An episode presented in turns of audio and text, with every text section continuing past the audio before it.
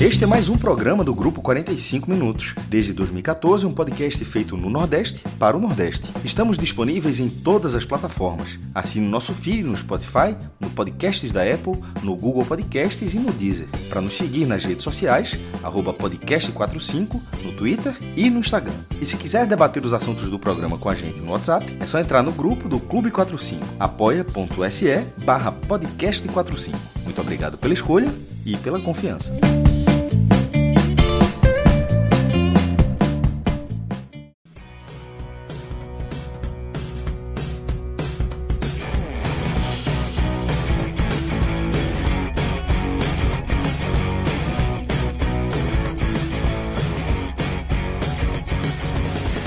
Sejam todos bem-vindos e bem-vindas a mais um podcast 45 minutos. Eu sou Fred Figueiroa. Abro esse programa com Cássio Zirpoli, mas é só a abertura, tá? Esse programa vai longe. Para quem está vendo pelo YouTube ao vivo, a gente vai ter daqui a pouco as entradas de duas equipes para analisar mais dois jogos. Afinal, nessa noite de sábado, a gente tem dentro da pauta desse programa, a gente tem análise de Esporte 3, Botafogo de Ribeirão Preto 0, jogo válido pela Série B do Campeonato Brasileiro, e é o jogo que a gente abre é, esse telecast. Logo na sequência, a gente sobe um degrauzinho, vai para a Série A, e a gente, tem do, a gente tem dois jogos na pauta: Bahia 1, Goiás 1. Tá? A gente vai receber toda a equipe aqui para analisar essa partida em que o tricolor perde dois pontos fundamentais para qualquer equipe no brasileiro. Tá? Enfrentar o Goiás em casa é uma obrigação de vitória, não que seja fácil, o Goiás tem um histórico muito chato na Série A, é sempre um time que vende caro, mas dentro do contexto né, de, uma, de uma divisão com grau de exigência tão alto, é daquelas partidas em que a gente sempre marca obrigação de vitória, né, naquelas tabelinhas, nos simuladores. E por fim, a gente também analisa, vem a equipe lá de Fortaleza para analisar América Mineiro e Fortaleza, que nesse momento já estão jogando em Belo Horizonte. Tá? O América Mineiro vai vencendo por 1 a 0. Então, são esses três jogos que formam conteúdo do programa desse sábado, um programa que eu considero muito especial. Eu já trago Cássio para a gente abrir a pauta, porque muito além do futebol e muito além do que aconteceu dentro de campo, a gente vai se debruçar, claro, sobre a partida, como todos os telecasts trazem no seu roteiro clássico, mas eu, eu considero que não há como não destacar, e aí independentemente de qual tivesse sido o placar, a abertura seria a mesma. Tá? O que a gente viu hoje na Ilha do Retiro foi especial, foi emocionante. Eu vendo a partida, me emocionei algumas vezes, com imagens, com gritos. Tá? É, foi uma tarde especial na qual o esporte pagava uma punição. A punição por aquela invasão de campo, no empate contra o Vasco, na reta final da Série B do ano passado. Né, foi uma invasão por integrantes da organizada, né, que une a sua marca do clube. Uma invasão que poderia ter gerado algo trágico. A gente viu cenas de violência, viu uma agressão covarde né, contra uma bombeira deitada no chão. A gente viu um cara chutando. Né, um, um, uma cena muito dura de violência, mas poderia ter sido muito pior, tá? Pelo, pelo cenário que se desenhou, o portão derrubado, né, e várias pessoas dentro de campo. O esporte paga uma punição, mas dessa vez, e não é a primeira vez que acontece no futebol brasileiro, já tinha acontecido com o Atlético Paranaense e com o Curitiba. O STJD, eu não sei quem criou, não, se alguém souber pode me trazer a informação, mas merece todos os aplausos. Porque um estádio fechado, um estádio vazio, não é só o clube e seus torcedores que são punidos. O esporte, com o E, né, a essência do esporte, o futebol, ele é punido junto, ele é sacrificado junto. O futebol não foi feito e não foi pensado para jogar com estádio vazio. Até para quem está assistindo pela TV em casa, é um jogo morto, é um jogo que perde a alma, que perde a identidade, que perde a cor, né, que perde a vida. Foi assim durante a pandemia. São imagens tristes que, que a gente guarda na nossa lembrança de todas aquelas partidas, né, de todos aqueles campeonatos disputados para ninguém no estádio. E hoje a gente viu o oposto. Viu um estádio repleto de vida, né, com mulheres, com crianças, com pessoas portadoras de deficiência. E foi um espetáculo incrível, um espetáculo leve, um espetáculo bonito, um espetáculo de alegria. Várias gerações, porque se existia um limite do público com os homens vetados, O que a gente viu também foi um perfil, sabe, etário, socioeconômico. A gente viu assim uma, uma profusão de, de, de, de, de mulheres, de crianças, em imagens assim que são muito marcantes. Os jogadores saíram emocionados. Eu acho que todo mundo que participou saiu muito emocionado com o que se viu. E para deixar claro, o esporte foi punido. Isso não é uma, uma colher de chá da CBF, da, da, CBF, da STJD. Tem uma punição. O clube não só deixou de ter uma receita que seria considerável, mas ainda tem gastos para abrir o estádio, para comportar né, 18 mil pessoas. É um custo alto, elevado, mas eu tenho certeza que ninguém do esporte pensou duas vezes né, em arcar com esse custo. E tenho certeza que para todo mundo, para todo mundo envolvido no futebol, todo mundo que faz o futebol, todo mundo que vive o esporte, saiu assim muito feliz né, e muito esperançoso com o espetáculo né, que todo mundo que foi à ilha hoje deu, né, Cássio? Essa é a essência, independentemente do jogo em si, a gente viveu um dia que guarda para sempre, né? Foram 18.233 pessoas, a imensa maioria.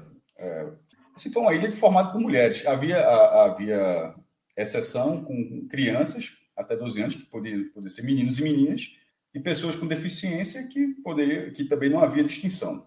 É, além, além desses dois casos, só essas crianças só podiam entrar com essas pessoas, né, com, a, com um adulto. Foi uma ilha cercada de mulheres. Eu digo isso para você dizer que, que não foram tipo, 18.233 mulheres. Assim, eu não tenho como precisar, mas assim, sei o que, foi 95% disso, 97% foi, foi, uma, foi uma ilha como nunca se viu. É só você ver a reação, é, o som do jogo, o som do jogo, como foi algo completamente distinto em relação a tudo que se viu na Ilha do Retiro hoje e como foi o próprio comportamento. Eu vou pegar, eu, eu prestei atenção em alguns detalhes, Fred. É, se de repente, em algum momento, aconteceu algo diferente, aí não passou na televisão, mas no, no que pôde passar na televisão, que eu pude prestar atenção, por exemplo, não teve aquela maluquice atrás do banco de reservas. Só dar um exemplo, tá ligado? Que na, nas sociais, tanto do, do mandante quanto do visitante, se aconteceu, só que, ah, mas cara, se aconteceu, talvez já só, mas na transmissão não aconteceu. Geralmente, nos públicos eh, regulares, ficam lotados, de cara enchendo o saco o jogo todo. No passado, o cara jogou um copo d'água, acertou o chip. Dessa vez estava tranquilo. É, a própria ocupação da arquibancada, a própria ocupação da arquibancada não ter, não ter tido a correria. Veja só, um comportamento diferente, como se esperava que seria diferente, mas a gente vai chegar, inclusive, em algum momento onde coisas não foram diferentes, e não foi exatamente por causa do público feminino. Aí é por causa de uma esfera da organização, é, a segurança do estádio, que é um negócio assim muito difícil de entender de quem faz. Mas daqui a pouco eu falo isso. Focando nesse primeiro momento em relação ao, ao público feminino, ele voltará mais duas vezes, tá, Fred? É, esse mesmo perfil da torcida do esporte será assim contra o ABC, dia 28 de maio, domingo que vem, nesse domingo outro, e no dia 7 de junho contra o Havaí. É só depois disso, em jogos na Ilha Retiro, pela Série B, que o esporte voltará a ter é, o público liberado, venda de ingressos, não teve venda de ingressos, né? enfim, o público regular, ah, no sentido de, de venda de ingressos, de bilheteria, de qualquer pessoa entrar e tal. Mas nesse jogo de hoje, é uma, essa, é, eu vi até algumas pessoas reclamando e não era, né, não era torcedor do esporte, assim, mas que, que, é uma reclamação que até que vale no mínimo um debate, porque a atmosfera ela foi tão favorável, tão favorável que o falando onde é que está a punição do clube aí? Tá ligado? O cara dizia, veja só, é, a, a, punição foi financeira, foi não ter a renda, tá? Você não teve a renda, teve 300 mil, 400 mil reais, mas porque e, e, os causadores e os causadores da violência também foram punidos, né? Não podem, não, não, não tivemos homens em campo. Quanto? 50, 100. Veja só, foi muito é, a punição. Mas enfim, o meu ponto não é esse. O meu ponto não é esse. O meu, o meu ponto é que a atmosfera ela foi muito especial. E nesse caso do STJD, dessa, quando você fala de quem teve a ideia, pensando o esporte como produto e vendo tudo, essa é uma solução muito melhor do que um estádio sem ninguém. É, não pela pandemia, do jeito que foi, mas sem ninguém, porque ó, tá punido. Os caras brigaram semana passada e tá punido e agora não tem ninguém. É porque o esporte é um, produto, é um, é um produto muito ruim que se vende dessa forma. É uma punição. É, é, a punição do futebol ela já teve vários perfis. É, ali nos anos 90, quando isso começou a ser algo mais aplicável, é, começava assim: era 100 quilômetros você, quando perdia o mando, você jogava a 100 km de onde você joga.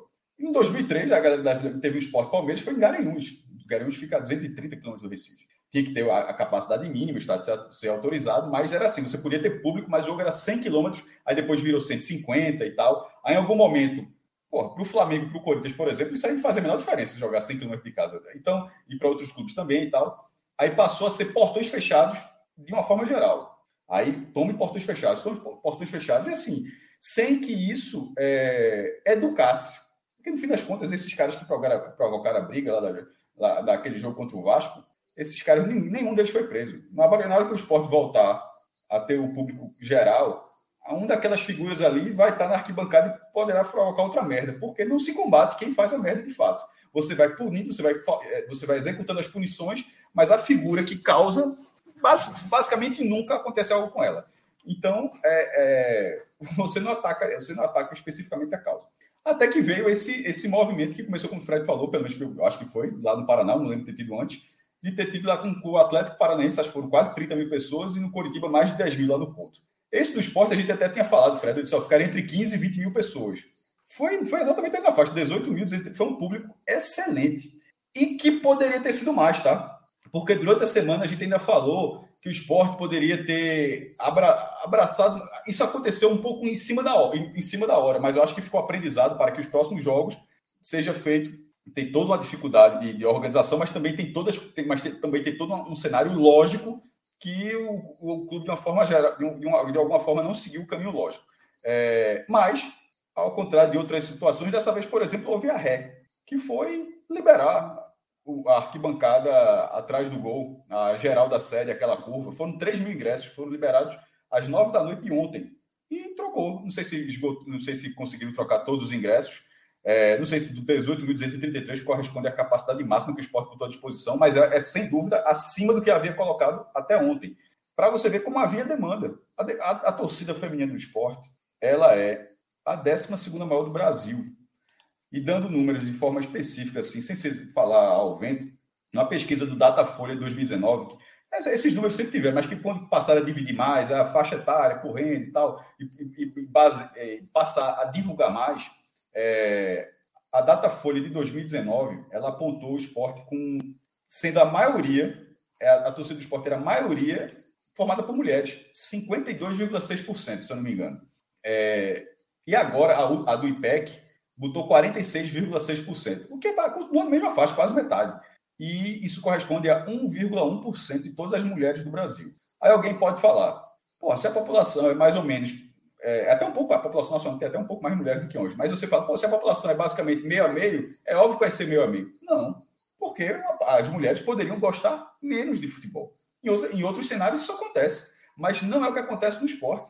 No esporte, ele reflete o, é, é, é o meio a meio, porque não há essa distinção de aqui os homens gostam mais, as mulheres gostam mais. Inclusive, nas últimas duas pesquisas, cada gênero ficou, ficou na frente uma. Então, é imensa essa parcela da torcida do esporte. A demanda, para mim, era muito óbvio que a demanda existiria. Um jogo gratuito, sábado de tarde, sem mulheres, você, você, você tendo quase a segurança de que não vai ter confusão. Não teve, né? Não teve confusão de. Aquelas, aqueles princípios de violência que, que costuma acontecer aqui nos jogos.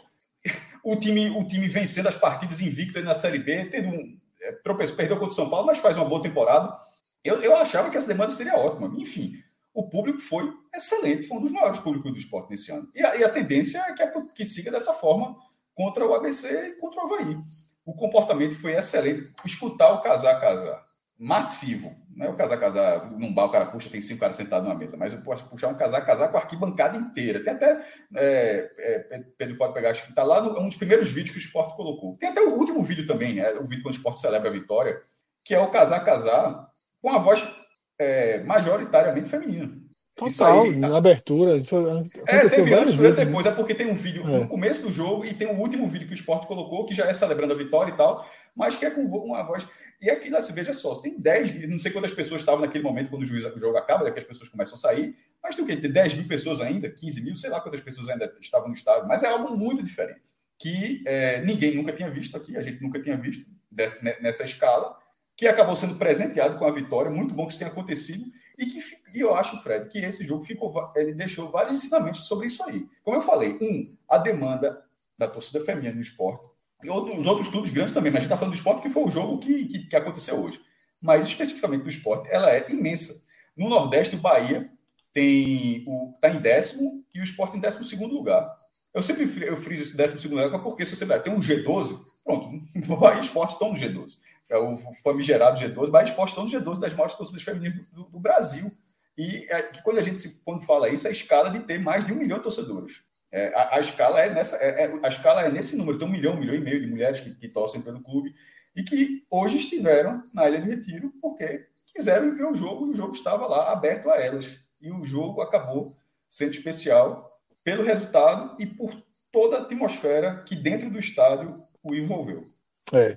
E você reforçou e destacou, Cássio, algo que é muito importante, que é isso. Porque, para além da punição, é, do espetáculo que as mulheres fizeram hoje, né, numa espécie de uma compensação, né, foi, foi uma atitude de cada uma que foi para o estádio, um amor muito grande ao clube, né, e, e, entendendo o quão elas eram importantes e decisivas hoje, mas o fundamental é mostrar que o estádio pode ser um ambiente divertido, alegre, de festa, que, que as pessoas queiram levar as crianças, queiram levar as mulheres, que as mulheres queiram ir, po possam chamar suas amigas para ir, sem que o namorado, sem que o pai, sem que o tio, sem que o vizinho precise ir, que elas se sintam confortáveis, seguras, à vontade, né, para irem para o estádio do jeito que quiserem.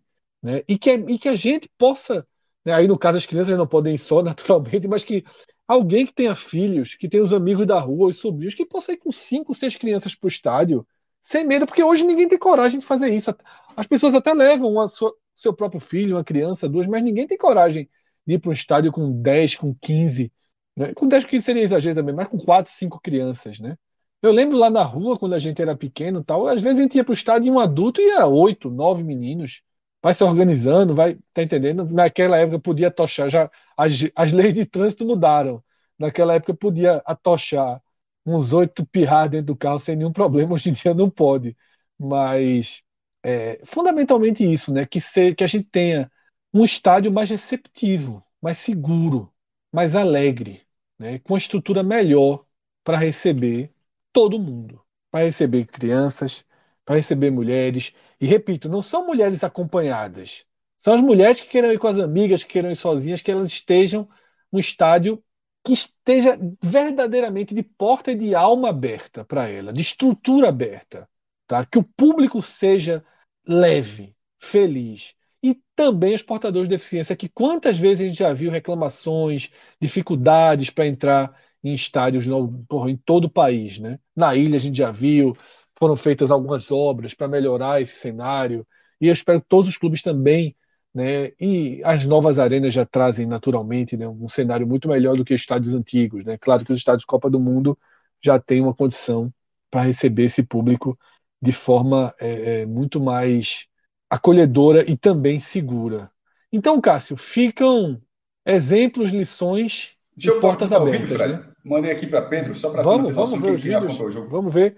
Ô Pedro, se puder também pegar o vídeo da festa na sede que eu até eu coloquei, eu retuitei com um coraçãozinho, acho que esse aí também. Esse aí é o quando vence o jogo, tá? É após o apito final.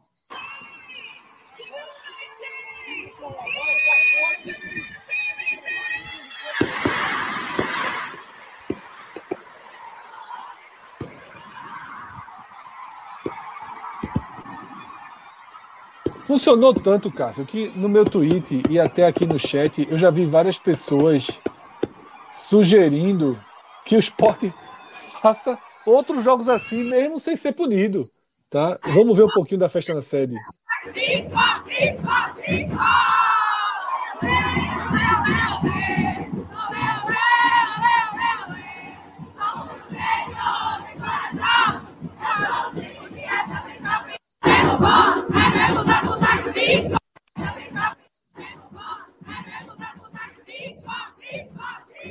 Isso, tá? A gente vai ter vários vídeos. Fala, Cássio. Veja, é, acontecendo desses vídeos e pegando os relatos de alguns torcedores, aí eu acho que é preciso também pontuar algumas coisas que cabem ao clube, já que tem mais dois jogos nessa, dessa forma. É, tem uma sinuca de bico ali, que é o seguinte: o clube, o clube não é o estádio, o clube não está fechado, certo? O sócio homem pode ir ao clube, parque aquático pode. pode ficar ali e tal, pode. ele pode. Talvez para evitar aglomeração desse tipo, talvez, não entendo é, houve a queixa dos bares fechados.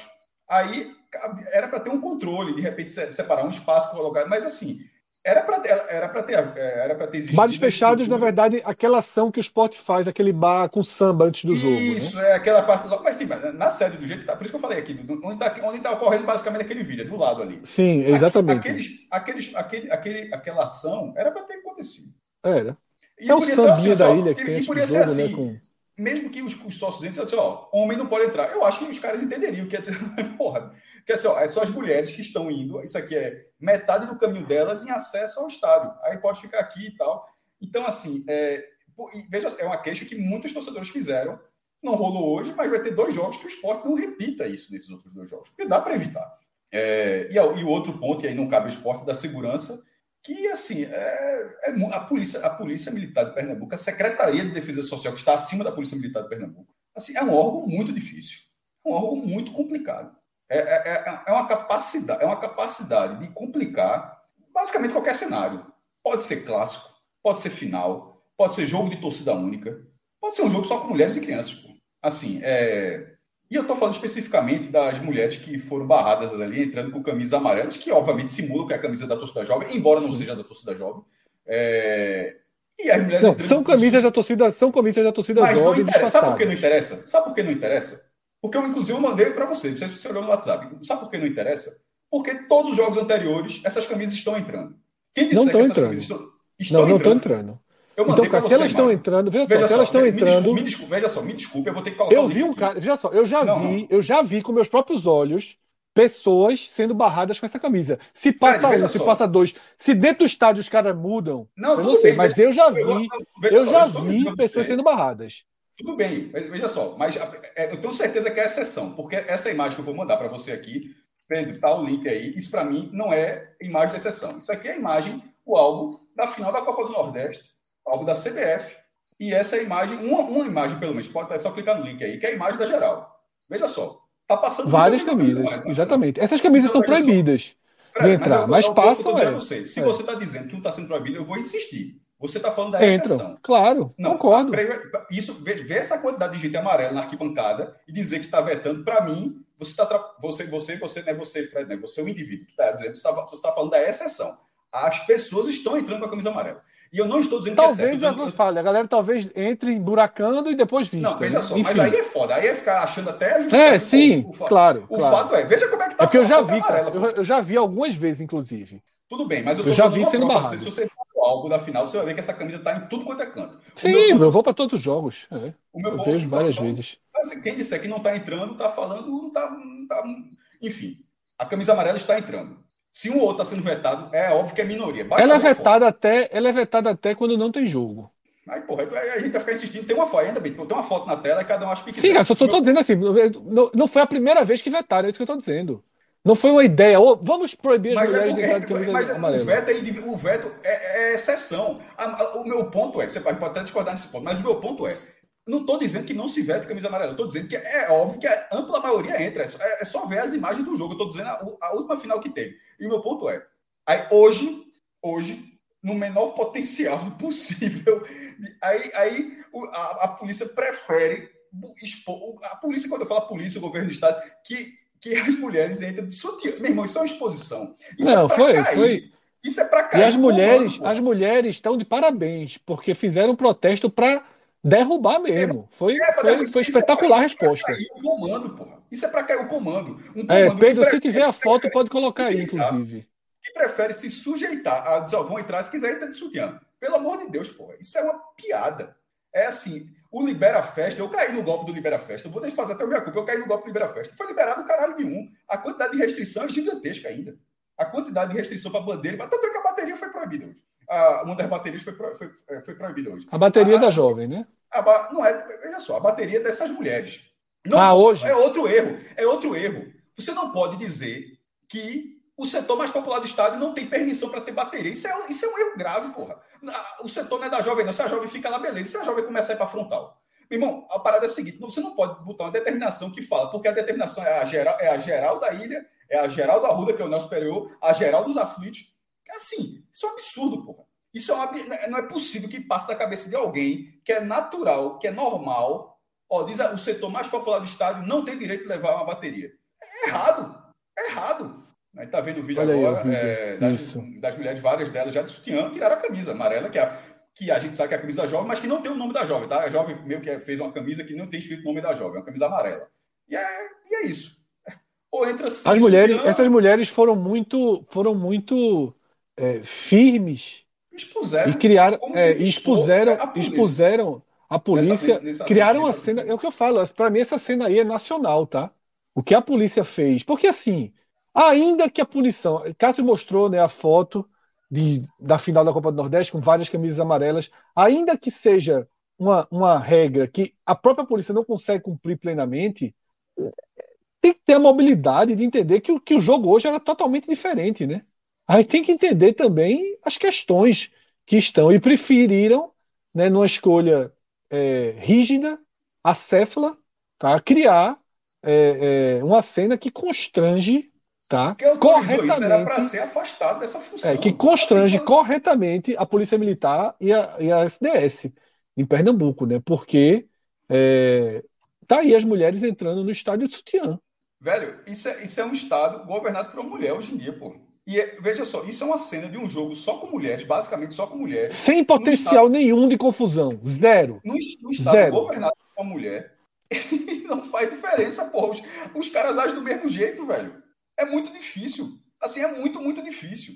É, a, os clubes se sujeitam porque não colocam segurança privada, não tem uma série de questões, né? Porque até precisa até explicar um pouco disso, tá? Você não é obrigado a ter a polícia militar dessa forma, todo mundo conta, não. Assim, algum, em alguns casos já não acontece, os stewards, né? É, ou é steward, né? Steward, acho que é steward. Né? Steward. Steward é, que estão em seguranças, tem seguranças particulares, tem clubes que já não, não, não aceitam é, polícia dentro do estádio, mas assim, não é, não é algo uniforme, não. Cada região faz dessa forma. Mas em Pernambuco não se abre, até porque é uma questão de custo. É, ou questão jurídica, dá uma confusão dentro, vai cair no colo do clube. Não, não sei exatamente porquê, mas eles não abrem mão de, de ter a polícia.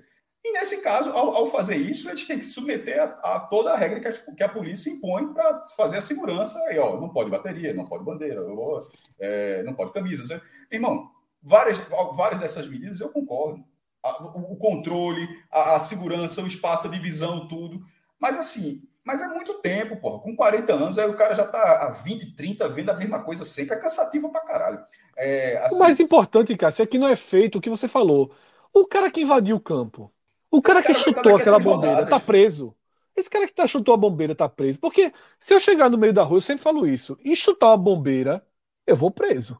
E não é, não é uma... Sair, e vou demorar a sair. Não é uma, não é uma, uma, eita, uma rebeldia de um torcedor não. É uma violência contra a mulher. Um cara foi preso. O, o homem, o homem que entrou dentro do estádio e chutou uma bombeira caída, foi preso. Tá? Aí, o cara que jogou, o cara que jogou, o cara que jogou um copo na. Porque não é só organizado que comete atos de violência. Ah, o cara que jogou o copo de água em Chico. Aconteceu o que com ele? Porque se eu estiver andando na rua, pode perder até matando uma pessoa. Ato, tá? é, e eu jogar, e eu jogar um copo na cara de uma pessoa, eu não vou ser preso, ok. Mas eu vou na delegacia. Eu vou na delegacia. Aí o cara volta para casa, ah, o clube vai identificar, vai tirar do quadro de sócio, beleza, é o que o clube pode fazer. E a polícia? Não faz nada? A polícia fica agindo de forma periférica e superficial, proibindo bateria, proibindo camisa, proibindo camisa da cor. Aí tá? Pedro colocou a imagem aí, no qual é. acertou a cabeça de Chico. Proibindo camisa da cor. Veja só, eu tenho todas as restrições possíveis à jovem. Por mim, a jovem não existiria. Tá? Eu acho que a jovem ela é, ela dissemina violência em sua a cota, essência. A cota, a cota de problema que já causou é muito grande. Né? Exatamente. E para além do futebol, sabe? O que a gente já viu de atos de integrantes é, da jovem é, em Pernambuco é, é, não precisa nem ficar, mas assim. Internacional sabe, mas. É, mas não, não, não se combate a parte, a parte, né, que, que é o que fala, a, a festa que justifica. Antigamente fazia isso, ah, mas a festa no estádio que. Veja só, tem que combater, tem que tratar. Para mim, a única forma é essa, tem que tratar quem comete o crime como criminoso. Para mim, essa é a essência. É um pouco do que, do que, do que vai acontecer e tende a acontecer nesse caso dos jogadores é, envolvidos no esquema de aposta. Todos estão falando de punições extremamente severas. Anos ou até banimento total do esporte, do futebol. Por quê? Porque todos estão. Há, há, há, um, um movimento em uníssono para punições extremamente severas. Para que mais nenhum jogador tenha coragem de se envolver com isso. Porque sabe que se envolver um cara como Eduardo dos Santos, um cara novo, pode acabar a carreira. Então é só, integrante organizada tem que aprender que se chutar uma pessoa, que se jogar um vaso sanitário na cabeça de uma pessoa, ele vai preso. E vai ser preso com, pelo, pelo que diz a lei daquele crime. E não como arruaça torcedor. Isso não é feito pela polícia, sabe? Prende, leva tudo para uma quadra e depois libera. Tem que tratar o crime. Quem comete o crime tem que, tem que pagar, ser julgado, ser investigado pelo crime que cometeu. O fato de estar no estádio não ameniza o crime. Não ameniza. Jogar um copo na cara de alguém tem que valer a mesma coisa no estádio, no shopping center, na rua, no congresso, na sede do governo. Porque se eu chegar e jogar um copo de água na cara de um, de um desembargador, meu amigo, eu tô fudido. Eu tô fudidinho. Vou, minha vida vai, vai se tornar difícil nos, nos anos seguintes. Se um cara jogar um copo de água no prefeito, na cara do prefeito ou na cara da governadora, tá, vai, vai, vai ter um tratamento da polícia e depois da justiça totalmente diferente do que esse cara que jogou o copo de água na cara de Chico, tá? É, então, assim, quem vai para o estádio, quem vai para o estádio e comete um crime e comete um ato de violência tem que ser punido dessa forma, tá? Mas vamos seguir porque essa ação da polícia, né, foi a única, a única parte Nunca negativa. mais entra camisa amarela. Então veja só, hoje eu aprendi que não entra mais camisa amarela na ilha, certo? Vou, vou, cada vou, cada uma que entrar, a polícia será cobrada, né? Não, não é camisa amarela, né? São aquelas camisas alusivas a jovem. Não, a seleção sim, brasileira entra. Você entendeu, você entendeu. Pô. Sim, você entendeu. lógico. Eu é. aprendi hoje que não entra mais. Ok, vamos ver. Porque eu acho que entrará, e, e hoje foi só mais um ato de truculência gratuita, assim, desnecessária. Desnecessária e que não muda nada. É, é, nesse caso, eu sei, ainda tuitei o seguinte: eu considero que a governadora não corrobora com isso. E é, considerando que a governadora Raquel Lira não corrobora com isso, não é possível que finja que não está sabendo. Porque a quantidade de gente que marcou a governadora também é muito grande, que, que marcou esse tipo de ação. É, é, eu acho que em algum momento alguém vai se dar conta, não dá para ser assim, está tá chegando no limite onde nenhum jogo não há um, um, um, ato, porque, veja só, tem o ato da torcida, mas é foda ter todo jogo ter também o ato da própria polícia, pô.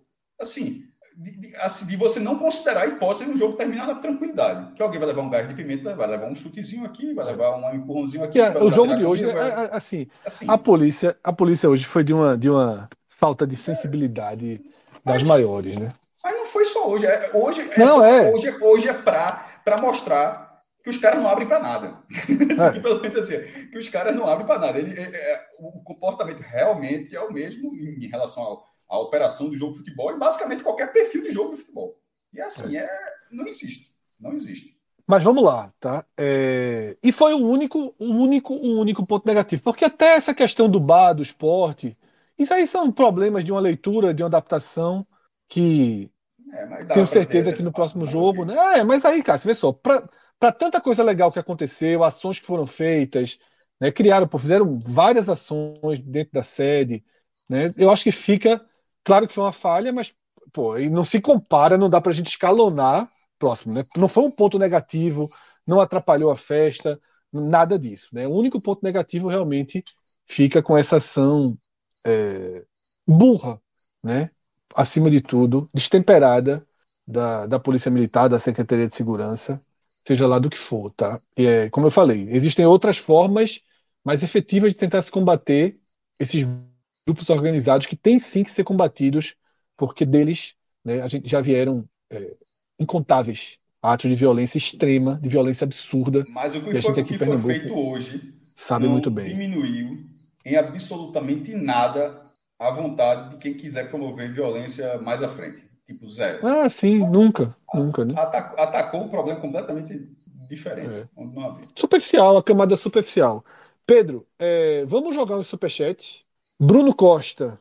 O esporte deveria fazer um evento assim todos os anos, mesmo sem punição, tipo o jogo do Dia das Mulheres ou mês do câncer de mama e tal. Bruno, obrigado pela força. E é isso. Essa ideia funcionou tanto, funcionou tanto que há esse pedido. Eu acho, Bruno, que o, o fundamental é que o estádio possa receber, como eu falei, mulheres que queiram ir juntas, dezenas, centenas, de forma que a gente nem precise ter esse jogo todo ano. Mas se for preciso ter duas, três partidas por ano para se fortalecer esse elo, para se abrir essas portas, para se abrir caminhos, que se faça. Mas eu concordo que, que, que viver momentos assim é muito especial, tá? É, eu até fiz uma pesquisa aqui, alguém falou no chat, eu fui no Twitter, eu dei uma pesquisada. É, essa ideia começou na Turquia, essa ideia de reverter a punição né, por violência em estádio, né, por comportamento de torcedores de estádio para mulheres, crianças e portadores de deficiência começou na Turquia há 13 anos, há 12 anos, em 2011. Demorou aqui a chegar ao Brasil, né? No Brasil chegou com aqueles dois exemplos que a gente já falou do Curitiba e do Atlético Paranaense, tá? Acho que foi o Sport foi o terceiro e o Ceará vai ter também, né, Cássio? Essa, o Ceará tem mais um sem público para depois também ter essa chance. Mas vamos lá, mais um superchat. Felipe Ribeiro, quero mais jogos com o público de hoje, além da punição. Foi lindo e elas e, e elas e eles merecem. É isso, tá? Todo mundo, todo mundo, todos os torcedores do esporte, torcedores dos outros clubes, tá? Hoje foi muito especial. A gente o futebol precisa disso, tá? O futebol precisa dessa oxigenação, tá? De outros perfis, multiplicar o perfil, tá? É, aqui no Recife, que a gente faz futebol em três estádios muito velhos, em três estádios com gravíssimos problemas estruturais, é difícil é, conseguir atrair mulheres, crianças né, e pessoas com, com é, dificuldade né, de, de, de acesso, né, de acessibilidade. Em estádios modernos, em estádio de Copa do Mundo, fica um pouco mais fácil, por N motivos. Tá? Por N motivos. Mas, sim, né, que, que a gente possa ver. Como eu falei, eu, eu quero chegar no dia que a gente não precise de jogos assim, né, para que o público seja plural, como foi nessa, nesse sábado. Mais um, Pedrão. Pedro, é, tem mais algum sobre a torcida? Porque esse, a gente guarda esse de Igor para quando a gente entrar no jogo, e a gente vai entrar agora. Se tiver mais algum sobre torcida, tá? Pode, pode jogar aí na tela. Se os outros que tiverem forem todos só de futebol, a gente inicia a análise dentro de campo. Então, Pedro já avisou né, que os superchats relacionados a esse dia tão, tão especial já chegaram ao fim. A gente viu muita coisa aqui no chat também, mas dentro das quatro linhas, o esporte vence seu terceiro jogo na Série B, vence seu terceiro jogo em casa, um 3 a 0 aliás, do, dois jogos por 3 a 0 e, e mais um jogo né, por 2 a 0. Das três partidas em casas, com grau de atuação, com nível de atuação diferente. Ah, desculpa, né? Eu, tô, eu, eu viajei aqui, porque na verdade, peço até desculpa, surgiu um, um, um, um superchat e na hora que eu estava falando eu acabei lendo o superchat e me desconcentrei. Tá? Então, apaga aqui, deixa eu ler o superchat de Emanuel Viana e depois a gente vai para a abertura do jogo, porque eu tentei fazer duas coisas ao mesmo tempo e não consegui. Emanuel Viana, diz o seguinte, né, para a gente fechar agora essa parte do público. Tenho 40 anos e não lembro de algo em estado ter, ter me emocionado tanto quanto ouvir um casar-casar só com vozes femininas. Né? Foi realmente muito, muito bonito, Emanuel. Então, agora sim, tá? A gente vai vir a chave pro, pro que aconteceu dentro de campo. Terceiro jogo do esporte em casa, terceira vitória. O esporte vence Guarani, vence Tombense e vence Botafogo de Ribeirão Preto. Três vitórias seguras, apesar de já ter um, um de ter vivido uma certa pressão no jogo contra o Tombense, mas foram três vitórias seguras do esporte. Contra o Guarani e contra o Botafogo, sobretudo. O nível de atuação não foi o mesmo. Naquele jogo contra o Guarani, o esporte vinha de uma enorme pancada emocional que foi né, perdeu o título da Copa do Nordeste nos pênaltis em casa para o Ceará. Se esperava uma resposta com muitas interrogações. Eu mesmo temia muito por aquele jogo contra o Guarani e o esporte é, jogou muito bem e venceu com muita facilidade o Guarani. Nesse sábado, o esporte vem, de, vem encarar o Botafogo depois de outra pancada, muito menos moralmente um dano muito menor, emocionalmente um dano muito menor, mas de alguma forma o Sport perdeu seu primeiro jogo na Ilha do Retiro, teve uma frustração, o roteiro do jogo machuca, né? Contra o São Paulo, mas de novo, de novo, o 3 a 0 é uma resposta. É uma resposta de que o foco está de pé, de que a capacidade do time, a capacidade técnica do time na Série B tende a prevalecer mesmo quando o futebol quando a atuação não for a atuação que desperte grandes elogios. Então, Cássio, a sensação hoje é essa, né? De uma boa resposta, de novo, uma prova de que o foco na Série B está mantido e dificilmente é, é, vai mudar, já que as competições paralelas estão se encerrando, né? O Sport tem apenas uma volta praticamente pro forma contra o São Paulo. E mesmo com o primeiro tempo bem complicado do esporte, apático, pouco criativo, o resultado e o próprio segundo tempo né, dão uma recarga né, nessa, nessa expectativa positiva do esporte para a Série B. Fred, é, a atuação do esporte foram vitórias assim que terminaram sendo vitórias seguras, mas eu acho que a pior foi hoje, tá? Porque os 45 minutos iniciais do esporte, é, considerando um, uma fração de tempo desse tamanho, não aconteceu nem, muito contra o Guarani, o time foi bem durante o jogo todo, fez, fez abriu vantagem, depois segurou. Contra o Tom Benz ficou um pouco perigoso, mas, mas mesmo assim teve a oportunidade. E dessa vez foram 45 minutos, onde o 1 a 0 foi um prêmio para o esporte. Inclusive, o Scout é muito curioso, que o Scout, apesar do gol de Wanderson, eu não sei nem se vai ficar para Wanderson, tá? Não sei depois da olhar a súmula, se já confirmou, se vai ser gol contra e tal. O, o, os aplicativos deram com nenhuma finalização certa do esporte no primeiro tempo. Porque a bola nem vai para o gol, na verdade, né? É um chute cruzado que vai ali talvez para a pequena área, desvia no defensor e, e, e vai para a rede. A bola não ia em direção ao gol, não, o chute de Wanderson. É, e naquele momento, é, o esporte não tinha criado nenhuma oportunidade, tanto que não tem nenhuma finalização na barra no primeiro tempo.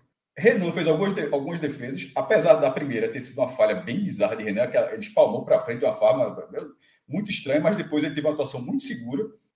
o primeiro momento dele, ele até pede desculpa depois, assumiu rápido que errou ali, mas depois ele, ele, teve, um, ele teve uma atuação segura, e para ele ter tido uma atuação segura, significa que ele participou efetivamente do jogo, né? Porque o Botafogo arriscou. Ele o goleiro não tem atuação segura sem fazer defesa, não. Aí vira espectador, como a gente fala. Ele teve atuação segura porque ele foi exigido algumas vezes no primeiro tempo e algumas vezes também no segundo. Mas no primeiro tempo, na dividida, quem teve as melhores oportunidades foi o Botafogo. A melhor chance, na verdade, poderia ter sido num pênalti que a gente pode até debater aqui, o pênalti de Filipinho, é, quando vai para o replay, a, o braço dele estava assim na frente, a bola bate na frente, mas não era o braço colado no corpo, estava um pouco assim à frente. É, o VAR recomendou a penalidade, o árbitro foi lá, olhou e não marcou. De tudo que eu já vi de pênalti nessa regra atual, eu acho que isso seria pênalti, tá? É, eu, eu, Fred até tem uma, Fred tem até uma lógica muito curiosa, até correta, né? De parar de opinar, porque o cara não sabe se é pênalti, se não é pênalti. Mas a, o que eu digo é o seguinte: esse de hoje tivesse sido na área do Botafogo, eu acho que teria sido um pênalti não marcado para o esporte. Certo? É uma loteria. Como... É uma loteria. Eu, não, não sei é? mais. Eu, eu... É? Então, eu acho que é uma loteria. Mas da forma como foi o lance, o bra... como o braço não estava tão colado no corpo, tudo bem que a cabeçada, pô, o cara é uma reação muito rápida, mas o braço não estava colado. A gente, eu estou pelo menos pela lógica do braço está um pouco aberto. Seja, mas, é, mas um é, não ganhou área, né? Ele estava na frente do então, próprio corpo. Aí, né? aí, ou seja, aí já você opinando. Você disse que não opina mais. É. Não é isso, mas, mas veja só, o que eu quero dizer quando, eu, quando eu não opino assim, é que, quando eu, eu vi o replay, quando eu vi, quando eu vi o replay, eu não tinha a menor ideia se o cara ia marcar ou não. Então, quando é chamou o VAR, eu já achei que seria, porque quando chama o VAR, dificilmente é, é, o árbitro não segue o eu, VAR, né? Eu acho que quando chamou o VAR, eu só fiquei com a impressão, ó, que vai ser mesmo. Mas na hora que eu, eu tive já a impressão no replay, que eu disse, ó, esse braço está um pouco afastado, mesmo sendo na frente e tal. E repito, não, é, é, eu estou dizendo que se fosse do outro lado, eu acho, ó, isso é, eu acho que isso é pênalti. Mas, ao mesmo tempo, aquele negócio, se não marca também, só, um marca, outro não marca, não tem muita regra. Infelizmente, é uma loucura essa, essa, esse, é. esse nível de pênalti do Brasil. Do, do, eu só acho isso. E quando não, como, não, como o árbitro, o braço, não interferiu em nada né? A bola não ia passar, a bola ia bater no corpo do jogador. Mas a questão não é essa. A questão já deixou de ser essa há muito tempo. Não, mas é, não, ainda é, Cássio. Não, não, não, peraí. Não, não, a, minha, frase não termina dessa forma. A minha frase termina que a questão não é mais essa. A questão é que, mesmo com o lance, mesmo tendo essa explicação, tem árbitro que marca e tem árbitro. É, tanto que, tanto que o VAR chamou, né? Isso, ou seja, pronto, perfeito. Ou seja, tá, já está exatamente dizendo. Tinham dois árbitros efetivos na partida, um achou que foi e o outro achou que não foi. É, isso aí não adianta, não, pô. Isso aí a gente tá. Então, há, há então, anos a gente vive isso. Então, pronto. Então tá, já tá dito. Os dois árbitros da o árbitro de campo e o árbitro de vídeo, um achou que foi, o outro achou que não foi. É, é, é, é. bizarro. Então, essa teria sido a melhor oportunidade. E o primeiro tempo do esporte foi muito ruim, saiu premiado. O esporte saiu com 1 a 0 Premiado. Com o, pior, com, com o pior jogador em campo fazendo 1 a 0 é, o árbitro e... deu o gol contra, tá? Tiraram de Wanderson essa, essa Tiraram, alegria. Ou seja, Tiraram. Ah, valeu e tem para assumir. Pronto. Veja, eu acho que foi gol contra mesmo, tá? É, até, que bom que eu, que eu me liguei até para dar uma olhada na súmula, vou até fazer retificação do posto. Para mim, eu acho que foi gol contra. Mas mesmo, mas até agora, o que eu ia comentar a, era considerando que o gol era de Wanderson, sabe? Esqueça que o gol é contra. O que eu estava falando era, independentemente do gol, ele era o pior em campo e continuou sendo um dos piores. Essa é a primeira vez que eu vejo assim que eles, Wanderson está na minha lista dos piores, tá? O gol não atendeu. Sem dúvida, é o pior em campo, é o primeiro. O, gol que ele fez, ou que ele participou diretamente, virou um gol, virou um gol contra agora, mas assim, é que tu fala, até um minuto atrás, eu tava, tudo que eu estava falando era o gol é de Wanderson, mas não atenuava a atuação dele nesse, dessa vez. Horrível. Tipo, oh, atuação horrível. Tanto que saiu rapidamente no segundo tempo, tá? A, a paciência, ele, eu acho que ele ganhou uma sobrevida ali com o gol, mas o gol não mudou a atuação dele e Ederson tirou ele. É, e, depois, é, e depois, na, na, na, qualidade técnica, com algumas características que o esporte já vem tendo, como esse lance, como lançamento com, a, com ataque conseguindo ganhar ou da defesa no, no arranque, como foi o caso de Love em cima do marcador, ou ganhando no desajuste da linha de defesa, como foi o terceiro gol. Aquela qualidade técnica, o esporte não fez um grande segundo tempo, mas foi, é, foi bem melhor do que o primeiro. Tanto é que é, conseguiu acertar quatro vezes a barra. Né? coisa que não fez no primeiro tempo. E, e, dessas quatro, duas ainda viraram, viraram gol. Ainda teve chance, teve uma bola na trave que não entra como, como, como, como chute, né? É, o lance de Juba, uma, uma, um outro chute que ele passa raspando, ou seja, teve lances perigosos, além das bolas que foram na barra. É, Mas o goleiro que espalmou tá para trás, nem assim entra. É, então aquele lance talvez contra, né? Acho que o goleiro. Toca, é, contra o goleiro que espalmou, é. Pronto, mas também teve outro chute de Juba que passou, que passou pertinho. O esporte ganhou no final, Fred. Na qualidade, o esporte não fez uma boa partida. Não foi tão ruim quanto no primeiro tempo. O esporte foi horrível. Sai horrível. ganhando de 1 a 0 um adversário que estava melhor do que ele. Porque futebol é isso. Futebol, inclusive, é o cara que está pior em campo e de repente faz participa do gol. Se fosse basquete, o cara já estava no banco mesmo. É, até porque basquete pode mudar e não tem limite de mudança, né? Cara, o cara tá jogando. Se, se, no basquete alguém joga aqui em Wanderson, o cara vai pro banco porque não tem problema nenhum. Mas no futebol, como você tem a questão de queimar a substituição, você é obrigado a tentar segurar, ver se o cara melhora, se o cara rende no decorrer do jogo tal. É, mas aí, em algum momento, o cara não rendeu, foi substituído. Na qualidade técnica, o esporte ganhou, porque o esporte é um dos times, em termos de nível técnico, que vai mostrando a cada partida, até no, até no, jogo, até no jogo que ele não ganhou, o jogo do Ituano, que em, em termos de nível técnico, ele é sim um dos melhores times dessa, dessa Série B. Se não desandar em termos de elenco, é, a tendência é que ele fique ali, que tá, vai subindo degrauzinho, já está, nesse momento ainda falta o Vila Nova jogar, mas já está dois pontos do, do, G4, tendo dois jogos a menos, em algum momento a tendência é que entre. Agora, o que é, o que é desandar? É o titular já passar a ser o terceiro da fila. Lá Bandeira se machucou, é, Dinho se machucou, aí já era um cara que já não tinha ido tão bem no final do ano, aí já começa a ser o titular. Ele não vai mudar da água para o vinho porque o cara não jogava essa bola. É a mesma coisa que Kaique entrar, achar que Kaique vai destruir. Não, não, não irá. Seria algo surpreendente. Então, no momento em que o ponta direita já passa a ser o terceiro da fila, porque o jogo aí preocupa. Cariús, pela, pela porra, totalmente na conta do jogador a história. A, a, a denúncia de manipulação de resultados sai. O clube está sendo lateral esquerdo. Havia Filipinho? Eu acho que Filipinho não foi muito bem, por exemplo. Eu acho que Filipinho errou muito. Aí o, substituto é Vitor Gabriel. O Sport já disse que não vai contratar até julho lateral esquerdo. É, Jorginho. Pô, Jorginho está sendo um cara bem oscilante. Destrói, como, como do jogo do, do, do Tom Bense, como erra basicamente tudo que tentou assim hoje. É, até, tudo não, é exagero, que até acertou um chute no tempo e logo é que desperdiçou gol. Embora ele pudesse ter, embora o próprio Jorginho pudesse ter chutado o lance, uma, uma bola de lateral. Mas assim, de repente está faltando um meia, embora seja uma peça muito difícil de encontrar. Então, nesse momento, para mim, o desandar é isso. Porque eu acho que Anderson está estável no esporte. Não estou vendo muito, neste momento, alguém da primeira divisão vindo tirar Anderson, ele mesmo aceitar. Teria que ser um clube de um perfil bem acima do esporte para que tirasse, porque nesse caso eu acho que ele está num um trabalho sólido. Financeiramente, o esporte está pagando salário de algum tempo, e agora com essas premiações, a tendência é que continue dessa forma, ainda mais com um quadro de sócio aumentando e tal, que aparentemente não tenha problema quanto a isso, mas o elenco vai, Fred, vai ficando um pouco mais enxuto e, e isso vem fazendo diferença. Eu acho que isso vem fazendo. Os volantes, na hora, é, é, na hora que, que Pedro Martins era uma opção, pô, tá, no volante tá irregular, mas tem Pedro. Aí Pedro começou a ganhar oportunidade, aí começou a não render. Aí já você já levanta a questão, pô, talvez seja interessante buscar um volante mais experiente para ficar ali, para fazer parte do elenco. Então, o elenco do esporte ficando enxuto nessas últimas semanas, para mim está sendo preocupação, porque do time, quando vem jogando, ele se mostra um time muito competitivo. Vai perder um jogo aqui, vai perder outro ali, mas tirando os jogos em que o esporte jogou o time principal, estou desconsiderando aquele Novo Horizontino, né, que eram, foram 16 reservas, todo mundo que entrou era reserva, mas com o time principal, o esporte teve chances de vencer todos os jogos. Venceu três desses jogos e o jogo que empatou contra o Ituano estava 1 a 0 até fazer uma grande besteira ali de entregar o gol e depois Isso. mudar o roteiro do jogo. Mas foram quatro partidas onde o esporte teve o controle para vencer o jogo. Onde ele, veja é. só, ele não ficou em desvantagem para ninguém. Ele abre o placar, ele abre o, o, placar contra o Ituano, cede empate, abre o placar contra o, o, o Tom Bay, cede empate, mas assim, o esporte ainda não ficou em desvantagem. E, e, não, é, e não é uma surpresa, tá? É algo que, pelo que vem sendo a temporada, Fred, que eu acho que é algo natural. Agora, em algum momento, talvez seja difícil sustentar isso. O próximo jogo é bem complicado, inclusive. Mas eu acho que é um dos jogos mais difíceis da série mais B. Difíceis. Né? E, sobretudo, de noite. Porque o do ano passado ainda foi 11 da manhã, que ainda tinha a, a temperatura ficar um pouquinho melhor, né? Sendo de noite. Nessa época do ano, né? Nessa época do ano, aí já é chato, lá em Criciúma. É, pô, Santa Catarina, lá no sul de Santa Catarina.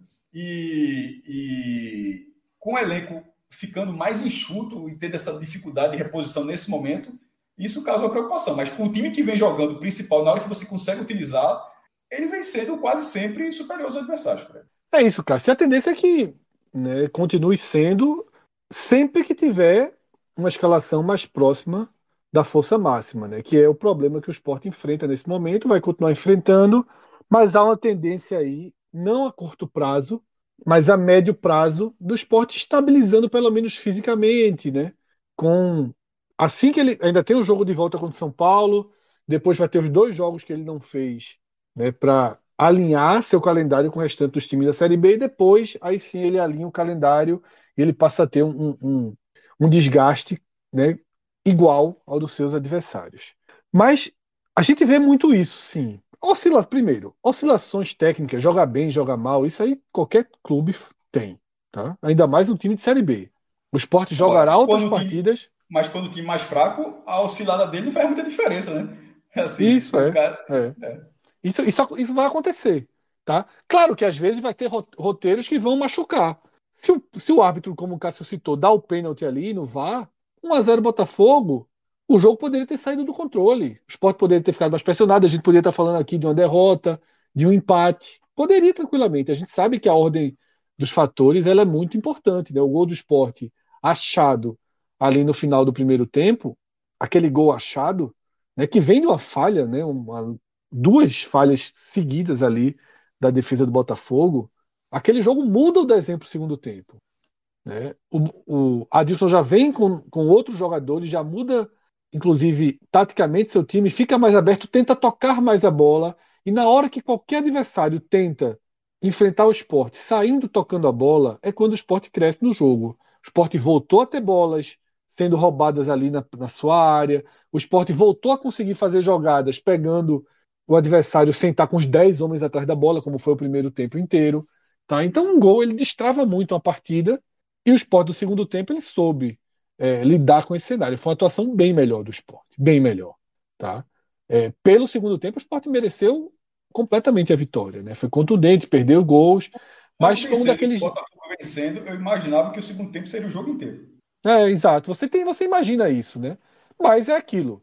É, é dias, dias, dias ruins fazem parte do Palmeiras, dias ruins fazem parte do Flamengo. Imagine na Série B, né? Imagina na Série B. Isso aí vai acontecer. Exatamente. Imagina, isso aí vai acontecer outras vezes e nem sempre o roteiro vai ser favorável, tá? É, mas é isso. A gente atravessa, Cássio, nessa, nesse momento do esporte, a gente analisando o clube, a gente atravessa um momento de turbulência técnica por conta de do acúmulo de ausências simultâneas, tá? O esporte perde os dois pontas direita, que se alternaram o campeonato inteiro. É, não sei, já não, ainda falta um pouco né, para a bandeira voltar. Não sei se Edinho já teria condição na quarta-feira. O esporte perde seu lateral esquerdo titular, esse possivelmente sem volta. Né, a suspensão do STJD é por 30 dias, mas né, não devemos ter Igor Carius em campo por, por, por, long, por um longo tempo. Né, diante do que foi do que foi exposto, dessa linha, se essa linha de investigação seguir, né, se não tiver uma curva muito grande, mudanças muito grandes né, no que foi apresentado até a Série B, aí para a carreira do jogador, veremos o que vai acontecer. E você ainda tem as oscilações também físicas, né? De jogadores que, por queira ou não, vão apresentando desgaste, vão, vão, vão perdendo um pouco o ritmo de jogo. E até teve uma pergunta aqui, eu acho que é um superchat, e pode jogar na tela porque ele até cabe aqui, é, que é o superchat, acho que é de Luna, que pergunta o quanto essas ausências, né, é, Vou ler o que, o que o canal do Luna mandou para gente. Luna, obrigado pela força. É, vocês concordam que os desfalques de Cariús e Edinho e Facundo prejudicam o futebol de Juba e Jorginho, tendo em vista que já existia um formato de jogo em cima deles? Né? Grande abraço aí para o Luna. Talvez. Interfere, interfere. Talvez. Eu, eu acho, primeiro interfere. abraço para a Luna, e eu acho que, que, por exemplo, eu acho que o Filipinho foi mal. Eu acho que várias jogadas ali ele não conseguiu uma organização que Cariús conseguia fazer, um entendimento que se criou durante alguns meses. É, é, é natural que isso aconteça, que tá, veja só, Igor Cariús vai responder, a justiça vai, vai, vai provar se ele, tá, se ele é inocente ou não, mas os indícios estão bem, bem pesados para ele. A, a questão, na questão técnica, só falando do futebol, e do futebol sem qualquer viés do tipo do que ele tá, do que está envolvido, é, supostamente envolvido, é sempre vou falar dessa forma, estava sendo um ótimo lateral esquerdo para o esporte. Veja só, Filipinho, por exemplo, ele não está substituindo um jogador que estava. Ele estava substituindo para mim um jogador que, tava, que era, para mim, eram uns, pilares do esporte. Mas que não, não, pode contar com o cara. Ah, já algumas semanas eu acho que não dava para contar com o cara pelo, pela quantidade de, de, informações que vinham chegando em relação a toda, a toda esse, esse, é, é, é, operação de penalidade máxima, né, de investigação. Filipinho, ele teve boas entradas, o Fred até chegou a falar algumas vezes, ah, um cara por dentro pode entrar no meio e tal. Ele começou a ganhar essa oportunidade, Talvez, talvez seja um princípio de adaptação, de passar a ter 90 minutos jogando, isso faz parte também. Mas no primeiro momento também é natural, pelo menos eu vejo dessa forma, de que a forma como as jogadas aconteciam, que não aconteça com o Filipinho e que isso prejudique de alguma forma. Não estou dizendo que Jorginho jogou mal por isso. Até porque a Jorginho é um cara que oscila bastante, seja com o Cariú, seja com o Filipinho, seja com o time que tiver em campo. Mas que de alguma forma pode sim atrapalhar, eu acho que pode. É, claro, você tá, Mas a estrutura do direita né? que vai todas as jogadas para a linha de fundo, ou que quase todas as jogadas vai para a linha de fundo, que consegue fazer a bola voltando para você chegar em, o próprio Jorge, quantos jogos ele, ele, quantas jogadas ele conseguiu concluir da bola indo para a linha de fundo, voltando ele concluído. Agora tem um ponto direitadinho que não vinha conseguindo e outro que não consegue nem carregar a bola para lá. Porque Wanderson não consegue nem pegar a bola e, e, e dar cinco passos e se aproximar da linha de fundo. Quanto mais fazer o que Labandeira, várias vezes, conseguiu fazer de ir para a linha de fundo, tocar voltando e Jorginho aparecer como elemento surpresa e fazer o gol. Esse Jorginho ele, ele, foi desaparecendo porque essa bola simplesmente parou de existir. Não essa tem diálogo, não... né? Não tem diálogo é, com o lado. Essa bola não existe mais. A linha de fundo é. do esporte, a jogada do ponto de fundo, ela tá, tá muito escassa.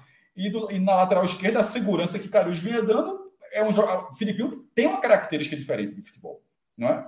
Não é? é um lateral é. de característica diferente. Foi muito bem contra, contra, contra o São Paulo, hoje não foi tão bem, né? É, é eu, então, a pergunta ela, ela, é, ela é pertinente e eu acho que, que sim, que atrapalha sim. Influencia, é sim, influencia. Agora, agora, os dois têm a obrigação de. de, de... Buscarem soluções, exatamente. De buscarem soluções, se, né? Não pode se acomodar com isso, claro. Isso. Né? Partidas muito, muito abaixo vem fazendo Jorginho e Juba.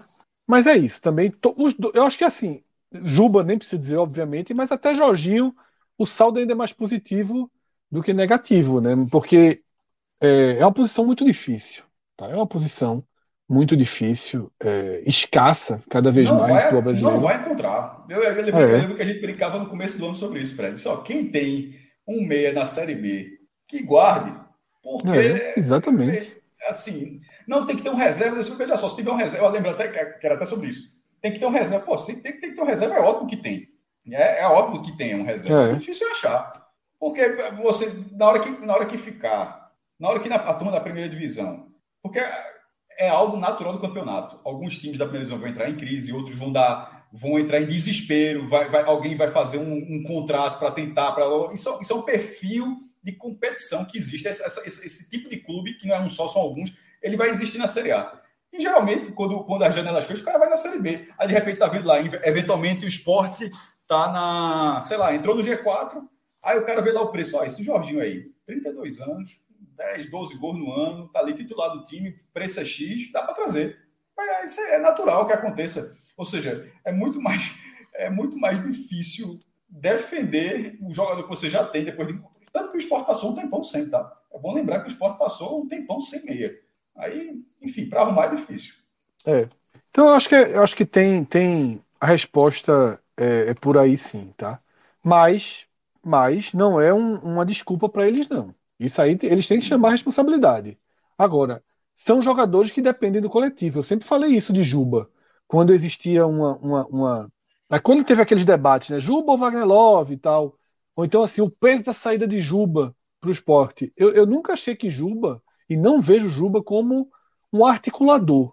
Ele não faz parte da construção, da, da, do início da construção ofensiva do esporte. Agora, ele é o jogador, e os números mostram isso, com o melhor poder de definir a jogada, seja ele mesmo definindo, seja com assistência. Tá? Você vê, Juba jogou mal hoje. Jogou mal. Flertou está entre os piores da partida. Eu acho que eu nem vou citá-lo, mas ele jogou mal. Melhorou Porém, meteu uma é, bola é, na trave. Melhorou, é, melhorou meteu uma bola na trave. Meteu uma bola na trave. Deu um chute relativamente perigoso no final do primeiro tempo. Acertou aquela bola na trave e perdeu um gol absurdo. Né? Um golzinho que ele perdeu é, foi, foi, né? foi chato. Mas ainda assim, quando você vê o replay, você vê que ele finaliza, né? Ele finaliza. O, o, o, ele chega a finalizar aquela jogada, ela vai pro gol, ou seja, ele acertou a parte dele no drible, né? Mesmo saindo troncho, ele ainda toca na bola e é o jogador do, do Botafogo que consegue é, cortar tá? a, a, a, a bola na linha do gol. Mas é isso. Pedro, tem outro superchat é, sobre questões técnicas, né, sobre questões do jogo. Igor Barbosa, grande abraço, Igor. Se mantém Love a dupla de zaga na Série A. Ô, Igor, a gente responde em novembro, dezembro? Tem, veja só, tá faltando coisa para. Tá faltando ainda uns 55 pontos. tem, tem, tem, um bocadinho de ponto para buscar. A gente responde mais para frente. Mas vamos responder agora. Só a, a zaga jogariam no Curitiba, jogariam, jogariam no Goiás, jogariam. Não, em 2023, jogariam no Cuiabá, jogariam. Certamente. Ah, veja só, a dupla de zaga do esporte eu acho que ela terá a idade tranquila para ser uma dupla de zaga de primeira divisão ainda em 24. Love terá 39 anos. É, veja só, eu não, é, supondo que ele não tenha dos 38 para 39 uma queda muito acentuada, porque a queda é natural da idade. Porque se o cara nunca tiver queda, o cara joga com 50 anos. Todo ano você tem uma queda, você vai ver diminuindo um pouco a sua explosão, a, do arranque, o, a quantidade de tempo que você consegue se manter em alto nível durante os jogos é natural. Assim como você vai crescendo, vai diminuindo. Mas se a diferença de, dos 38 para os 39 anos de Wagner Love não for grande, e talvez não seja, porque ele se mostra um jogador muito preparado, tanto que está agora aos 38 anos fazendo, se tornou hoje o principal artilheiro do esporte no ano, passou Juba com os dois gols, ele tinha 13, foi para 15, passou o jogo que tem 14. É, veja só, a gente está em, tá em maio e o jogador do esporte com 38 anos agora já tem 15 gols. Há quanto tempo? É raro que isso aconteça. Né? Então, esse jogador pode ser útil.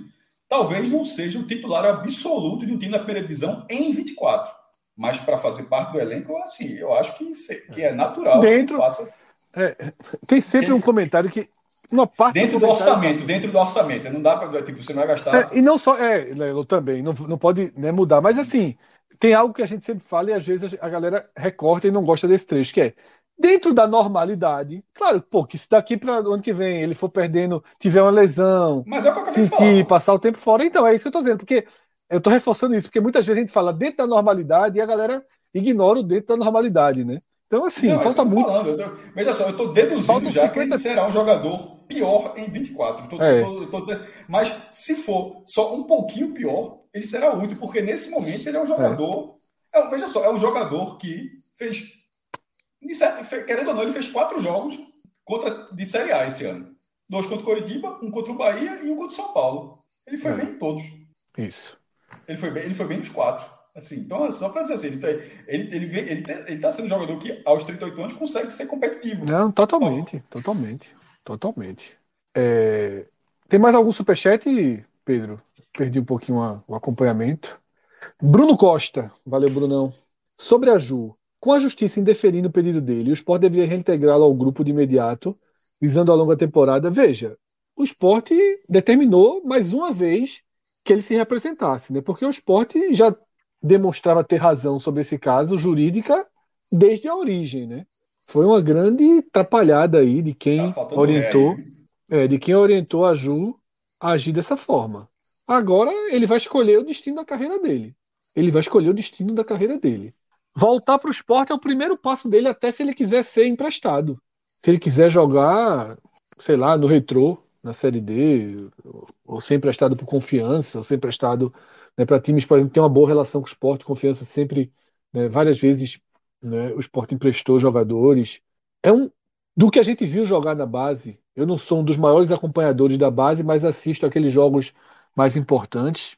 Sempre chamou atenção assim, muito bem positivamente. Teve chances no time principal e também agradou. Agora, cometeu assim um erro, né? Ou ele ou quem orientou, que como o Cássio falou, precisa de uma ré. Então ele precisa aparecer no clube. O esporte não pode laçar o cara e obrigar o cara a voltar. O esporte tem um contrato, o esporte tem os pagamentos corretos, provou isso, mostrou isso, e a justiça deu, deu ganho de causa. Né? Então, cabe ele dar ré, pedir desculpa, chorar, dar entrevista, gravar vídeo, fazer qualquer coisa. Agora, convenhamos, para jogar vai demorar esse ano. Para jogar vai demorar. A fila, ele é o último da fila. Ele, ele não, eu acredito que o melhor seria emprestá-lo esse ano. Ele não vai jogar, ele não vai jogar no esporte esse ano. Tá? Não, não vejo muito essa possibilidade, não. Vamos lá, Pedro. André Luiz Araújo. Valeu, André, sempre por aqui, deixando o dízimo né, da vitória. Dízimo aí, valeu, André. Mais uma vitória do esporte e mais um programa que ele faz parte aqui e integra né, essa, esse grupo que sempre nos apoia, que nos dá força aqui para a gente tocar o projeto. Como eu falei lá no começo do programa, tem muito conteúdo, outros jogos para serem analisados pela frente. Então vamos entrar na reta final aqui desse, desse recorte sobre Esporte 3, Botafogo 0. A gente já deu alguns spoilers, Cássio, de melhores em campo, de piores em campo, mas eu queria que você trouxesse os seus melhores em campo, tá? Quem você destaca aí positivamente né, nessa, nessa boa vitória do esporte. Mais uma vez, Wagner Love. Está falando do cara aqui. Veja só. É... O cara o comentário era: você diminuiu um pouquinho para ser um jogador útil na primeira divisão. E isso, para ser útil, seria Fred, um cara que vai utilizar o quê? 60 minutos, meia hora, um cara que pode sair do banco. Nesse momento, para o esporte, é um cara que joga o jogo todo, basicamente do mesmo jeito. É impressionante. Isso ano passado tinha chamado a atenção, ele com 37 anos. Eu lembro que nos primeiros jogos era algo que a gente chamou de, pô, o esporte contratou um jogador e está recebendo o melhor, viu? O Sport contratou um jogador experiente para fazer um golzinho aqui e tá recebendo. Lembra que Pedro um Maranhão falou assim: ele quer. É... Qual foi a história dos oito gols? Ele faz uns oito gols, a gente falou: se fizer oito, tá no lucro e tal. Se é seis, ano passado, assim, tá né? tá contratado, é. tal, já, tá, já tá pago. Porque o Sport contratou um jogador para ser experiente, é, um jogador experiente para finalizar melhor, para ser um cara ali de liderança, tá na área e tal. E, e de repente recebeu no passado um cara que armava a jogada, que aguentava básica, que aguentava os 90 minutos em vários jogos, que prendia a bola com muita qualidade técnica, dava assistência, de repente, e esse jogador ficou. É, comeu a carne com ouro, né? Esse ano demorou um pouquinho para voltar. Mas voltou, pegou, pegou, pegou, pegou no tranco e já virou um artilheiro. Os dois gols, assim, ó, o primeiro gol, porque se o de Wanderson, um que virou gol contra, os dois de Love não, meu irmão. É o contrário, é, é o gol que se o cara não tiver qualidade técnica, não faz. No primeiro, o lançamento esperou, esperou o kick da bola. Foi um monstro. Zagueiro, esperou ganhou o lance, cabeçadinha do zagueiro, é. E bateu de esquerda e dessa vez acertou e marcou, que era o chute que ele tinha dado contra o São Paulo também, tá? Só que o goleiro Rafael estava muito bem, o goleiro de São Paulo defendeu, poderia ter aberto é. o placar naquele momento, mas a finalização buscando o cantinho. No segundo, a paciência ele para na área, na hora que tem a troca, na hora que ele recebe o passe, ele troca, ainda corta o goleiro, ainda tem o jogador tá na, na barra, mas consegue acertar firme mirando a barra para tirar o, o, zagueiro que ainda estava em cima da barra. É, os dois lances, tipo, não é. É, é, é ter que criticar alguém. Pra, tipo, não é aquele jogador que o cara só dá o toquinho e ponto final, não. Assim, na linha do gol, não. O cara que realmente construiu a jogada faz parte da jogada, que ele, ele, a jogada tá com a assinatura dele. Então é mais um jogo onde Wagner Love aparece entre os melhores, nesse marcando, porque ele costuma até aparecer, é isso que é impressionante. Ele costuma aparecer em Quando não marca, né? É. é, quando não marca, mesmo sendo atacante. É, porque Kaique poderia ser, né? Kaique poderia, mas Kaique quando marca, quando marca, quando marca, não, não faz diferença. Mas no caso, é, eu concordo, Cássio. Para mim, o primeiro também é Love. Tá? Só para depois não ter que voltar, pelos mesmos certo. motivos. E, e... e, os outros dois, aí eu já vou lá para trás, tá? Porque o esporte não fez uma partida. Eu acho que o primeiro tempo faz o primeiro tempo, na minha análise. Você pode até ter outros jogadores, mas como eu acho que o primeiro tempo, é, para sustentar, para não levar um perigo maior e tal, tipo, Thierry tirou duas, duas bolas no primeiro tempo de recuperação impressionante. Sobretudo a segunda um que ele, que ele, que ele vai lançar. Era o meu melhor em campo. Era o meu melhor em campo, mesmo com o primeiro gol de Wagner Love. O segundo gol é que eu mudei. Aí já, já muda. Thierry, é. ele, ele, ele, ele, para mim, tá em segundo lugar. É, um, um, tempo de bola muito bom. Sabino foi bem também, tá? Mas é porque Sabino não teve esses lances, esse, esse lance excepcional como o Thierry teve. É, e para manter o esporte no jogo, que como você falou, a gente até faz, faz até a questão do pênalti o esporte não estava bem. O 1x0 Botafogo, talvez do jeito que estava indo, podia não ter força para virar a partida. Né? Assim, o futebol tem muito disso também. Não significa que o time que melhorou no segundo tempo existiria de todo jeito caso estivesse 1x0 Botafogo. É, esse esporte no segundo tempo ele é uma consequência do 1x0 já no primeiro tempo. Se tivesse 1x0 Botafogo, a partida era uma coisa completamente diferente. O caminho, a linha temporal, para quem gosta da Marvel, a linha temporal teria sido completamente diferente. É, e o terceiro nome o terceiro nome, Renan, porque ele faz uma defesa muito atabalhoada no primeiro lance, uma, ele espalmou, é, espalmou para frente, mas ele recupera, defende, mas todos os outros lances depois, porque ele foi exigido, ao contrário do goleiro do Botafogo, que não foi exigido e quando foi a bola entrou, Renan foi exigido. E, e ele seguro, né? Tirando esse primeiro lance, tirando sim, esse primeiro sim, lance, ele foi é. muito seguro e. e Mas não teve replay esse lance, não foi? Não teve, teve replay. Teve, teve, até que mostra. Teve, acho que... Ele, ele até mostra o replay, é, é, inclusive no replay que mostra que ele pede desculpa. Que ele pede desculpa, né? É. Eu, eu, eu lembro acho... dele pedindo desculpa, agora eu não lembro o replay do lance em si.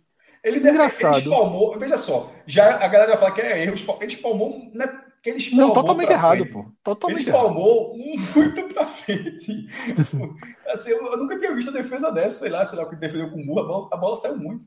Mas é. enfim, foi. É e até o público feminino, isso faz diferença. Porque, mesmo que tivesse a consciência, ó, esse goleiro está dando uma farrapada, mas eu acho que não houve uma pressão que seria natural, se existisse também, reconheço, porque o goleiro faz por onde. Mas não houve a pressão, tá? Houve apoio, ele pediu desculpa, seguiu o jogo e todos os outros lances que eu me lembro, ele mostrou confiança. Então, esse é o meu pódio. Nesta ordem, de vez em quando eu não digo ordem, não, mas dessa vez eu estou colocando pela ordem. Wagner Love, primeiro, Rafael Thierry, segundo, e Renan, o terceiro. Tem outros jogadores, tá ligado? Tem outros jogadores que foram bem, mas tô falando da Tem, tem, tem, tem. Ouro, prata e é, Ronaldo foi bem, Ronaldo foi bem. Joga... Qual, qual, o número dele? A gente já, já se perdeu de novo. 516, eu acho. Eu acho que é 516. 516? É. Não, pô. Que loucura, pô. Tava 200, pô. Que loucura. Não, então 200. 200. Esqueci, esqueci. Porra. Alguém aqui do chat lembra. Irmão, olha só, se fosse 516, ele passaria, já estaria na frente de Durval, eu acho, já, porra. É porque no, jogaram no, no, programa passado, a turma jogou hashtag 515. Não, mas, não, mas não. É. Acho que é 200 e... 216, eu acho, né? Então, enfim, perdemos a conta. É, mais uma vez. Mas. Quando a gente recuperar essa mas... conta, já está perto de 300, já está com a camisa 300. Te prepara. mas ele jogou muito bem, tá? Ele, como eu falei, assim, eu tive até uma discussão. Melhor do que Fabinho dessa vez, que também não foi mal. É. Os dois volantes foram bem. É. No, na, foi bem. Na, é como eu falei, que eu tive uma discussão com o Cauê no programa. Eu tive uma discussão com o Cauê né, no programa passado. Veja só. Não tem quem me convença hoje que Pedro é titular na frente de Ronaldo, não. Mas Veja só. a Pedro, não a Ronaldo. É, exatamente. Pedro teve uma queda de rendimento, entrando no Blazer. Hoje não, hoje foi muito pouco tempo. Mas assim, e Ronaldo tem feito a parte dele. Sabe? Tem feito a parte. É limitado, mas quando o jogo tem esse desenho, ele consegue ser o quê? O problema é quando tem o São Paulo pela frente. Aí Ronaldo vira um, um caos, assim. Por exemplo, contra o Criciúma, tende a ser um jogo de... de... No frio? Isso aí não. Contido. Veja só. Ver, temperatura Criciúma, deixa eu ver aqui. É, se fosse mais para frente era pior. A gente ainda está em maio, ainda dá para. Não, veja só. O jogo é, é quarta. Mas um mêsinho era luva. O jogo é quarta, vamos ver aqui. Quarta-feira. É. 17 graus. O jogo começa. Até a hora exata, o jogo começa. O jogo lá começa nove e meia da noite, para terminar de lascar. Foi muito tarde, vice. Foi muito tarde. 20 graus já começar o jogo. É, e pode ah, tá terminar tá com 17. Tá. Camisa aqui. Ele bota a, a luva. camisa é aqui, viu? Ele bota a luva, vice. Ele bota a luvinha. Não, a camisa é aqui. A camisa é aqui. É dado do Henrique, Google, eu tô falando aqui, eu tô lendo, eu tô lendo é. dado do Google aqui, tá? Henrique confirma aí, 216, tá? 216 partidas vestindo a camisa do esporte. Então eu acho assim, mas eu, eu vou ficar com seus três também. Eu vou ficar com o Renan. Eu tava em dúvida entre Renan, entre Ronaldo, tá? Mas fica por aí também. Tem outro jogador que merece uma citação positiva, que é assim, pelo menos para ganhar a posição, não sei se imediato ou pelo menos para começar a entrar antes, que é Fabrício. Ele foi bem melhor hoje do que do que Wanderson, né? Conseguiu só, dar uma dialogada, ele que dá a bola do terceiro gol. Já tinha chamado a atenção, porque na Copa do Brasil não podia, na verdade, né? Acho que chamou a atenção foi lá no podia, jogo Podia. Ele não é, jogou pelo Curitiba, não. É, é porque Anderson, é, assim como o Roger Machado, tem a hierarquia. É, é, o cara não perde a vaga em um jogo. O cara joga alguns jogos e perde. Mas, pelo menos, vem perdendo. Tipo, Anderson, ele, eu, eu acho que Anderson, o trabalho dele, essa parte eu acho bem interessante. É, o cara não perde e não vai sair dizendo que não teve oportunidade, não, tá?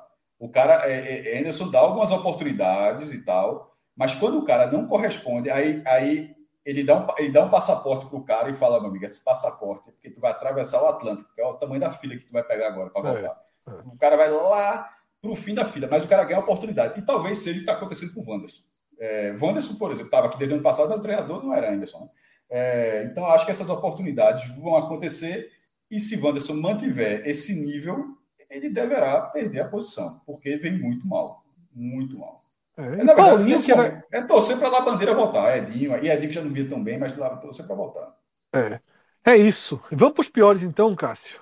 Mas você concorda, né, que Fabrício tá, tá cada vez, cada, pelo menos para entrar. Eu não iria com ele titular em Criciúma, não, pelo perfil do jogo. Sobretudo, mas... Sobretudo numa disputa com o Wanderson, porra. Veja só. É. Eu não estou pedindo Fabrício no lugar da bandeira, não. Eu acho que da bandeira voltando em condições físicas, pelo que vem apresentando, é o titular. Ou, no mínimo, aquela disputa, né? Que era Labandeira e Edinho, que era melhor para os dois. Quando cada um jogava 45 minutos, era melhor para todo mundo. É. Na hora que começaram a dar 90 minutos, todo mundo piorou. É, então, essa questão de essa análise de Fabrício, ela é especificamente nesse momento com o Wanderson. Sobre o pior, no blog, eu coloquei só o Wanderson Fred. É, mas eu não, pior também, mas eu não gostei, mas como já falei aqui, não gostei de Filipinho. Não gostei da atuação. Jorginho, Jorginho, para mim é Wanderson, Jorginho. Jorginho, ele, aquela bola que ele. Que ele Jorginho pior do que. Filipinho. Jorginho pior que é, Filipinho. Jorginho, Jorginho. dos piores. Wanderson, é. aí bota um latifúndio, aí Jorginho e Filipinho. Porque eu acho que Wanderson não, eu, eu, muito mal. Eu acho que ele eu não fa... é. Eu vou ter uma, uma, uma coisa, uma, uma organização um pouquinho diferente da sua. Wanderson pior. Jorginho não tão longe de Wanderson. Tá? Demarca, você está demarcando terra aí, né? Demarcando terra, é mais próximo. Tá, tem uma bola próximo. absurda de Jorginho ali no primeiro tempo. No final, já estava 1x0. É, Filipinho bate o lateral para ele. Na cara do goleiro, ele abre a mão do chute e toca para Love. Concordo, mas ao mesmo tempo, pior é se ele não tivesse tocado para ninguém. Querendo ou não, na função dele, ele é, centroavante. Isso, mas, mas eu acho que ele foi. É, eu acho que ele foi apático. Tá? Faltou uma finalização ali, mas veja é. só, mas a posição dele ali é uma posição que não é um absurdo, mesmo que um jogador, naquela posição, ele estava na, na, na, diagonal, não era de frente para o gol, que ele busque o cara mais técnico do time que está, esse sim. É, mas, deu, mas deu um ossinho para Love. Um ossinho, é. um ossinho de Tiranossauro é. Rex. Deu sim, deu sim, é. deu um ossinho. É foda. E mas, a, a visão, aí, mas o é. meu ponto é que a visão que ele, ele executou, veja só, pronto, vou até falar de forma mais clara. Ele executou muito mal, mas o que ele quis fazer ali não é um absurdo. É. Não. Porque a condição de e aí, muito boa é, também. Assim como você falou que no blog, na verdade, só escolheu um, né? E aqui a gente né, meio que se força aí até aí três. Eu acho que eu só ficaria, eu só achei muito negativo mesmo Wanderson e Jorginho. Juba, por boa parte do jogo, para mim, flertou com esse terceiro lugar. Mas como eu falei, mesmo sendo, mesmo jogando mal, ele participa de lances que quase resultam em gol, né? Então ele deixa alguma coisa em campo. E Filipinho também acho que ele deixou alguma coisa, tá? Deu uma bola, por exemplo, para Fabinho espetacular, tá? Eu acho que ele também não foi, não merece estar entre os piores não. Ele está ali na turma que, que, que oscilou pelo meio, pelo meio do caminho. Chamar atenção para algo que eu tinha, eu, tinha, eu tinha elogiado a entrada e Cauê tinha alertado pelas entrevistas. Eu elogiei a entrada e Cauê alertou para as entrevistas de Anderson elogiando muito Ítalo. Mas e Cauê jogou essa. Antigas. Até, é, e Cauê Anderson é. tinha critica, é, criticado, ele tinha reclamado quando o Ítalo estava machucado. Disse, Pô, o cara falou brincando, parece que o cara não quer jogar comigo, porque ele meio que ficava empolgado com o cara, mas quando ficava perto é. ali, aí estava machucado. E aí furou a fila, né? O primeiro a entrar hoje foi ele. Ele não tem nem característica para jogar ali no lugar de Jorginho. Ele não furou a fila. Ele não furou a fila, ele é volante mesmo daquela. Ele não, veja só, na verdade, ele, ele, ele, ele era um dos ponteiros da fila. Ele, na verdade, ele foi ultrapassado na fila pelo é, tanto que ele se é, isso é verdade, é, isso é verdade, é. Ele verdade. era um cara, mas a fila atual, nome, era um nome muito mais presente atual, assim é. do que Pedro Martins e Fábio. Ítalo era um nome muito mais, mais. presente. Então, na verdade, ele, muito mais. Ele, é. ele perdeu espaço, ele não furou a fila. Ele está tentando recuperar o espaço dele. Ele, exatamente, ele era o principal, né? Ele era o principal. Isso, aí muita gente aqui perguntando, é, muita gente aqui como Clécio perguntando qual o grande motivo de Anderson não usar Juan Xavier. Não sei, não faço a menor ideia, na verdade, não tenho, não tenho como, como responder, tá? É, talvez não tenha confiança para aquele setor aí, mas é. olha só, nesse momento eu acho que as peças da base vêm entrando. Vitor Gabriel já é lateral esquerdo ali reserva, Ítalo jogando, Pedro Martins jogando, Fábio jogando, Everton jogando assim, é, nesse, nesse momento, você não precisa colocar o time sub-20 para jogar. Nesse momento, eu acho que, que, que vem acontecendo uma utilização é, é. aceitável. Mais do que no Pernambucano. Mais do que. Mas, é, mas, mas aí é que entra. Isso se encaixa, se fosse um Lego. É, é tudo que a gente falou. A gente né? Com o elenco, com elenco minguando. É. Não, é, não é é um pouco do, do, da confiança do, do, treinador na utilização, mas também na escassez de peças por N fatores. De, de suspensão, manipulação de resultado. É foda, pô. É. A, a, a jogador entrando na justiça, porque a Ju já poderia ter jogado. Já poderia ter jogado. A Ju já, já poderia, ter, ter jogado. É. Nesse tempo todo aí que ele ficou fora, aí, a, a porta se abriu para ele ser utilizado e, e acabou não sendo utilizado. Vamos é, Pedro, pode começar a trazer o pessoal que vai analisar o empate do Bahia contra o Goiás na Fonte Nova. Ju, Malaguti e Pedro entrando aí, tá? Grande Mala, Pedro, já já, Ju. Enquanto o Ju não chega, Pedro, abre o Beto Nacional aí pra gente dar uma olhada no que tem para amanhã, ou se quiser entrar ao vivo em alguma coisa aqui, tá? Os jogos estão nos minutos finais. É uma loucura, né? meu irmão. O, o, essa tabela aí, essa, esse formato que colocaram, que cá pra nós é só para ter Flamengo e Corinthians pro Brasil. Exatamente. É, é aí a galera colocou, meu irmão, a rodada. Super sábado, né? Um, dois, três. Você tem cinco jogos acontecendo. Cinco jogos da Série A acontecendo ao mesmo tempo. Já Isso teve é um e vai ter mais um, né? É. Não, pô, mas, assim, mas tem cinco. É tudo que a pessoa compra, não pode ver, né? É. é. se você compra o pay per view, se você compra o pay per view, nem, nem o como é que se fala? O mosaico dá conta nesse momento, porra. Nem o mosaico dá conta, é verdade. É, então você tá, não pode usar porque é uma maluquice, porra. É. Mas vamos abrindo, tá? Para ver o que é que tem de aposta para amanhã. Tem esse Santos e Palmeiras já já. Quanto é que tá Santa Cruz e Campinense? Vamos ver. Tenta achar aí. Tenta achar. Não, deve, não deve estar, tá, Vamos achar, né, jovem?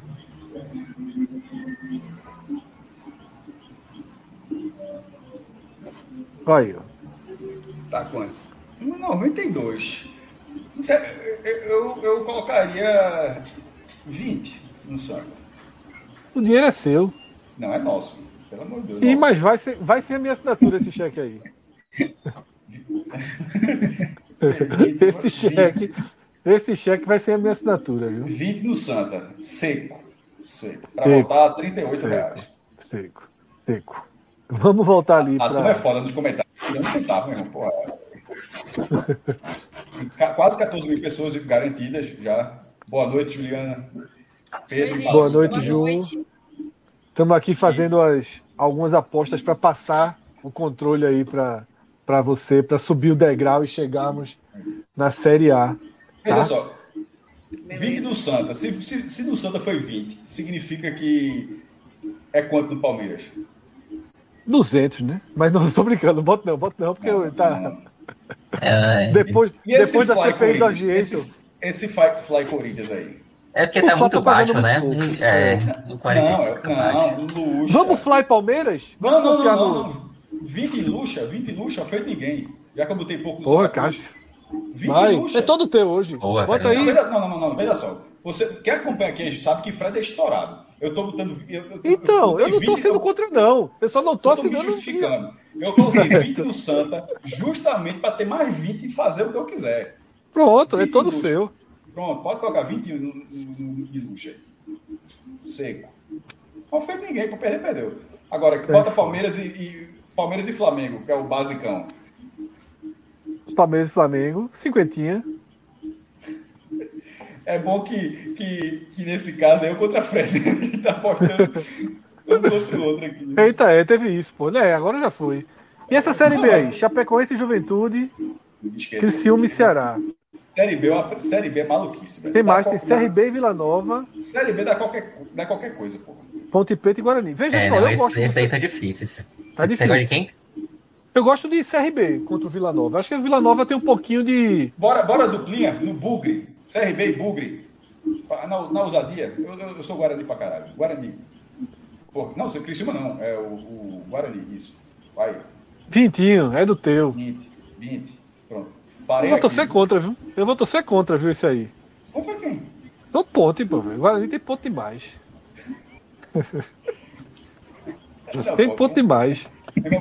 Tem ponto demais. Nacional. Não é torcida, não, pô. Eu sei. Eu, eu sou, eu sou luxa. Apesar daquele, veja só. Eu tô torcendo mais pelo teu Vitor do que pela veja, dobradinha Palmeiras e. Flá. Primeira divisão, qualquer jogo pra tu é brinca, pra começar. É, então, mas aí, pô, na brinca eu sou luxa, né? Contra o Flá. Então. Mas é isso, tá? Então, feitas aí as apostas desse domingo, tá? Beto Nacional, tá?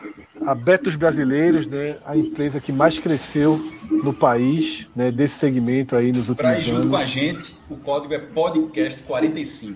Exatamente, tá? Esse código ajuda demais o nosso trabalho, E ajuda seja demais sempre o 45 prudente, minutos. tá? E seja assim, seja sempre prudente, não- não- seja sempre responsável. Sempre a dica que é legal é brincar e tal, mas seja sempre responsável e quem não tem, Ô, ô, não tem maestro. perigo. Se for, se for apostar contra, contra, no Corinthians contra o Flamengo, aposta pouquinho, né, Cássio? É, exatamente, veja só, não, não- não- não- não- não- esqueça o peixe, deixa o aquário, deixa o peixe no aquário. Não, é é o que a gente gosta de falar também, né? É o tipo da coisa que você reserva aquele, aquele dinheirinho Isso, para uma graça, né? Para o seu lazer, para, enfim, para um sorvete, um, um cinema, alguma coisa, você reserva para isso também. Não vai É tirar o dinheiro da conta de luz para Não, não. para apostar, Jamais. porque pode dar muito bom, mas pode dar ruim também, né? Aí cortar É, a luz Jamais. pode ser um problema. é. Não faça isso, Exatamente. porque ninguém Não aqui. faça isso. Porque ninguém aqui faria isso. Então, assim, né, Exatamente. é, ninguém, ninguém faria isso, sugerir nada. Então, assim, É. é só ser responsável. Eu, na verdade, eu até voltei. Fred talvez, Fred talvez. Mas é. Não, não, não, não. Já nunca tive, nunca passei nem perto. pô, brincando, brincando. Nunca passei nem perto. É, mas, por exemplo, eu tenho um grande problema. Por isso que eu prefiro, às vezes, fazer com o Rodrigo. Porque, por exemplo, City Real Madrid. Eu queria muito ter apostado no City. E não me lembrei, pô. Eu Ah, esqueço cara. demais de apostar. Eu esqueço demais. E já já aposto, já já aposto, já já aposto tá 1x0. Aí depois tá 1x0 o cara não pode mais entrar. Quer dizer, pode, mas o ganho já é muito menor, né? Eu fiquei revoltado. Agora, quando o cara pensa e perde, né? O cara no, no instante deleta isso da memória. Quando o cara não faz e ganha, que fica, É, fica martelando, né? só, só lembrar, lembrar só na boa é foda. Ó, É. a turma tá, a turma tá Veja só, só, por curiosidade. Quanto é que tá Náutico e Floresta segunda-feira? Isso é que tá. Não sei se ainda, não sei se já tá.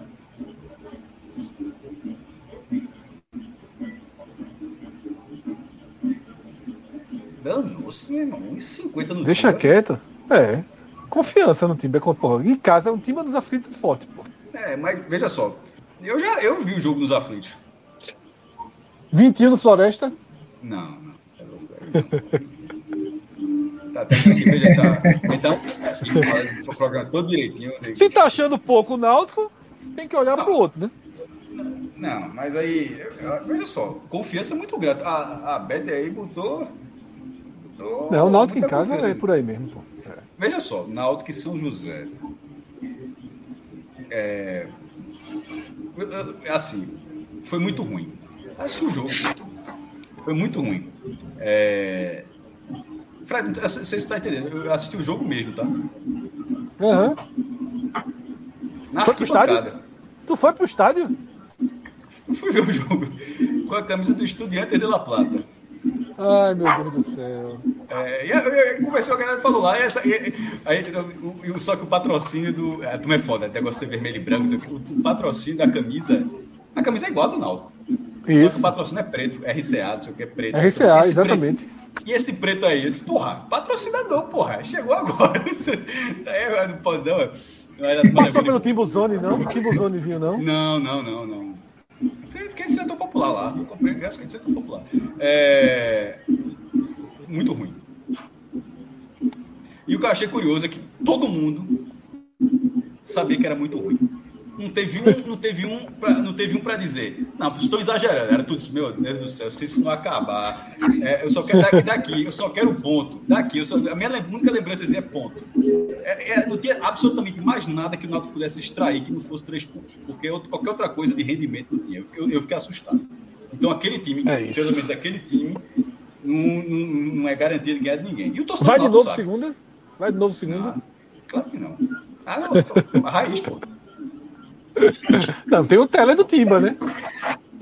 Nem, lembra, nem lembrava o aperreio que é entrar, entrar no jogo tranquilo. Até jogo tranquilo é ruim de entrar. Até esqueci até de comentar, porque eu comentei isso.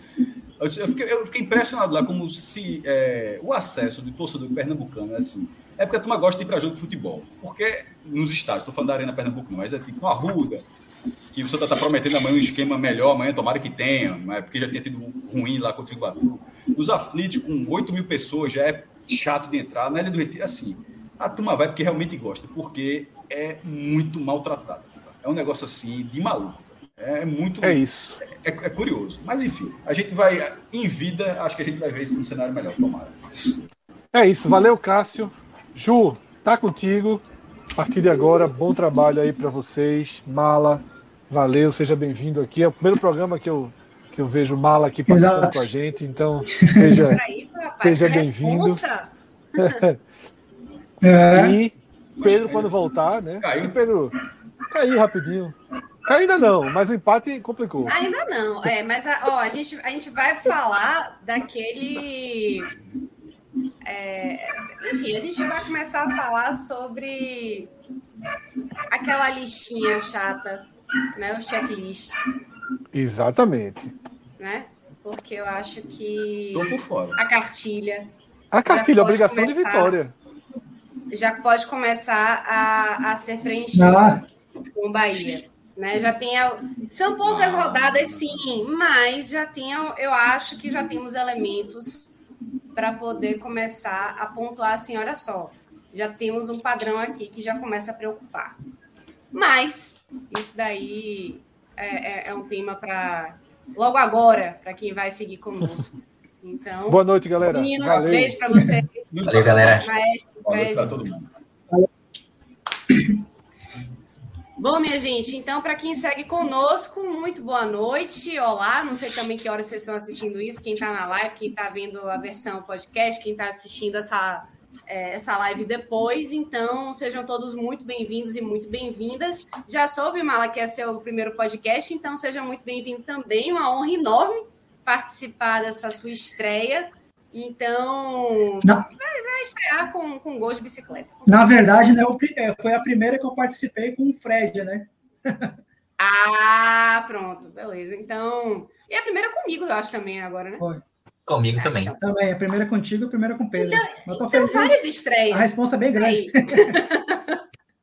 Bom, então, é, massa, vai dividir esse espaço contigo e Pedro Números Pereira, enfim, nosso parceiro aí de, de análises do Bahia, que deu uma derrapada, né, Números? Eu gosto sempre de começar de, com quem esteve no estádio, porque eu acho que é uma visão bacana, né, de quem é, viu e teve a sensação da torcida, porque, enfim, né, é, o Bahia derrapou, eu acho que a palavra é essa mesma, né, e perdeu chances de conquistar ponti- pontos preciosos, preciosos dentro da Fonte Nova. Me diga aí o que, que você achou.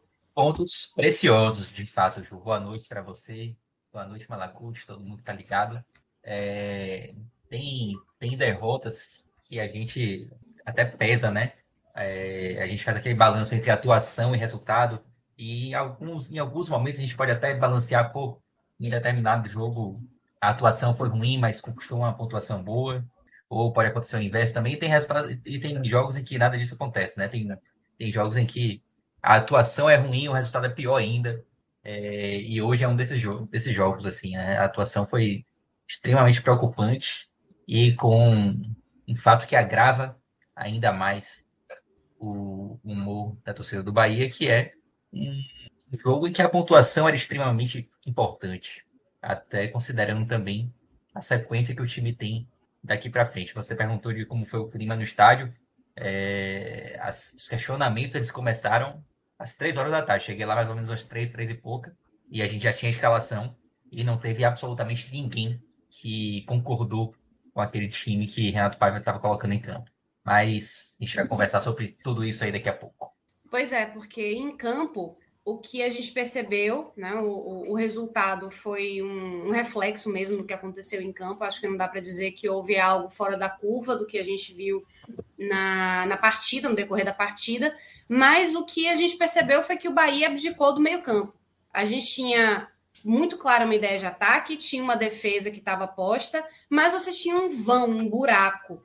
E o Bahia, quando não conseguia escapar pelas laterais, não conseguia preencher esse meio-campo, não conseguia ficar com a bola nos pés e não conseguia fazer esse entrosamento entre defesa e ataque, né? Então isso acabou dando espaço para que o Goiás conseguisse, se não aumentar o placar, né? Porque ficou no empate, uma belíssima cobrança de falta né, do, do Bruno Melo, mas ficou é, modorrento, né? Aquela coisa assim meio não vou deixar você criar também. E o Bahia não conseguiu criar. Então, é, Mala, passando agora para você. Adorei esse apelido, assim, eu gosto muito de apelidos aqui no podcast 45, né? O Pedro é números, você agora virou mala. Não será mala sem alça jamais. Tá parecendo o Anderson aí, mas até eu me estranho porque é, ninguém me conhece por Anderson, né? Eu botei aí mais pro protocolar. Se deixar só Malaguti ou mala, todo mundo me conhece. eu gosto, mas Veja só, é, essa, essa percepção que eu tive, obviamente, né, cada um pode ter a sua própria percepção, achar que não, na verdade, não, não teve nada a ver com o meio-campo, o Bahia teve outros problemas. Para mim, a, a sensação foi essa: que o Bahia perdeu, abdicou do meio-campo. E isso impactou diretamente na, na forma de jogar e também no resultado, né? Queria saber sua, a, a, sua ideia dessa partida, no que, que você percebeu assistindo esse jogo. Perfeito. Antes de mais nada, é, é um prazer estar aqui com vocês, né? Falando sobre o Bahia. Eu gosto muito do Bahia. Gosto muito do estado da, da Bahia também. É, eu costumo, logo que eu vou ver algum jogo, eu sempre fico no Twitter, fico acompanhando. E uma das primeiras coisas que eu faço quando começa o jogo e sai, começa o jogo não, quando sai a escalação, é ter um termômetro da escalação pelos torcedores no Twitter, né? Então, logo que saiu a escalação, se você voltar lá, é, um, ficou gravado para mim que foi um, um, torcedor que comentou assim: quem é que marca nesse time, né? Porque era uma escalação, né? Era uma escalação, por mais que são três zagueiros, né? Mas que o, o fator meio-campo era a questão que logo de cara eu percebi que ia ser uma coisa diferente no jogo, que poderia influ, influenciar diretamente. E quando começa o jogo, de fato é isso. É e eu também fico pensando muito assim, pô, será que às vezes é, um, é o time que está jogando mal ou o adversário que está jogando bem? O Goiás também tem o seu mérito. O Goiás é um time encaixado. Né? O Goiás não é talvez aquele Goiás dos outros anos, talvez um pouquinho mais ruim, uma Série B. Não, o Goiás hoje está é, tá jogando uma final de Copa Verde, né? que inclusive ganhou o primeiro jogo fora de casa, está jogando uma Sul-Americana, né? É, tá, tá razoavelmente bem então, assim, o Goiás também tinha um fator dele em campo. Mas quando logo começa o jogo, obviamente, é, esse buraco que a torcida logo percebeu que poderia acontecer, de fato aconteceu. A gente via esse buraco entre é, a defesa e os alas, é, e os meios campo e o meio campo dava muito espaço para esse, esses primeiros, principalmente os 20 primeiros minutos foi é, tá claro isso para mim, né? Foi muito os 20 primeiros minutos do, do do Bahia foi muito ruim, tanto que o, o, o Goiás estava com quase 60% de posse, né? Mas é, aí só que o Bahia conseguiu é, se encaixar, principalmente é, quando resolveu tocar mais bola, porque é um time que tem uma certa qualidade no, troco, no toque de bola. Conseguiu logo um chute a gol com o Biel aos 20 minutos, um, um chute forte. E, mas logo na sequência, o Goiás já, já deu mostras que poderia complicar o jogo naquele gol de impedido, né? Do Matheus Peixoto, que foi um impedimento bem marcado, diga-se passagem. Tanto que a, o VAR agiu rapidinho. É... Mas quando o Bahia, de fato, depois voltou a tocar passe, foi onde que apareceu o gol, o primeiro gol. É... Mas aí é... também a gente tem que levar em conta que o Goiás estava tão bem mar... tão bem ajustado na marcação que o Bahia só consegue o gol, por mais que houve uma troca de, de uma troca de, de passe muito boa, né? Que que, termina, que, que finaliza é, com um chute de Biel, mas a bola é, a bola só sobe em Everaldo porque é um rebote. Então aí entra a qualidade do Everaldo e tem a, a qualidade, a tranquilidade de receber esse, esse, rebote, driblar e fazer um gol, né? Não sei se eu estou indo muito rápido na minha análise, mas é... não perfeito. Qualquer coisa a gente Sim. interrompe aqui e eu, eu faço isso às vezes, né? Acabo cortando o, o pensamento dos meninos quando eu tenho alguma coisa assim que eu acho que, pô, se eu não falar agora, vai, vai descasar completamente, né? Mas segue aí. Eu vou, eu vou fazer a minha análise até o, até o gol do Goiás, porque o Bahia faz o gol, né? Na sequência. É, e aí eu achei o lance interessante, porque como é o futebol, né? O Goiás faz o gol, pouquinho logo depois tem uma, uma falta relativamente perigosa para bater, mas não faz. E na sequência o Goiás tem e faz o gol, tá entendendo? Então você vê que às vezes as poucas oportunidades que você tem, você tem que aproveitar, porque senão o adversário pode ir lá e fazer.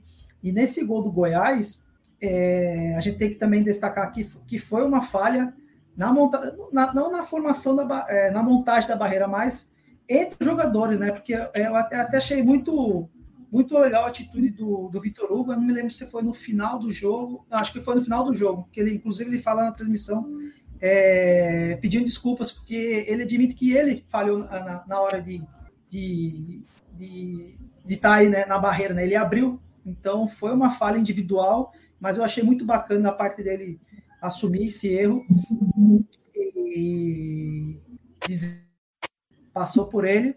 E aí sai o gol do Goiás, mas o, o Bahia tem novamente uma chance, com o próprio, é, dessa vez com o Davi Duarte, uma bola, cabeça, uma cabeçada no travessão, que no rebote ainda deu uma confusão, é, a gente achava que, que, poderia sair o gol, mas é, o esporte, o esporte, eu estava falando de esporte, confundi agora, mas o Bahia aproveitou é, soube, né, da metade do, do, primeiro tempo em diante, equilibrar mais, tocar mais posse de bola, teve chances, é, mas o Goiás, repito, o Goiás também foi um adversário que a gente aqui não deve menosprezar, porque foi um adversário muito duro, né, tanto que Marcos Felipe ainda faz uma grande defesa no, ainda do primeiro tempo, e o Goiás termina o primeiro tempo é, com mais chance de, de, de, de ficar na frente do placar, mas com o Bahia equilibrando um pouco, mas muito longe ainda do que a gente espera do Bahia. Né? Então eu fecho essa primeira parte do, do primeiro tempo. É, se Pedro quiser também comentar o primeiro tempo, essa, foi o primeiro tempo muito agitado, né, né Pedro? A escalação ainda, né? Que acho que a escalação hoje pegou muito, assim.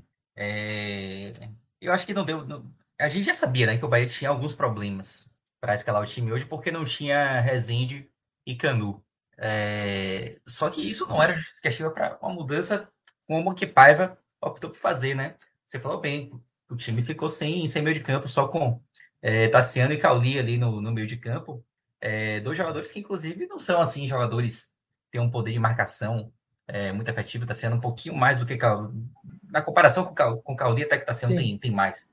Só que não é um volante, aquele volante que te dá uma segurança em termos de marcação. O, o esquema, ele, ele me lembrou um pouco é, a opção que Paiva fez no jogo contra o Santos pelo Campeonato Brasileiro.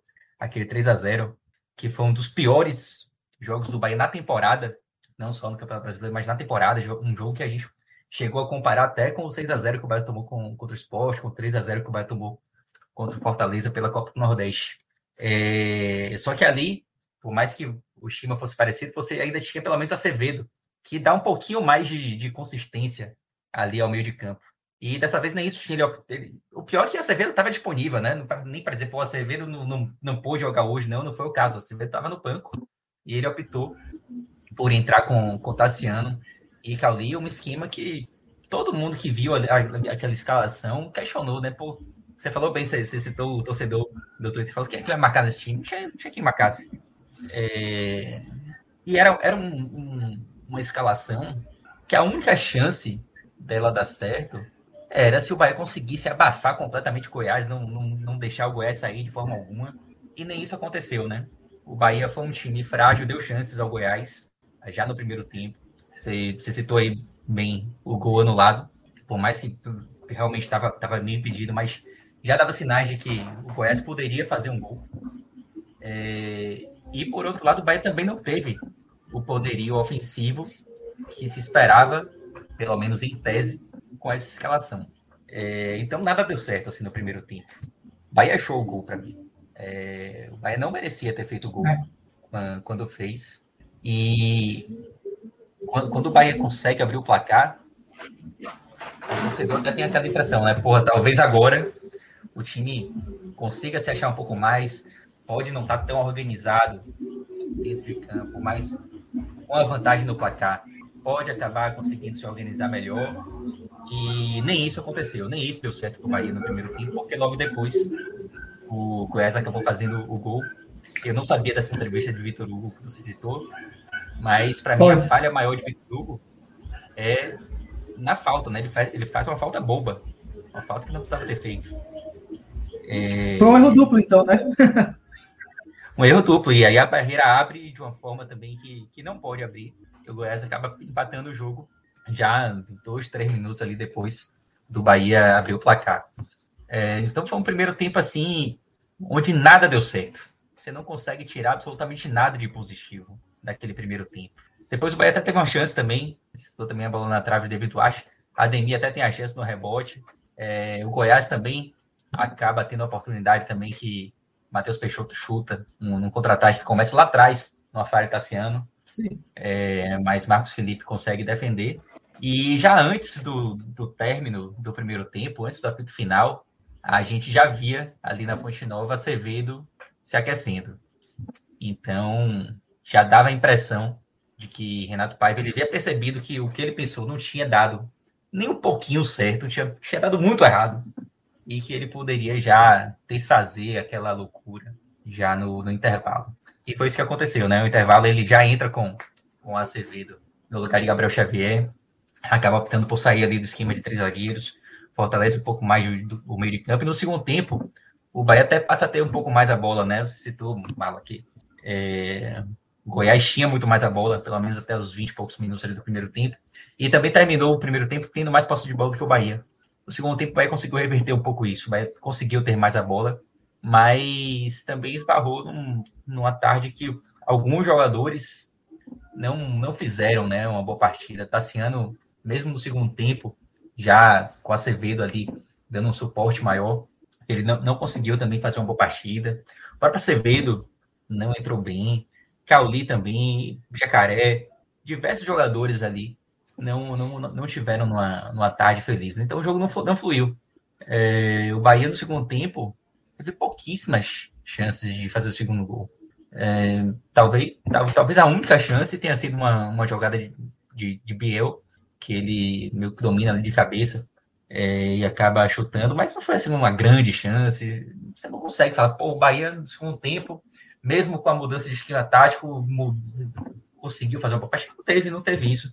O Bahia foi mal, foi muito mal no primeiro tempo, por conta de uma escolha de Paiva, e foi muito mal no segundo tempo, já no esquema tático diferente, mas sofrendo muito ainda dentro de campo, é, com atuação muito ruim hoje do, do time de Paiva.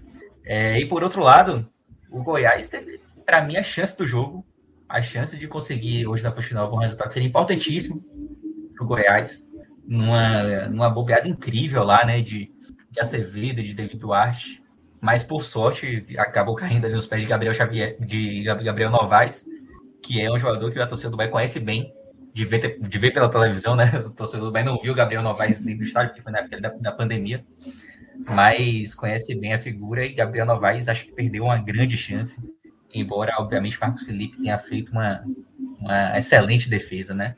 Então, assim, foi uma atuação. É, eu acho que foi a, a, foi a defesa do jogo, eu acho, né? Essa, essa, esse chute do Gabriel foi uma baita Com certeza. do Marcos Felipe.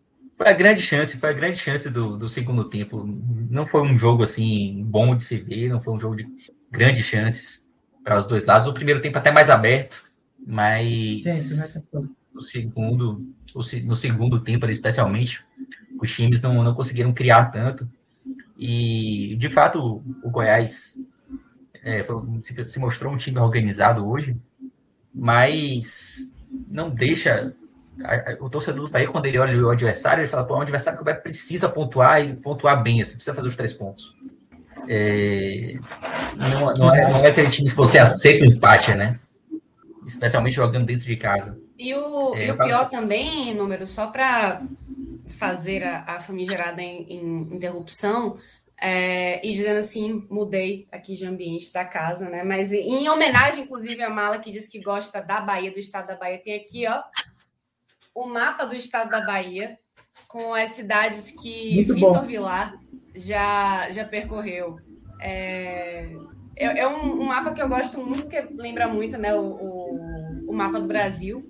E não por acaso, né? Enfim, o Brasil nasceu aqui, etc e tal, né? Mas vamos lá. É, uma coisa que eu acho interessante também da gente trazer para a mesa nesse momento é que é o seguinte: o Bahia cedeu o empate para um adversário que deveria vencer jogando em casa, um, um, adversário que é acessível, um adversário que é direto também.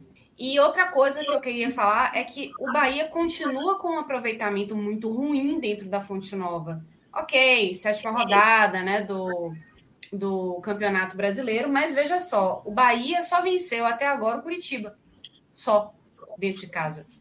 O Bahia é, não conseguiu ainda se impor diante de outros adversários, né? E o Bahia tinha essa chance para conseguir vencer o, o, Goiás e conseguir dar aquele salto na tabela, dar aquele respiro, dar uma, um, uma resposta ao torcedor e se colocar numa situação um pouco mais tranquila, porque ao não fazer isso, o Bahia começa a se complicar. Porque são pontos que você diz, ah, são pontos ainda bem no início. Beleza. Mas são pontos e que podem fazer muita falta no final do campeonato, né? E no, no jogo de volta, o Bahia vai encarar o, o, o, Goiás fora de casa, que é um ambiente muito, muito mais hostil, muito mais difícil de conseguir esses três pontos. Então, acho que o Bahia começa a se complicar mais, e é por isso que eu falei da cartilha, na né, cartilha do rebaixamento, que são aqueles tópicos bem clássicos que a gente consegue verificar ao longo do campeonato e que toda vez que a gente verifica um deles, a gente fala, olha só, mais um aqui, é, isso é clássico do pódio, né? É, mais uma coisa que a gente verifica. Do Bahia, eu tô vendo isso, o Bahia não está se impondo dentro de casa. Ok que pegou o Flamengo e, e que teve muito, muito problema de arbitragem, beleza. Ok que é, perdeu para o Botafogo, que foi uma, uma revelação desse campeonato brasileiro até agora. Mas ainda assim, o Bahia não se impôs dentro de, dentro de casa diante de times acessíveis, tirando o Curitiba. Então, isso é muito importante para uma equipe que tem a, a, principal meta de manutenção na Série A de uma forma tranquila. Não sei se vocês concordam. Não, eu, eu é, concordo perfeitamente, porque como, é como você falou, existem adversários dentro do campeonato dentro do campeonato brasileiro que você tem que colocar hipótese. Por exemplo, esse esse esse escalão, esse pote aqui eu vou botar os times que eu que eu posso e tenho chance de ganhar para pontuar, para fazer aquela pontuação que vai ser é, importante lá no final. Esses aqui, se ganhar ou não ganhar, é, a gente pode ver, e tem esses aqui que é mais difícil, né? Mas nesse pote que você que tem times que são nivelados, né? Tanto de qualidade quanto de às vezes de orçamento, técnico, você tem que jogar o seu futebol, você tem que ganhar. Porque a partir do momento que você não ganha desse pote aqui, tu vai ter que começar a ganhar desse. E se não ganhar desse também, que é um pouco mais difícil, tu vai ter que ir contra os grandes. Enquanto os grandes, contra os grandes, eu digo os, os favoritos no caso, né? É, são jogos muito mais difíceis, porque você vai estar, tá, você vai ter vai estar tá que está naquele, aquele dia perfeito, com um elenco em dia, com a, com a mente sã, é, muito boa, porque vai ter que ser um jogo perfeito. Então, é, esse jogo contra, contra o Goiás, sim, era um jogo que o Bahia não poderia ter deixado de ganhar. Somou um ponto, ok, é ponto, mas dentro de casa é um, são dois pontos perdidos. A verdade é essa, são dois pontos perdidos que obriga agora o Bahia a sair. Vamos ver, o próximo jogo contra o, do Bahia é contra o Inter, fora. É fácil? Não. Muito mais é difícil. Muito mais difícil. Muito mais difícil que contra o Goiás. Então, essa tua análise é muito, muito boa e só obriga agora o Bahia a ter que buscar esses dois pontos agora fora de casa. É eu acho que o que agrava ainda mais a, a análise do, do, empate de hoje é justamente a sequência. E nós conversávamos na, na segunda-feira no Pod Raiz justamente sobre a importância desse jogo do Goiás por conta da sequência que está por vir. Malaguti lembrou bem o próximo jogo contra o Inter. O Bahia vai fazer dois jogos fora de casa agora. Tem o Inter e o Fortaleza. O Fortaleza é um adversário ainda mais difícil do que o Inter. É, então, são dois jogos onde você pontuar vai ser muito mais difícil do que contra Desculpa. o Goiás. O, o Fortaleza, inclusive, que está mordido, né? Porque já encerrou o jogo, que a gente vai falar logo mais, né? O América Mineiro venceu o Fortaleza por 2 a 1 O Fortaleza, que está precisando pontuar né? no, no, no Campeonato Brasileiro, está em nono. Então, para as é, aspirações do Fortaleza, que certamente são é, libertadores, né? não vejo hoje nada menos do que o, a torcida do Fortaleza, a direção do Fortaleza, a diretoria, todo mundo esperar algo menos do que a, a Libertadores, é pensar em, em, em ver o, o, Bahia como um adversário acessível. Aí já é, é né? O, é. o Bahia para o Fortaleza é um adversário acessível e o Fortaleza para o Bahia não. É mais difícil. É, e, e vamos, vamos, ser sinceros, né? Eu acho que todos os times da tabela precisam ver o Bahia como um adversário acessível. Né? Do, de A a Z. E aí, quando você pega um adversário, como você falou bem, brinca lá na parte de cima da tabela para Libertadores, é mais, ele vê o Bahia ainda mais acessível, né? É, é como o Goiás hoje. O Goiás era um time extremamente acessível para o Bahia. E como o Malaguti falou, quando você não ganha os acessíveis, você tem que compensar isso ganhando jogos mais difíceis. O Bahia vai precisar fazer isso agora nessa sequência difícil. O Bahia não vai poder é, passar aí cinco, seis jogos com, com, com a pontuação zerada. Porque o Bahia sai agora para esses dois jogos fora, e aí depois tem dois jogos em casa, um deles é o Palmeiras, que é o melhor time do campeonato. Tem o Cruzeiro também, antes do Palmeiras, que tá lá, é um time um pouco mais é, nivelado com o Bahia, mas que faz um campeonato muito mais tranquilo até agora do que o Bahia. É, e depois vai para fora de casa com o Fluminense também, dos melhores times do campeonato também. Então, o campeonato é extremamente difícil e quando você pega adversários como o Goiás, você não pode pensar em empatar. Eu, eu lembro, eu lembrei muito hoje é, do Bahia Goiás de 2020, porque a gente está no início do campeonato agora, a gente está na sétima rodada, não, não tem como não dizer que é início de, de campeonato. E os resultados que acontecem no início do campeonato, às vezes a gente não dá, não dá devida importância, né, para uma classificação final. Mas ele vale o, mesmo ponto de um jogo da penúltima, da penúltima rodada. Em 2020, o Bahia empatou um jogo contra o Goiás, um jogo de, não era nem de seis pontos, um jogo de 200 pontos contra o Goiás na Fonte Nova. Sem é torcida, 3 né? Foi o 3x3? Foi, foi o 3x3, exatamente, exatamente. Que foi um jogo em que a torcida do Bahia viu o rebaixamento se desenhar. Porque a gente já estava ali, faltavam três rodadas. Tipo, tinha aquela rodada, depois tinha mais três jogos. O Bahia sair também para dois jogos fora de casa contra o Atlético Mineiro e contra o Fortaleza. Dois jogos dificílimos. É... E aí o Bahia acaba se livrando do rebaixamento porque consegue o um empate contra o Atlético Mineiro e depois consegue aquele 4 a 0 contra o Fortaleza que acaba livrando o Bahia do rebaixamento em 2020. Mas aquele jogo contra o Goiás, o rebaixamento se desenhou demais, assim.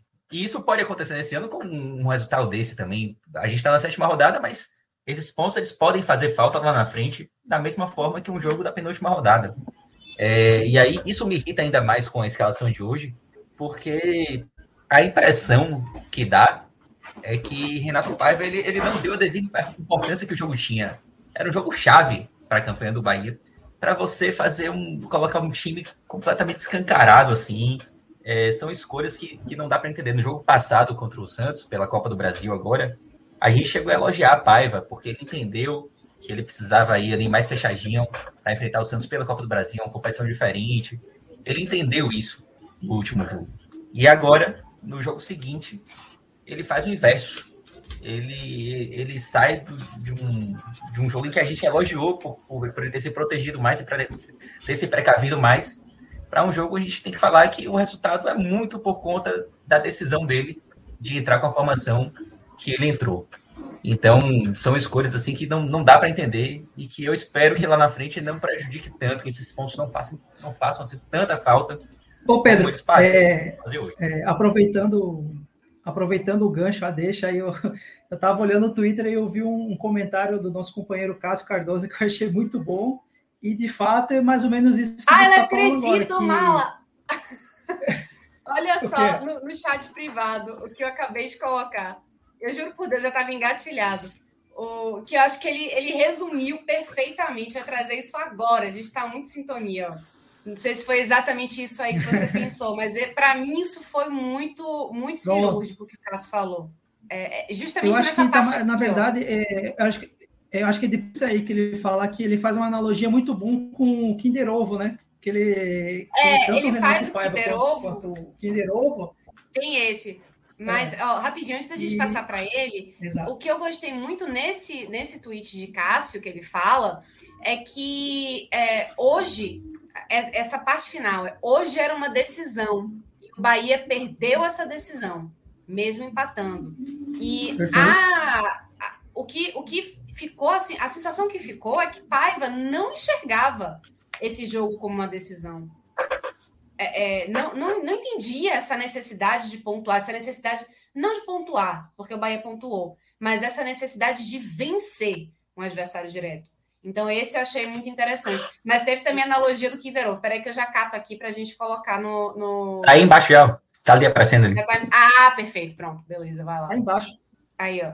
Não, é porque... Renato Paiva, casou, é, casou Kinder Ovo tem em comum aqui, ó. Renato Paiva e o Kinder Ovo tem em comum sempre uma surpresa, mas no ovinho de chocolate a surpresa normalmente é agradável, né? Com o técnico do Bahia é igual a roleta. Hoje ficou difícil entender e defender a proposta dele, né? Esvaziou o meio-campo num jogo muito importante.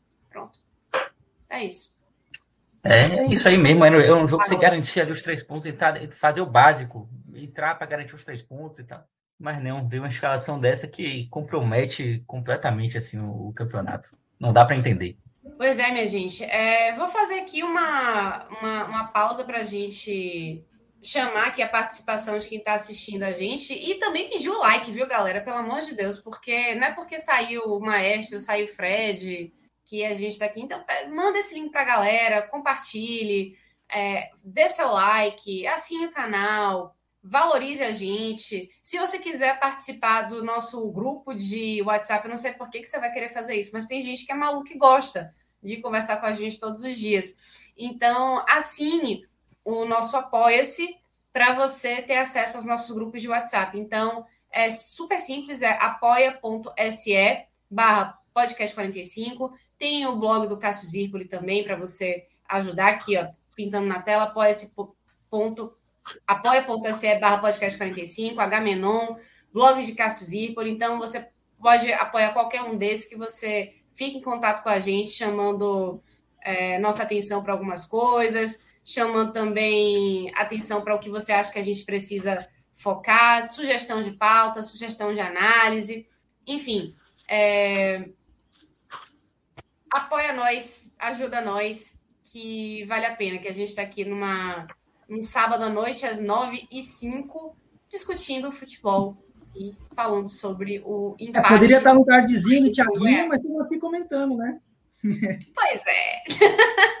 pois é. Escolhas. Muito bem. É, já podemos do, passar para uma análise. do Recife está no tardezinho e a gente está aqui comentando o empate do Bahia, mas faz parte. Vamos embora, porque o Bahia.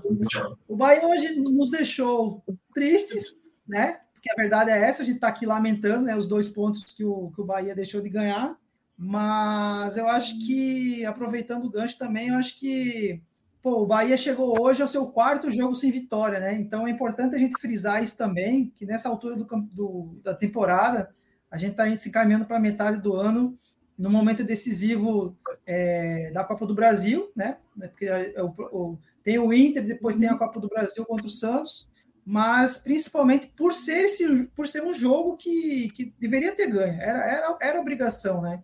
E esses quatro jogos sem, sem vitórias, é, liga ali um sinalzinho de alerta, né, para o Mister, principalmente para o Mister, depois desse, desse jogo de hoje, porque de fato não dá para entender se ele foi tão confiante assim, e pô, eu acho que o, o jogo hoje vai ser tão, tá tão para gente que vou, vou arriscar aqui, vou ir para cima. Eu acho que talvez esse tenha sido o maior erro dele, de ter sido tão, como é que eu vou explicar, tão confiante que ele poderia ter ganho, e talvez esse tenha sido o principal fato, né? Mas o Bahia tem que ligar, tem que ligar um sinalzinho de alerta, porque quatro jogos, e como o Pedro falou, é uma sequência muito difícil que vem pela frente, e deixa de vencer num jogo que deveria ter ganho, sabe? Então, é, fixe esse, esse, sinalzinho de alerta, esse, esse, esse amarelinho no sinal do, do Bahia para os próximos jogos, né? Com é, certeza. É, só... Para dar uma motivação né, para o elenco, né? Um, um, um, jogo, mesmo um jogo acessível, você ganha, você tem uma motivação. Não ganhou, empatou, já fica aquela, aquele freio de mão puxado, aquela sensação de pô, as coisas não estão acontecendo, baixa a moral do time. E agora é o que você falou, né, né números? E, e o Mala também falou, reforçou, né, que vai ser uma sequência bem, bem puxada. É, vai ser uma sequência bem puxada e só contextualizando, você falou também, Ju, da questão do Bahia não conseguir se impor dentro de casa, só venceu o Curitiba até agora. Essa é a pior campanha do Bahia, se você, se você pegar assim, os quatro primeiros jogos como mandante em todas as edições da Série A, essa é a pior campanha desde 2014. 2014 o Bahia também fez quatro pontos é, apenas nos quatro, nos quatro primeiros jogos ali em casa. É, e de lá para cá, em 2017, o Bahia fez nove pontos, esses quatro primeiros jogos em casa. Em 2018 fez oito pontos, em 2019 fez 12 pontos, aproveitou os quatro, né? É, 2021 também, o Bahia acabou conseguindo fazer sete pontos em cada um. Então, é uma campanha muito ruim, já preocupante dentro de casa. Dentro de casa, a gente sabe da importância desses pontos em casa. E se a gente considerar também a campanha como um todo, os sete primeiros jogos, essa é a pior campanha do Bahia nos pontos corridos, o pior início de campeonato do Bahia nos pontos corridos, empatado com 2011, se eu não me engano, 2012. 2012, na verdade. 2012 o Bahia também fez sete pontos nos sete primeiros jogos. E era pior. 2023 agora se iguala a 2012 com o pior início de campeonato. Início de Série A, né, no caso. É, por curiosidade, eu não, não tô lembrado como é, que, como é que terminou o Bahia naquele ano mesmo. Só para 2012 o Bahia conseguiu se livrar. Bahia, Bahia começou muito mal é, em 2012, no, no, primeiro turno, dando toda a pinta de rebaixamento, mas aí no segundo turno conseguiu se, se recuperar e acabou não caindo. É, é, é importante, de, de, recuperação. É, importante trazer isso porque você está dizendo que é, é, se iguala né, a pior campanha, mas assim, tá, obviamente está começando, mas assim, é, liga aquele sinalzinho de alerta, mas assim, já tem um exemplo que no, na outra temporada passada aqui, né, que foi 2012, está citando aí que o Bahia começou ruim, é possível se livrar, obviamente, né? É muito possível, é, é com certeza, é, é muito difícil. É, a gente mas, também, mas assim, lá, né? É, é, é claro, né? Tá, é possível tá e a gente torce para isso, né? É, então, mas a gente está falando aqui que é um começo complicado, mas assim, obviamente não é tão ruim assim, tem times piores do que o Bahia nesse momento, né? Mas assim, a gente uhum. sempre tenta deixar claro que é, são pontos perdidos, não adianta. Pode fazer falta lá na frente. Mas é, não, é muito, é muito início. É muito início. Vou te dar mais outro exemplo, assim, Mala. É, se você pegar assim, todas as equipes que fizeram sete pontos até o sétimo primeiro jogo, até, até o sétimo jogo da Série A, a maioria conseguiu permanecer. Tipo, foram 35 equipes que finalizaram a sétima rodada com sete pontos e 24 permaneceram, 11 caíram. É muito início. Agora, o que me preocupa em 2023 é que a tabela do Bahia nesses sete primeiros jogos foi muito amigável. E essa, para mim, é a grande, a grande questão. Assim. Se você tivesse passado por um, uma sequência pior e tivesse feito os mesmos sete pontos, dava para ficar mais tranquilo. Mas não foi o caso. O Bahia pegou Curitiba, o Goiás, pegou o Bragantino, também um time totalmente ganhável. E um jogo que se mostrou favorável ao Bahia também. Para o Botafogo, que por mais que esteja ali na, na liderança, mas quando você pega a tabela, você olha o Botafogo de casa, você acha que é um jogo que você pode pontuar. É, então, o que me preocupa, além da pontuação baixa, é a qualidade é, da tabela que o Bahia teve até aqui, entendeu? É, mas, de fato, é muito início, tem, tem, tem muita água para rolar ainda, não tem, não, não tem um drama enorme, vai estar fora da zona de rebaixamento ainda. acho que tem um risco sério de entrar dentro da zona com essa sequência difícil que vai ter, mas ah, tem salvação ainda, né? Só não pode repetir erros como esse erro amador que Renato Paiva cometeu hoje, de entrar com um time totalmente é, exposto, né? Se esses erros continuarem sendo cometidos, aí não vai ter para onde correr. Aí não tem, não tem estatística que salve, né? Porque o rebaixamento ele vai se desenhar ainda mais. Mas enfim, tá cedo e tem tempo para corrigir os erros. Vamos ver se vai, se o Bahia vai conseguir corrigir esses erros no decorrer do campeonato. Muito bem. Acho que a gente pode agora passar para a parte mais é, analítica da coisa, né? Se vocês quiserem trazer dados ou o que vocês pensaram especificamente do segundo tempo, ou se quiserem já passar para as análises individuais, o que, que vocês pensam desse jogo, o que, que se pode tirar de, de positivo, de negativo. Estou por vocês, porque eu acho que a gente já fez uma análise muito bacana sobre o. Como é que posso falar? Os bastidores desse jogo, né? O que o jogo representa, né? O, o que não vencer o Goiás representa para o Bahia numa escala um pouco macro.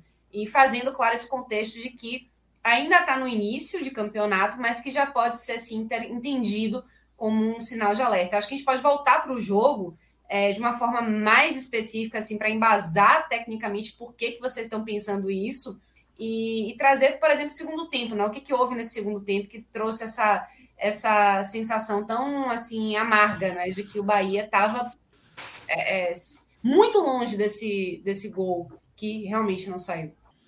É, posso começar? Eu acho que, é, como a gente já citou um pouquinho antes, eu acho que é, o Mister viu no intervalo que não deu certo, né? Não deu certo, ele acabou é, mudando o esquema tático já na, na volta de intervalo, botando, tirando o Gabriel Xavier, botando o Acevedo. Então, nesse, nessa, nessa troca já fez o Bahia não sofrer tanto como ficar, na verdade, não é sofrer tanto, eu digo. Eu acho que o, o, o Goiás estava muito agressivo no primeiro tempo e o Bahia muito exposto. O Goiás ocupava muito melhor o espaço no primeiro tempo do que o Bahia.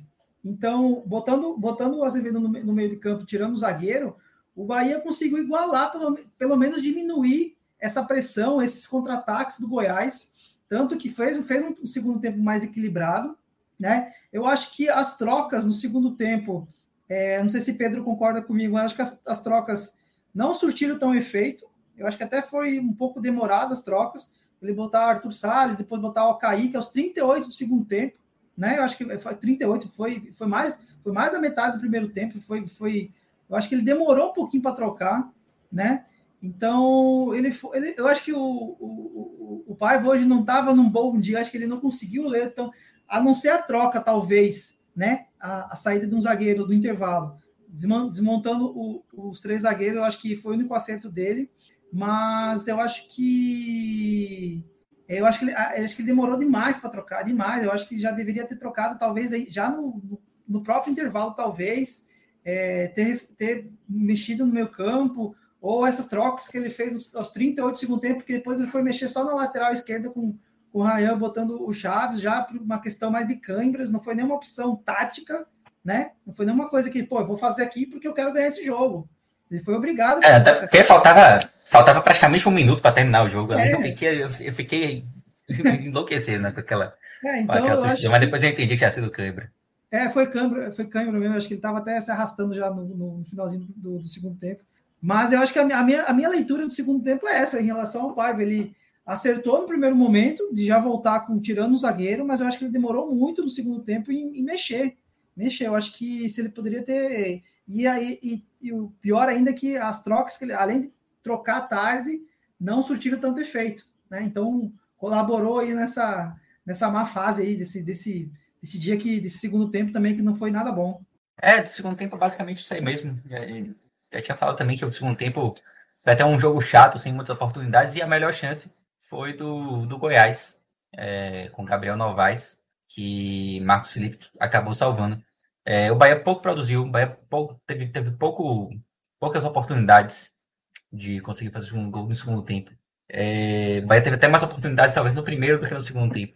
É, enfim, não, não, não foi. Não tem, não tem muito o que agregar em relação a esse segundo tempo, não.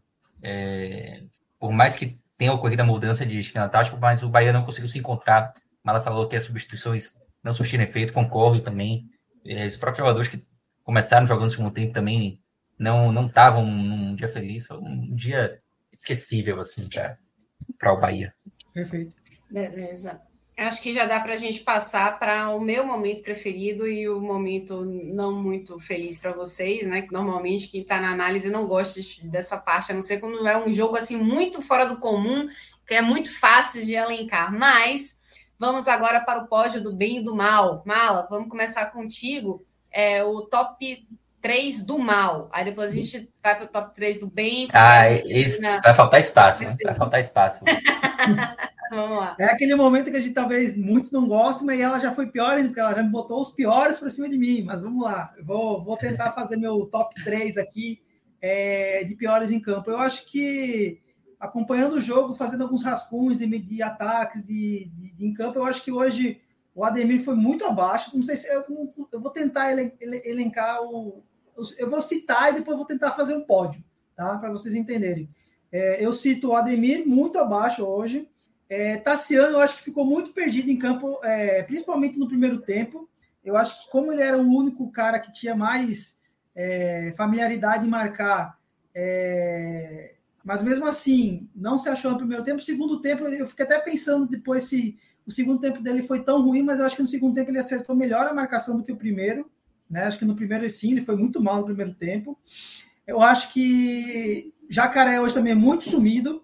Ele veio surgir no jogo no segundo tempo, com do, primeiro com uma cabeçada que acho que a gente até nem, citou esse lance, Pedro, que é, a bola vem da esquerda, acho que é um lance que até ele, como ele estava tão sozinho, acho que ele poderia até ter dominado no peito, ia dar tempo dele dominar e chutar, ele resolveu cabecear logo de cara.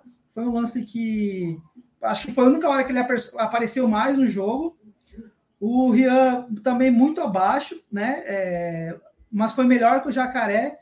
Mas vamos lá, vou tentar fazer meu top 3 negativo aqui. Eu acho que eu vou botar é, Ademir, Tassiano e Jacaré. Não sei se é, acho que é essa a ordem, mas por aparecer menos, por estarem, por poderem render muito mais. É, acho que eu particularmente eu acho que eu esperava muito mais do Ademir hoje, né? Acho que ele foi muito abaixo.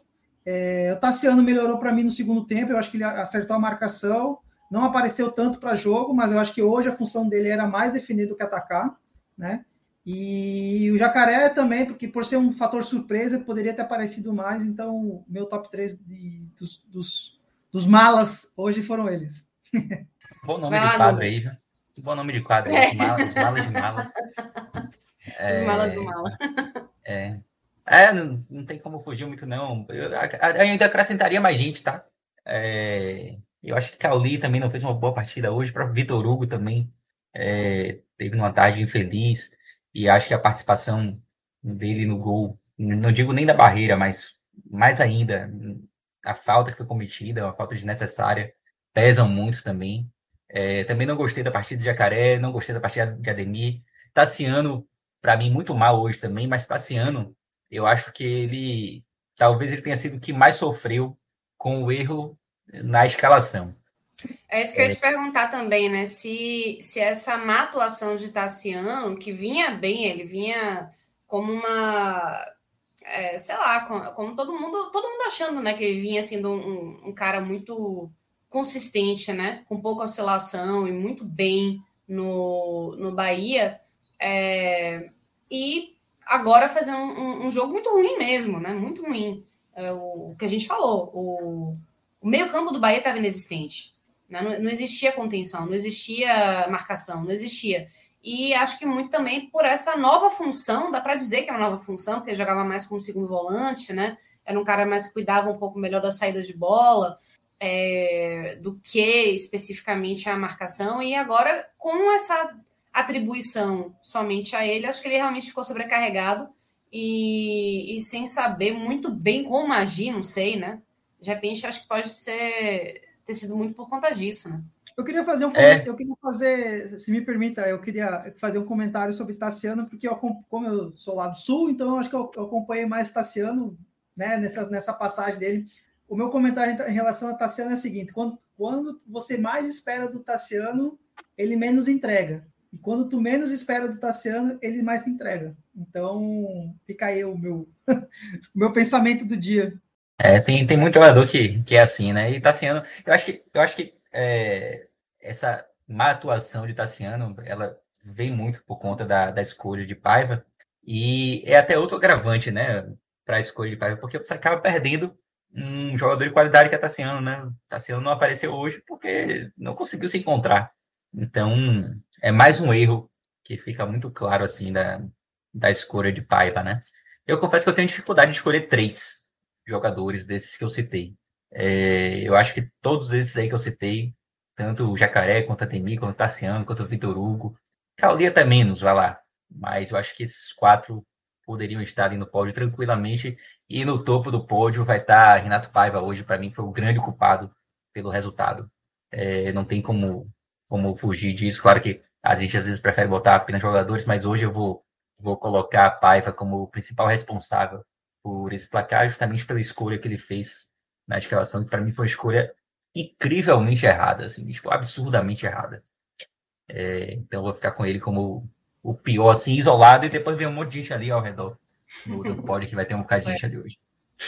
Muito bem. É válido também, viu? Porque o treinador não entra em campo, mas escala a galera, né? É, tem uma mensagem aqui de Pedro que ele é, que ele, ele, colocou duas coisas, né? Lembrando que a gente falou um pouco sobre a situação do Bahia em relação ao Campeonato Brasileiro e a importância que esse jogo tinha, né? Ele falou duas coisas aqui, ó. A vantagem competitiva do Bahia nessa briga contra o rebaixamento é o Grupo City, coisa que o Goiás, Curitiba, Cuiabá e América Mineiro não tem. Verdade. E aí ele traz um complemento, olha, tem que pedir a Ferran Soriano fazer o intercâmbio de jogadores com o Manchester City, libera Jacaré, Deni, Biel, Everaldo e traz Bernardo Silva, Dogão, Quer nada. Né? Quer nada. Ah, Aproveitar que o City foi campeão hoje, né, Pedro? É, pois é, a porta está aberta. ah, mas, mas, de fato, esse, esse lance do Grupo City realmente faz, faz muita diferença. Vai ter uma chance de se reforçar e tem um, um conforto financeiro, né? Que os outros times concorre com o Bahia ali nessa mesma briga, não tem. É, já disse algumas vezes que, para mim, o, o, objetivo nesse ano, sem dúvida nenhuma, é permanência, nada além disso. Se o Bahia conquistar alguma coisa além da permanência, para mim vai ser uma grande surpresa, é, mesmo com um, um incentivo financeiro, com chegada de atletas que possam acontecer, mas pelo que a gente está vendo até agora, não, não, não, não acho que o, o elenco do Bahia vá passar por uma grande transformação na próxima janela, podem chegar peças pontuais que, obviamente, podem melhorar a qualidade, mas eu consigo ver alguns times, pelo menos quatro times ali piores do que o Bahia nesse momento, e com a vantagem que Pedro citou, né? É, do Bahia ter condição ainda de, de investir. Então, existe um horizonte, existe um horizonte para o Bahia se salvar do rebaixamento, mas precisa parar de cometer erros como o de hoje, né? Muito bem, agora vamos terminar com a parte boa, né? Olha, como eu já fiz a minha malvadeza do dia, né? Que foi colocar a mala para falar o top 3 do mal. Primeiro, eu vou deixar você falar o top 3 do bem por último, que aí você termina assim, de boas com a torcida, né? Então, o Números, vai lá, diz aí seu top 3 do bem. Pô, também, esse aí também vai ser difícil. Se tá três hoje, também não vai dar, não. Assim, não tem como não colocar Marcos Felipe hoje, que salvou o Bahia. Marcos Felipe salvou o Bahia de uma derrota que seria catastrófica. Tipo, se o empate já é ruim, a derrota seria um absurdo. Seria uma catástrofe total. E ele fez. Ele já tinha feito, feito uma boa defesa no, no primeiro tempo, uma finalização de Matheus Peixoto. E no segundo tempo salvou aquela que foi a bola do jogo, que nós já, nós já citamos aqui, é, de Gabriel Novaes, e ele salvou o Bahia. Então, para mim, hoje, ele, ele tá quase que sozinho, assim, nesse, nesse pódio positivo. É, no primeiro tempo, é, é, Malaguti até citou o Rian como um dos piores, mas pelo primeiro tempo até gostei de Rian, assim. No segundo tempo não, no segundo tempo ele caiu, caiu muito até. Mas eu acho que no primeiro tempo eu, ele me agradou, vai conseguir fazer algumas jogadas por ali. E eu não colocaria Biel entre os melhores hoje, porque Biel errou muito. Mas as principais chances do Bahia passaram pelos pés de Biel, inclusive no gol, né? Falar que é um chute errado de Biel que acaba batendo ali na zaga e sobra para Everaldo. Everaldo, eu não colocaria ele, apesar do gol, foi um bonito gol, ele foi, ele foi bem no lance do gol, mas ele fazia uma partida bem ruim até ali. É, ele consegue se livrar do pódio negativo para mim no momento do gol, mas não a ponto de chegar no pódio positivo. Fiz essas. É, citei esses jogadores aqui, mas o único que eu me sinto mais confortável de dizer, pô, esse cara que pode entrar no pódio hoje é, é, é Marcos Felipe. Os outros eu faço a menção assim positiva, mas okay. Vou deixar Marcos Felipe sozinho mesmo. Lampejos, né? Houve lampejos de boas atuações durante a partida, né? E, e é isso, eu, eu, concordo muito com você quando você fala de Everaldo, porque é o seguinte, eu acho que Everaldo ele tem uma um imã para a bola em alguns momentos. Dias que ele tá bem, a bola procura ele. É, bate nele assim no fio do cabelo e entra. É um negócio incrível. Mas até então, né, até ele conseguir fazer esses gols, ele parece que não participa muito do jogo. Ele não busca a bola. Se a bola não chega nele, ele não vai atrás dela. Ele não procura jogadas, ele não procura se envolver tanto na partida, né? Ele fica um, centroavante um pouco mais estático e acaba não participando tanto do jogo.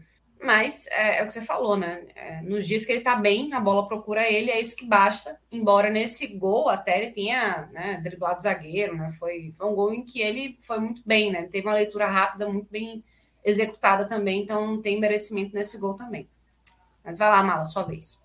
Pronto, é de fato, hoje é um dia difícil de achar pontos positivos, porque a gente está aqui quase o uma hora já falando de muita coisa que deu errado no Bahia hoje. É, pegando, sem perder o fio da meada com o Everaldo, é, durante o jogo, quando sei que eu vou participar do, do, de, alguma, de alguma resenha assim, eu já fico tentando montar o pódio na cabeça e eu achei engraçado nesse jogo que eu pô, tenho que montar o pódio, quem é que vai entrar, quem é que vai entrar. Aí pensei, pô, Everaldo fez o gol, acho que ele merece, talvez, né? Não se claro numa com tanto destaque. E justamente na hora que eu pensei, ele me errou um passe super fácil. Que ele tá, ele faz o pivô e vai tocar, acho que para para jacaré e a bola vai para fora. Eu falei, meu, o cara me quebrou aqui, eu acho que eu vou deixar ele um pouquinho de lado no meu pódio. Mas claro, eu acho que fez o gol, é um cara que tem uma qualidade absurda, né? Quando quer também, né? Tanto é que o, a, o drible que ele dá na hora do gol ele é uma, um drible de quem sabe, de quem entende, né? A finalização também é muito boa, mas falta isso, justamente acho que mais participação, mais movimentação, sair, tentar fugir mais da marcação. É, por isso que talvez ele não seja o, o primeiro lugar hoje. É, Marcos Felipe, como é, Pedro falou, salvou, né? Teve o lance do segundo tempo, que foi uma baita de uma defesa, não tem como a gente deixar passar batido isso. É, no gol, no gol do, do Goiás de falta, ele foi vítima, porque ele armou a barreira e aí ele não tem culpa, né? Porque quando a bola passa na barreira, infelizmente, muitas das vezes não tem o que fazer, né? A barreira tá aí, tem que parar. A barreira tá lá justamente para isso, né? A partir do momento que quando passa, principalmente no meio da barreira, é muito difícil, né? Então, assim, a culpa dele no gol é zero. É... Pedro falou que talvez Biel não colocaria, eu acho que pelo menos acho que ele errou muita coisa, mas também ele é um cara que participa, né? Que ele está sempre ali. Claro, como ele tenta participar mais, ele está mais, é, mais é, tem mais chance de errar. Então por isso que é um cara que erra muito passe também, perde muita posse de bola. Claro, não fez um grande jogo. E então eu botaria Marcos Felipe, mas assim nada absurdo, nada muito grande. Depois Everaldo também assim assim, a, a diferença é grande, mas se for para citar, e o final, acho que Biel, os três, mas nada que se dá muito destaque, nada que, que valha ganhar um troféuzinho aí para levar para casa, porque o dia hoje não foi não foi dos melhores para os três. Realmente um jogo com poucas pessoas assim para a gente destacar positivamente, né? É, e assim reflete realmente o, o, o jogo, o placar, né? Porque foi um jogo com muita, muito pouca criatividade, né? Um, um jogo meio modorrento, especialmente no segundo tempo, que foi muito preso, né? muito. É, sem, sem a possibilidade de ser desenvolvido, né? Ficou muito amarrado, um negócio meio ruim de, de se assistir. É, e, e só sobre Everaldo ainda, ele, ele se safou de, de ser bem vaiado assim durante o jogo, porque ele tinha errado a bola, a torcida, a torcida já estava sem paciência nenhuma com ele, porque ele tinha errado uma bola poucos minutos antes de fazer o gol. Um erro bem, bem feio, assim. E já estava naquele clima na Nova da galera começando a pegar no pé dele, é, começando a reclamar e tal. E aí o gol, no, tanto que na comemoração do gol, ele até dá uma. Ele faz uma comemoração meio que desabafo, assim, né? É, eu acho que por conta do que ele estava percebendo ali Foi. do clima nas, Teve, tipo, nas um, um arquibancadas. assim com as mãos, né? Tipo, um sai, É. sai daqui, sai É. zico. Ou então, É, e, meio cala a boca, talvez. Uhum. É isso. E acho que o gol serviu meio que para para acalmar os ânimos ali na- nas arquibancadas em relação ao Everaldo, que já começava a ficar um clima meio, meio pesado. Falando em, em clima meio pesado, né, especialmente vindo das arquibancadas, tem um, uma situação muito desagradável que aconteceu no, no jogo do Altos com o Ipiranga. né? Aconteceu isso né, na partida que o Altos venceu. Né, o, essa matéria está no, no NE45, né? O, nesse, nessa partida que aconteceu entre Altos e Ipiranga, o que aconteceu lá no, no, no estádio do Ipiranga, né? Não, esse foi o jogo foi na, foi na casa do Altos. Foi do, foi do Altos, é verdade. Foi É. do Lindolfo Monteiro. Agora que eu, que eu abri aqui a matéria e vi, Isso. é, realmente é. O, o goleiro Kaique reclamou de ter sido vítima de injúrias raciais por parte da torcida. É, ele chegou a falar para o quarto árbitro, né? É, que, e o- isso foi relatado na súmula, e foram, inclusive, para prestar depoimento. Eles foram prestar depoimento depois dessa partida, né? E ainda dentro da- dessa matéria que está disponível no NA45, o técnico do Altos, o Sérgio Soares, ele falou que classifica esse ato como absurdo, presta solidariedade ao goleiro do, do Ipiranga, né? E diz o seguinte: no tempo em que vivemos hoje não pode mais ter isso. O Kaique está certo, isso é um absurdo e lamento que seja o torcedor do Altos. Acho que o clube tem que tomar providências, tem que identificar e não se pode estar em um lugar coletivo e ter uma atitude, uma atitude como essa. Tanta bandeira sendo levantada para que não seja disseminado em nossa sociedade, a gente ainda vê esse tipo de coisa. E o Altos lançou uma nota de repúdio né, no final da partida.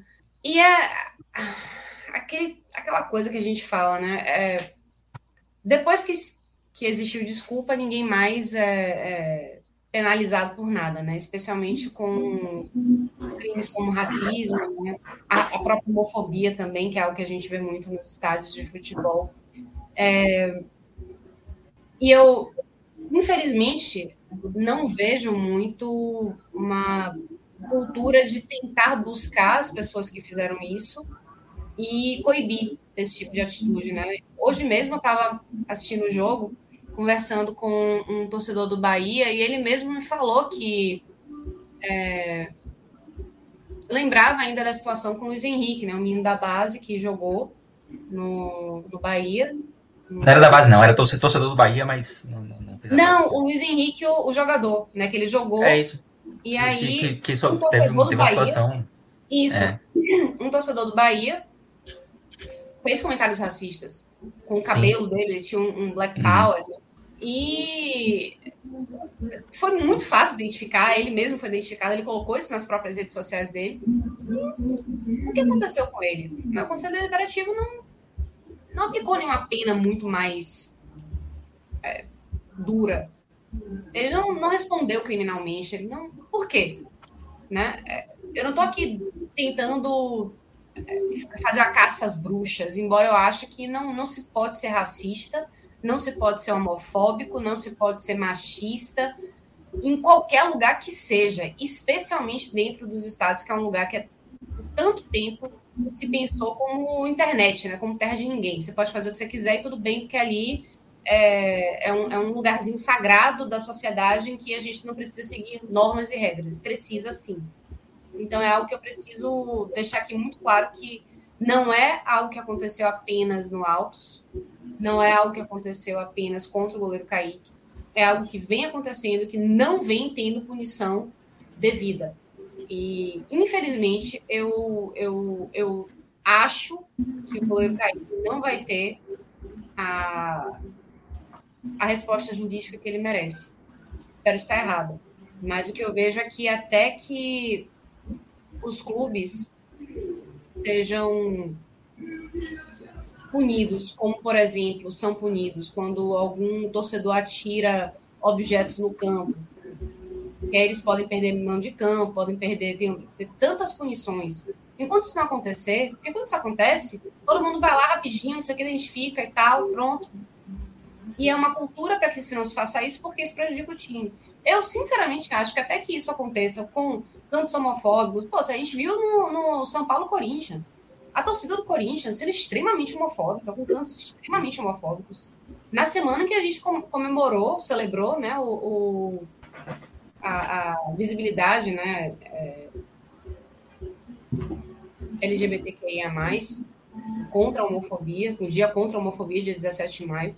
Enfim, são questões que eu acho que a gente ainda pena muito para conseguir chegar enquanto sociedade dentro do esporte, né? Muito é, e, e, é, e, é, muito estranho porque quando eu estava, até fui eu que passei a, a sei, acho que foi Iago que fez o jogo do Altos, inclusive, e eu zapeando no, no Twitter eu vi essa, essa nota e falei, cara, de novo isso, velho? De novo, pô, a gente tá em 2023, caramba. 2023 e parece que quanto mais a gente acha que não vai acontecer, acontece. A própria CBF estava falando de punição, a própria CBF esse ano é, botou no regulamento né, da competição que pode haver é, punição pesada, multa, inclusive a perda, a perda de, de, de, pontos. E a gente teve, como bem você citou, teve o, clássico, teve cantos homofóbicos. Agora, hoje, é, insultos racistas. Caramba, onde é que a gente vai parar? Tipo, eu acho que está mais do que na hora, talvez de fato, se foi comprovado, se tem prova, se foi de fato isso que aconteceu, de colocar, começar a colocar essa punição em prática, porque, pô, é, se fez campanha contra, se faz campanha toda hora, se coloca no regulamento e, e aí, vai julgar como? Vai, julgar, vai julgar quando? Vai punir quando? Que, o que é preciso fazer para punir de fato? Quando é que a punição vai ter que virar exemplo? Porque, veja, é como estou falando, se de fato isso aconteceu, se foi relatado, se eu estava até lendo na matéria, acho que o, o, torcedor foi identificado, acho que fez BO, né? É, então, assim, então é comprovado, foi comprovado. Então, isso de fato aconteceu. Tá, e aí agora, o que, que vai acontecer? Vai ficar só nisso? Eu acho que está mais do que na hora de haver um tipo de haver algum tipo de punição, pesar no clube do bolso, é, no, pesar no bolso do clube, é, pesar, haver algum tipo de, de proibição da torcida, sem torcida, multa, para que se, que se basta, cara, chega, meu. A gente tá em 2023, cara. Parece que cada ano que passa, cada ano tá aumentando mais, cada vez tem mais. A gente se fala, a gente fala tanto disso que não acontecer e cada jogo eu, eu fiquei extremamente surpreso com essa notícia, porque quando a gente menos espera acontece de novo, né? É, inclusive, para não perder o, o, o gancho, acho que se não me engano, na primeira rodada, a torcida do Ipiranga cometeu um ato racista, tá entendendo? O Ipiranga é, lamentou o fato, acho que eu vou tentar me lembrar qual, acho que foi no primeiro jogo do, da, da Série C na casa do Ipiranga lá em Erechim. Então, assim, são coisas que estão acontecendo a todo tempo. E cadê a punição? Tá entendendo? É, foi, um, foi um jogo contra o Caxias, se eu não me engano, né, né Mala? Eu, eu, vou, te, eu vou tentar buscar aqui para não falar alguma é, coisa. Eu, mas... também, eu lembro desse caso também, mas eu não lembro exatamente contra quem foi, enfim. É, Luca, é, seja bem-vindo. A gente vai daqui a pouquinho falar sobre, logo mais mesmo, né? Sobre o jogo de América e Fortaleza, né? Que o Fortaleza, infelizmente, aliás, não foi um dia muito bom, né? Para os, os tricolores hoje, né? Mas a gente está primeiro só tratando desse, desse mais, mais um caso lamentável, né? Que um, um caso isolado mais um dos 300 milhões de casos isolados de racismo no futebol, né? É, que dessa vez foi é, entre Altos e Piranga, né? Aconteceu lá no, no, no estádio do Altos. E é, só, só completando aqui, Mala, o agressor foi identificado, ele está detido, ele vai ficar detido até amanhã, até domingo, né? Quando ele vai passar por uma audiência de custódia. Então, assim, é, ele foi identificado, ele foi detido, né? É, é assim, ele tomara que seja punido, seja fique preso, ou seja, é, seja detido, passe uma noite, duas, três, dez na cadeia, né? Mas assim, tem que, tem que chegar uma hora que essa punição tem que ser severa para ele, para o clube, no, doa no bolso dele, doa no, no bolso do clube, perca pontos, torcedor seja impedido de entrar no estádio para o resto da vida, mas alguma coisa tem que ser feita. Não dá mais para ficar nessa de, ah, beleza, aconteceu, é, e aí? Até porque, até porque é, em alguns estádios já, já é possível, né? Já, ou estão implementando, e o Fonte Nova é um, é um desses estádios, ou tem a ideia né, de se implementar reconhecimento facial, né? A, a biometria, para poder identificar realmente, né? Ou seja, você vai deixar lá sua digital, vai deixar seu reconhecimento facial para ser mais fácil identificar essas pessoas. Então, uma vez com essa tecnologia já é, é colocada, esperamos que ela seja utilizada também para esse tipo de coisa, né? Para identificar de fato as pessoas e que elas tenham uma punição muito por conta disso, né? Dessa identificação mais breve. É, Mas, o que então... falta mesmo, eu acho que é a punição, né? Eu acho que a identificação, ela já é mais fácil você estar tá num ambiente ali que tem diversas câmeras e agora com a tecnologia que o João citou também de reconhecimento facial fica ainda mais fácil. Mas o que falta é punição. Não adianta colocar no regulamento do campeonato que vai perder pontos se ninguém é julgado, se se não é colocado em prática, né? Os próprios clubes também podem e devem tomar atitudes contra torcedores que praticam atos como esse. No caso do Bahia, que o citou de Luiz Henrique, é, o Conselho só foi julgar esse ano agora, em 2023, aconteceu lá no início de 2022, só esse ano. Tipo, demorou muito, assim, para que o caso, fosse julgado no Conselho Deliberativo do Bahia. E a punição, acho também foi, foi bem, bem branda. E não houve uma, uma punição jurídica, né, uma punição policial, assim, né? Para aquele fato que ocorreu com, com o Luiz Henrique, que eu acho que deveria ter, ter acontecido. Então, eu acho que na medida que os casos passarem a ser de fato punidos, é, gente, só, só dessa forma que a gente vai ter uma, uma diminuição, né? E Kaique, no caso, só para contextualizar, assim, torcedor aqui da Bahia, é aquele mesmo Kaique, né, que passou aqui pela Vitória, que a gente conhece bem. Sim, só para trazer a informação correta, é, como eu estava falando, o Ipiranga, na, no jogo contra o CSA, pela Série C, logo no, é, foi contra o CSA que, que houve esse caso de, de, injúria lá em Erechim, no Rio Grande do Sul. Ou seja, o, de, o, o Ipiranga teve um jogo como, no caso, como mandante da sua torcida e agora sofreu na pele também, né? É uma pena isso. É, então foi, foi outro, porque contra o Caxias também teve, lá no Ipiranga de Erechim também teve é, um membro da comissão é esse técnica. Esse do Caxias eu não tô lembrando dele. Do, do Ipiranga, acho que foi no Campeonato Gaúcho ainda, né? É, em março. Já tinha ocorrido lá. É, e dessa vez foi, só para não ficar parecendo foi contra o Ipiranga, dessa vez foi a torcida, a própria torcida do Altos, né? O jogo contra o Ipiranga, mas o Ipiranga dessa vez não teve, não teve relação com a situação, né? Lembrar do caso do treinador indiano né? no futebol piauiense, né? Desistiu pela xenofobia. Esse ano Luca, eu não consegui entender o que você falou. Você pode repetir, por favor? Esse áudio está bem, tá bem mais ou menos assim. Meio mal, tá meio mal. Beleza, então. Probleminhas técnicos que acontecem. Mas enquanto isso, Thiago Minhoca, você que voltou agora está para ficar dessa vez. Olá, olá, olá, olá. Tudo bem, né, gente? Boa noite. É. Ju. Beleza, Minhoca. Anderson, Pedro e tal, galera. Aí, Anderson. É, você vê que o cara não me conhece quando me chama por Anderson, mas tudo bem. A gente vai. É, tu me chamou de Thiago mais... outra vez, pô. Tu me chamou de minhoca, não. Eu? Pô, me chamou de Thiago. Ah, então somos kits. É. Minhoca, é, vamos, podemos aproveitar aqui, então, enquanto o Luca não, não, não, não chegou ainda, definitivamente no caso, né? É, e dar uma esparecida um pouquinho, né? Mudar um pouco de ares, né? Porque a gente acabou de falar de um, um tema muito necessário, mas também pesado, para você fazer o que você sabe fazer melhor, cara. Eu acho que tá naquela hora. Quer, quer fazer uma tabela no Excel? Se você fazer não, Não, não. O seu maior talento. Quando você pega o, violão e pede like. não. Isso, não. gente, isso já aconteceu, foi maravilhoso.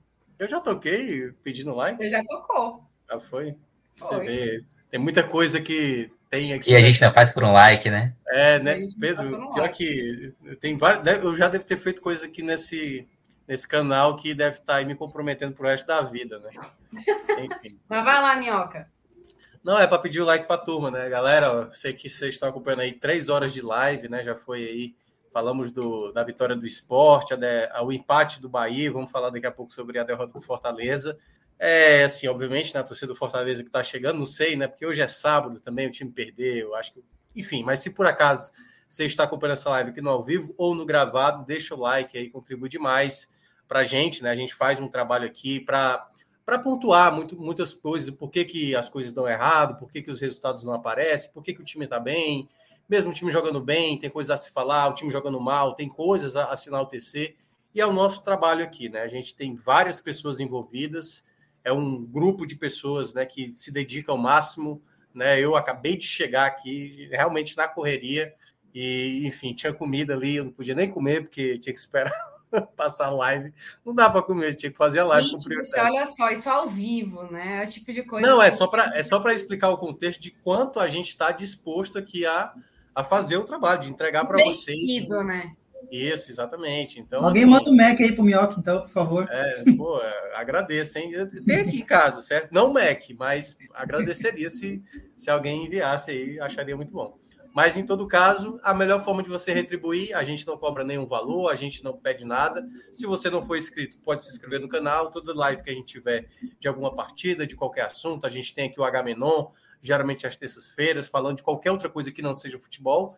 E, obviamente, se a gente não pede nada, a única coisa que a gente pede encarecidamente é o like, que logo abaixo da tela tem aqui um polegar para cima, você aperta, e isso tem um peso tão significativo no nosso canal, porque esse canal acaba indo para mais pessoas, mais pessoas acabam acompanhando. Então, assim, é uma forma de você retribuir. Assim, é bem simples. Eu acho que talvez a turma né, se cansa às vezes dessa coisa, dá like, dá like, dá like, mas é, é rápido. Se, assim, se você está tão acostumado a acompanhar, já dá o like a gente começar a live, entendeu? Agora, se você não lembrou, esse é o momento para você relembrar. Opa, é realmente deixar o like. A turma se dedica tanto. É uma forma de você ajudar. Muito bem, este é o momento. É um fenômeno, ele. É um incrível. Como resistir ao apelo desse homem maravilhoso? O rei do like. Olha o comentário de Angelo Rafael aí. É isso que eu ia buscar agora. E eu ia dizer: olha, que esse nem é mais o maior talento dele, segundo o Ângelo Rafael, que ele diz o maior talento do Minhoca é paquerar na van. Eu não sei paquerar, eu não sei paquerar. E esse negócio de van, isso é por causa do trabalho lá da rádio. Que eu, ah. as pessoas que trabalham comigo fazem bullying. Dizendo. Apareceu uma menina essa semana, Ju, dizendo: Minhoca, hum. vamos marcar um almoço marcar um almoço, eu pago. Ela me falou isso. Só que o nome, dela, o nome dela se chamava Lari Mourão, certo? E o, você conhece muito bem, Lucas bem, Mota. Você sabe quem é Lucas Mota, né? Você sabe quem é Lucas Mota? Sim. Pois é, Lucas Sim. Mota sempre pega no meu pé. Quando eu vi Lari Mourão, LM, eu falei, hum, tá com cara de fakezinho e é Lucas Mota disfarçado aí tentando jogar uma verde e tal. Aí eu falei, beleza. Se for real, mandou mensagem no privado e desde então não mandou, ou seja, não era real. Então a paquera ali no chat não era, não era verdade. Bom, sigam, sigam Minhoca para mais dicas de como não cair em fakes. E eu tô bem, viu? Do jeito que eu tô, não tô em não, certo? Então, só para deixar claro para a audiência aí que eu estou muito bem solteiro e tá maravilhoso. Por enquanto tá bem tranquilo. Tá bem ok! Tranquilo. Não, é porque o pessoal acha que o pessoal ser solteiro é o problema, não, tem que arranjar alguém para ele. Calma, eu tô, eu tô bem, eu não tô, tô atrás. Eu tô. Minhoca se basta, gente. É, é basicamente isso. De uma certa forma, é, me tolero de uma certa forma. E eu não sei se qualquer pessoa toleraria, então. Ok, é praticamente um divã também essa live, não é mesmo? A gente chega entrando em assuntos assim muito profundos lá ele. Bom, então, dito isso, vou liberar meus amigos Anderson Malaguti, o Mala e Pedro Pereira, o Números. Beijo, meninos. Valeu, galera. Beijo, satisfação. Sou fã de vocês e quero muito participar ainda de vários programas com vocês. Opa, promessa é dívida, vamos cobrar. Valeu, um abraço. Valeu, valeu. Então, Minhoca, por enquanto somos só nós, até que Luca consiga resolver sua internet instável, pelo que ele falou, parece que é isso me conte o que, é que aconteceu, né? Porque Fortaleza deu essa, essa derrapada, né? Perdendo para o América Mineiro por 2 a 1 um, né? Chegou a empatar, mas é, foi esperado, né? E perdeu a, a, invencibilidade na Série A, como conta essa matéria aqui do INE 45. Então, tudo que a gente está falando tem embasamento, tá, gente? Da, das matérias que vão ao ar no INE 45, com ficha de jogo, lances, tudo bonitinho. Se você quiser ler, rever, tudo que você quiser, tá tudo bonitinho no site do NE 45. É, conta basicamente o que foi que aconteceu, Minhoca, porque o, o Fortaleza, enfim, não, não era um jogo para Fortaleza perder, né? Não, mas também não era um jogo tão simples assim, certo? É, eu, já, eu já tenho falado há um tempo, né? E aí eu sempre tenho que trazer esse contexto não é uma justificativa, mas é um dos motivos pelos quais isso vem acontecendo. Né? Foi a quinta partida do Fortaleza sem vencer, três empates e agora duas derrotas né, para o Palmeiras e para o América Mineiro. E era algo, Ju, que eu já falava isso com uma certa antecedência, porque, perceba, eu, eu vou falar algo aqui do que aconteceu na partida para explicar o contexto que o Fortaleza acabou se inserindo. Porque, na soma geral, é, vai pesar em algum momento o futebol. Todo time vai ter oscilação, todo time vai ter uma certa dificuldade, vai ter uma justificativa. Ah, no jogo passado, o pênalti tomado no começo, o erro da arbitragem e tudo mais. Outros jogos, ah, a ausência do, do Moisés, a ausência do Luceiro. E aí sempre tinha uma justificativa. E eu tinha falado em abril, eu falei isso em abril, que esse, o mês de abril do Fortaleza, que foi excelente, né? No mês de maio ia, iria piorar, iria piorar bem. E quando eu tinha falado, eu tinha, eu tinha destacado três jogos, que foram três empates. Curiosamente, se você olha os três empates do Fortaleza antes dessas duas derrotas, cada jogo ele teve um nível de proximidade daquilo que o Fortaleza poderia apresentar. Se no jogo contra o Corinthians, que foi o primeiro dessa sequência de cinco jogos sem ganhar, o Fortaleza tinha a vitória nas mãos e deixou escapar, né? Tudo bem que não fez um bom primeiro tempo contra o Corinthians, mas foi o jogo mais palpável para a vitória, foi exatamente aquele jogo contra o Corinthians. Ali foi o primeiro sinal de tipo, caramba, agora vai pesar. Porque quando eu tinha citado isso, Joé, o Fortaleza vai para três jogos em sete dias, tendo que fazer São Paulo, Fortaleza, Porto Alegre. Assim, iria pesar. E isso é, ia acabar, né? Você tendo que comprometer o elenco. Então, na quinta-feira, que foi o jogo seguinte, o segundo empate contra o São Paulo, eu vi muita gente reclamar: ah, o Voivoda não repetiu a equipe, não era para ter poupado, era para ter poupado contra o Grêmio. Só que a gente não pode falar de maneira superficial sem entender as questões internas do clube. Será que não tinha jogador do jogo da segunda-feira contra o Corinthians para o jogo do São Paulo em desgaste? E aí, isso tudo foi se somando numa bola de neve. Porque depois do jogo da quinta-feira, ele enfrentou o Grêmio no domingo. Um jogo que foi muito difícil. O Fortaleza teve dificuldades, o João Ricardo teve que segurar muitas bolas, e aí depois veio aí, eu acho que o problema maior, que era, obviamente, pelo adversário, o Palmeiras, você jogando fora de casa na Copa do Brasil. Então, quando eu tinha citado, olha, o mês de maio vai ser um mês complicado para o Fortaleza, porque vai envolver viagens, e isso já tinha acontecido ali em parte de abril, porque teve uma sequência que foi São Lourenço fora, Curitiba fora e o Águia fora. É bom lembrar, né? O do São Lourenço foi o jogo mais complicado naquele, naquela época do mês de abril. O jogo do Curitiba, o Fortaleza era melhor e estava jogando no seu melhor momento. E o jogo contra o Águia, ele já tinha resolvido no jogo de ida do 6 a 1 Esses três jogos fora de casa, que começou exatamente com o jogo do Grêmio, intercalou ali com o Palmeiras, porque ainda teve essa questão do sorteio da Copa do Brasil, e juntou com o do América Mineiro, todos esses cinco jogos que o Fortaleza teve, o adversário teve uma logística e teve uma questão de descanso melhor do que o Fortaleza.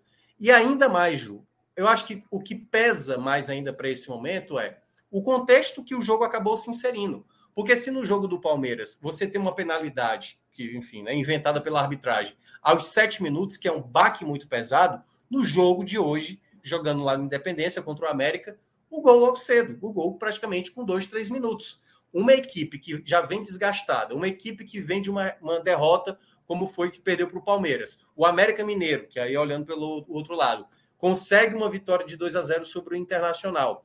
Eu acho que o América Mineiro não é uma equipe que vai é, ficar ali na zona de rebaixamento. É uma equipe que acho que muita gente colocou que vai ficar do meio, do meio da tabela, pode ser para cima, um pouco para baixo.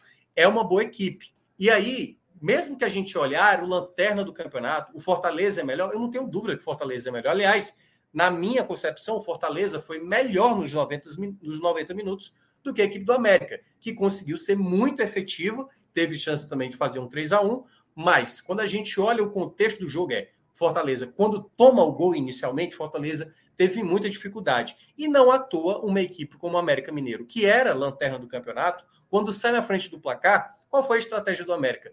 Todo mundo atrás da linha da bola. Eram 11 jogadores atrás da linha da bola. Praticamente era uma linha de seis defensiva e o Fortaleza com muita dificuldade. Então, o Caio tentando acionar, a bola girava e girava e girava, e esse espaço não aparecia, porque o América Mineiro estava muito bem. E como ele tomou o gol inicialmente, Ju, o que é que, assim, você tem que desdobrar mais ainda o seu pensar, a sua movimentação, a sua intensidade, porque o adversário ele já ficou confortável. Vamos lá, pegando outro exemplo. Se o Fortaleza abre o placar, seria o melhor dos mundos para Fortaleza, porque ele ia fazer tal qual ele fez contra o Curitiba, tal qual ele fez nos outros jogos, que era um ponto onde você saía na frente do placar, você se recuava e fazia uma transição, porque o Fortaleza tinha peças para isso. Hoje, por exemplo, e aí citando um dos casos, o Moisés, que jogou muito contra o Fluminense, e aí o cara pode pensar, por que, que o Moisés jogou tanto contra o Fluminense e não jogou quase nada contra o América Mineiro? Porque contra o Fluminense, o Fluminense tem a bola. O Fluminense vai ter a bola. E o Fluminense vai dar espaço para ter um jogador de velocidade para fazer o contra-ataque, como o Fortaleza fez em boa parte. Diferentemente contra o América, que sai na frente, todo mundo atrás, e o, e o, o Moisés não vai ter tanto espaço de fazer jogada individual, porque tem dois, três marcados a jogada do Fortaleza era muito mais pela direita. Aí eu citei até isso lá na rádio, o Ju. Falei o seguinte: uma alternativa para o Fortaleza é bola alçada na área. Tá difícil de trabalhar, encontrar espaços. A bola chuveirada pode ser um caminho. Tanto que a jogada do gol do empate do Fortaleza foi exatamente dessa maneira. Uma bola que vem da esquerda para a direita, depois cai ali, acho que no pé do Caleb, que acaba ajeitando para o Brits fazer o levantamento para o Moisés é, tentar jogar no meio da área, a bola ainda bate no perno do goleiro e o Poquetino fazer o gol. Porque até então o Fortaleza só tinha criado uma chance no chute de fora da área com o Poquetino. Então o desenho do jogo era muito difícil. E quando o Fortaleza consegue esse empate, não durou muito tempo. O Tinga perdeu uma bola no meio de campo e aí gerou um contra-ataque para o América Mineiro, exatamente no pé do Felipe Azevedo, que fez um golaço, né? Colocou na gaveta no um contra um contra o Sebados, que já estava amarelado, e não podia dar o bote ali para impedir a finalização, até porque ele podia ser expulso. Toma o segundo gol, e aí, de novo, Ju, todo o desgaste que a equipe estava passando, porque o detalhe. O Fortaleza, quando enfrentou o Corinthians, o, o Fortaleza tinha jogado na quinta-feira anterior e o Corinthians tinha jogado na terça-feira anterior. O Corinthians ficou praticamente uma semana do jogo que ele teve da Sul-Americana até o jogo que ele foi fazer da Série A. Quando ele foi enfrentar a equipe do São Paulo, o São Paulo tinha jogado no domingo, o Fortaleza tinha jogado na segunda. Quando ele foi enfrentar a equipe do Grêmio, o Grêmio tinha jogado na quarta, o Fortaleza tinha jogado na quinta.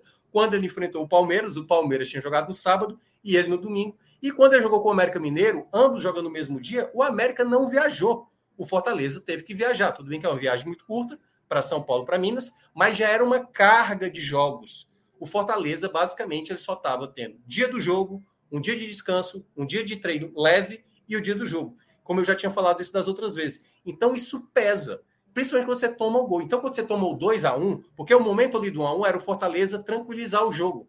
Acho até para o Fortaleza esperasse um pouco mais de atitude do América Mineiro. Não precisava o Fortaleza querer ter a bola. Eu acho que esse foi um erro que o Fortaleza acabou tendo. De tipo, quem está nervoso aqui, quem precisa vencer é o América Mineiro. Fortaleza não precisa querer logo imprimir. Tudo bem que era uma equipe, quando você olhava no papel, era uma boa equipe montada. Não, não foi erro de escalação do Voivoda, não foi por ausência de Thiago Galhardo, não foi por erro de arbitragem. Não, foi mais a escolha de entender. Vamos segurar um pouco o jogo, deixa o América Mineiro, que ele precisa vencer, ele precisa dessa vitória, e vamos tentar fazer na transição porque talvez a gente vai ter espaço. Só que não deu tempo. Quando o Fortaleza empata o jogo, ele tá com a posse da bola, perde essa bola e acaba tomando 2 a 1 um. Aí o jogo ele ficou da maneira como o América Mineiro queria. Volta todo mundo, todo mundo atrás da linha da bola e o Fortaleza, girando bola, girando bola, para tentar encontrar possibilidades. E aí, Ju, pesa muito a questão desse desgaste. Não à toa, esse foi o jogo onde eu vi o Fortaleza, jogadores, não apenas um. Até porque quando for fazer aqui o pódio, é, vai ficar difícil até relação, porque todos os jogadores tiveram algum erro de leitura. Do tá com a bola, tem uma oportunidade para dar um passe, não dá o passe, perde a jogada, aí o América Mineiro recuperava a bola, gerava um contra-ataque. Aí o Moisés pegava a bola na esquerda, quando ia chutar, chutava por cima do gol, um lance simples, que ele estava já de frente para o gol. Então, quando você vê um alto índice de jogadores errando jogadas simples, de passe de dois metros, de finalização em frente ao gol, de um passe a mais, de um passe a menos, isso para mim é muito claro. É um time desgastado, é um time que.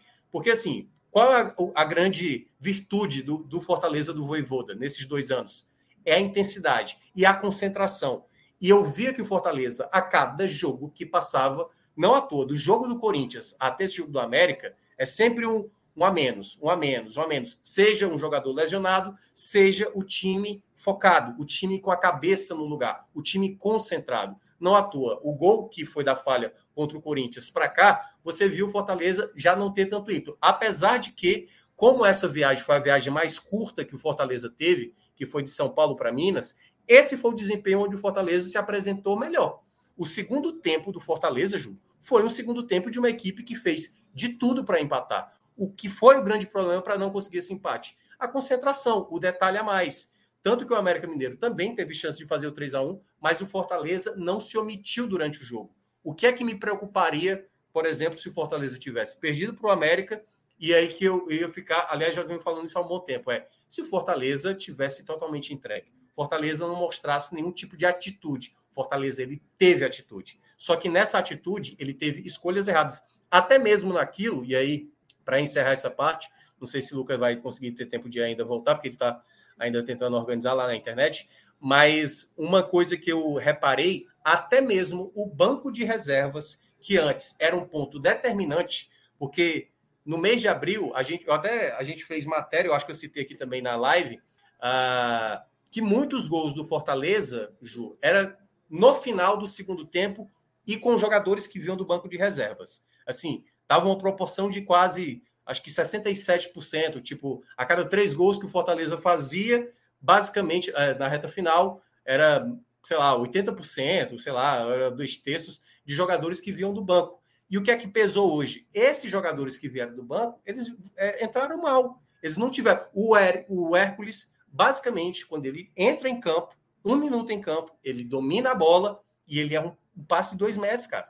Como é que um jogador que acabou de entrar em campo ele erra um passe de dois metros? Então, assim, é a concentração, é um desgaste, é a maneira de, pô, eu tô atrás do resultado. Diferentemente do jogo do Curitiba, que o Fortaleza estava na vantagem e o desespero era do outro lado, e o Fortaleza não tinha obrigação de ficar agoniado com o jogo ou desesperado com a partida, entendeu? Então, acho que foi esse o contexto que eu vi da partida, essa derrota. O Fortaleza tentou, tentou, mas, obviamente, com o resultado adverso, isso dificulta mais ainda para uma equipe que até agora na temporada não conseguiu reverter um placar após sair é, na desvantagem, né, tomando o primeiro gol. Hoje até conseguiu um empate, mas logo minutos depois você tomar o 2 a 1 praticamente é como se você deixasse a mesma situação lá do começo da partida quando você toma o gol muito cedo. Então é esse o ponto onde eu vejo que o Fortaleza está no limite, Ju. Eu já tinha mencionado isso. O mês de maio vai ser o mês mais complicado e pode ser, né, que agora com quatro jogos, o Fortaleza agora vai para quatro jogos em casa.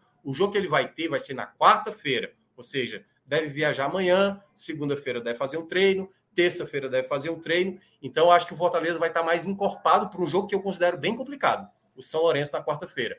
Mas é, é, essa sistemática que eu via do Fortaleza, assim, tipo, é um time que está tentando o máximo que pode mas está esbarrando ali, me parece, eu não tenho como garantir, mas me parece pelo desgaste. Eu acho que foi isso que pesou para o Fortaleza não ter, pelo menos, conseguido empate hoje. Muitas perguntas no nosso chat, hein, Thiago Minhoca? Eu acho que o seu pedido aí de interação e também do like da galera fez efeito, né? O Ângelo Rafael está aqui trazendo agora mais perguntas, não necessariamente sobre a sua vida pessoal, mas perguntando, por exemplo, se você não acha que o Galhardo tá fazendo muita falta ao time, né? Ou se consegue render bem sem ele. E também, né, perguntando se você ainda acha o Ceballos bom jogador. Vamos lá, né? É, foi o que eu citei, né? Assim, esse jogo não pode ser justificativo como os outros, entendeu? Ah, perdemos porque o Moisés estava de fora, perdemos porque o, o Lucero estava de fora, perdemos porque, por exemplo, hoje alguém pode utilizar, porque o Tite estava de fora. Eu estou vendo muita gente falar aqui do Ceballos, eu não acho que o Ceballos fez mau jogo, certo? Não acho que fez ma mau jogo. E isso, muitas vezes, é você, de maneira antecipada, já prevê o problema. O primeiro gol do América Mineiro tem que ser reconhecido. Foi mérito do América Mineiro. Foi mérito, mérito, mérito. O passe do, acho que é Martinez. O passe do Martinez foi na medida, meu amigo. Se é mais devagar, um pouco mais força, aquele passe não teria saído tanto quanto foi na medida para o para o Breno finalizar. Então, é, justificar através por esses motivos fica parecendo que o Fortaleza não está entendendo o contexto que ele está inserido. E aí eu vou pegar o, o na época do Rogério Senna, né? O Rogério Senna ele era um treinador que ele era muito preocupado com isso, com o desgaste, com a questão do elenco, com a questão E isso, muitas vezes, o Voivoda não vai citar isso, até porque o Voivoda é um cara muito mais. Ele não quer falar de arbitragem, ele não quer falar de gramado, ele não quer falar de, de, de, de viagens, que Fortaleza viaja muito. Então, é óbvio que ele não vai mencionar, mas me parece que é isso. Porque, cara, como é que, eu, como é que a gente vai estar tá falando aqui do Sebadios como se fosse um, um, problema, ou Crispim, ou a ausência do Galhardo, se o Hércules, que é um jogador super importante, o Hércules entra e com um minuto ele erra um passe de dois metros, entendeu?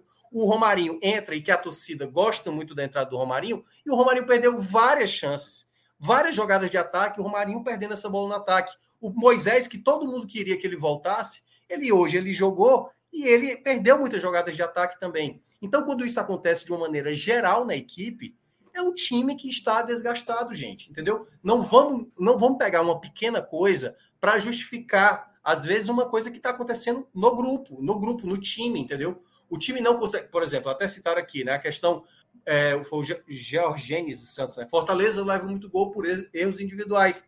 Pois é, mas ele também consegue fazer é, gols nos erros individuais dos, das outras equipes. Fortaleza é uma equipe que sabe envolver o adversário, mas que não pode, obviamente, você justificar apenas por isso ou por aquilo, entendeu? Assim como eu, eu não acho que o futebol se vale apenas por uma única justificativa. É uma série de fatores. Tem isso que eles mencionaram. Obviamente, o Tite é melhor do que o Sebadios, eu não tenho dúvida. Mas a partida do Sebadios, principalmente no segundo tempo, ela foi excelente. O Sebadios ganhou muitas bolas e ele estava amarelado, tal qual o jogo do Grêmio também que ele estava amarelado, e ele jogou muito bem aquele segundo tempo.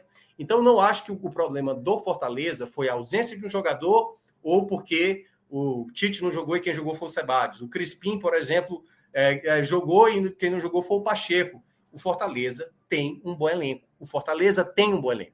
Mas se você olha hoje o segundo tempo do Fortaleza, principalmente o segundo tempo do Fortaleza, Fortaleza ele foi para cima. Ele fez o jogo para tentar empatar. O que é que pesou contra o Fortaleza? boa parte dos atletas em campo, eles erraram. O Poquetino, por exemplo, que vai entrar no meu no meu no meu pódio positivo, o Poquetino errou muitas bolas. O Poquetino vem de alguns jogos errando também. Então assim, gente, vamos ter calma para, porque assim, eu acho Ju, que tem uma coisa da da expectativa que o próprio Fortaleza colocou nesse mês de abril. Antes do mês de abril, o Fortaleza vinha de uma eliminação na, na Copa do Nordeste para o Ceará, né? Tinha perdido três clássicos, né? E aí, quando chegou aquele mês de abril, o Fortaleza conseguiu quase que de maneira 100% ganhar seus jogos, mas conseguiu ser pentacampeão, 100% na Sul-Americana, passando na Copa do Brasil, fazendo todos tudo aquilo que se esperava do Fortaleza. E aí, quando você consegue atingir tudo aquilo que se espera do Fortaleza, e mesmo conseguindo resultados que eu nem imaginava, como por exemplo a vitória sobre o São Lourenço fora de casa, o torcedor que quando criticava, porque assim, eu não sou analista de resultado, eu sou analista do desempenho, certo? Do que foi apresentado. Quando eu falei que aquele jogo contra o São Lourenço é Fortaleza não fez uma boa partida, mas a, a vitória foi importante, teve algumas pessoas que falaram assim: pô, o Minhoca não sabe enaltecer quando o time ganha. Não, eu estou enaltecendo. Só que o desempenho daquele jogo, ele não refletiu o que foi o resultado. O Fortaleza foi eficiente, assim como o América Mineiro hoje foi eficiente. O Fortaleza jogou melhor hoje. Se você olha essa partida contra o América Mineiro com a partida fora de casa contra o São Lourenço, não tenho nem dúvida. Se o Fortaleza jogar a maioria das vezes do jogo dessa maneira como jogou contra o América, a maior chance é de vencer. Porque o que faltou hoje foi uma concentração, foi o detalhe, foi a questão técnica. Mas você tem dúvida que o Hércules joga bola, que, por exemplo, o Caleb joga bola, que o Moisés, o Moisés joga muito mais bola, que o Lucero, por exemplo, que pouco participou do jogo, é, é, é muito mais jogador? Todo mundo sabe disso. A questão, acho que foi uma questão de, de situações do jogo.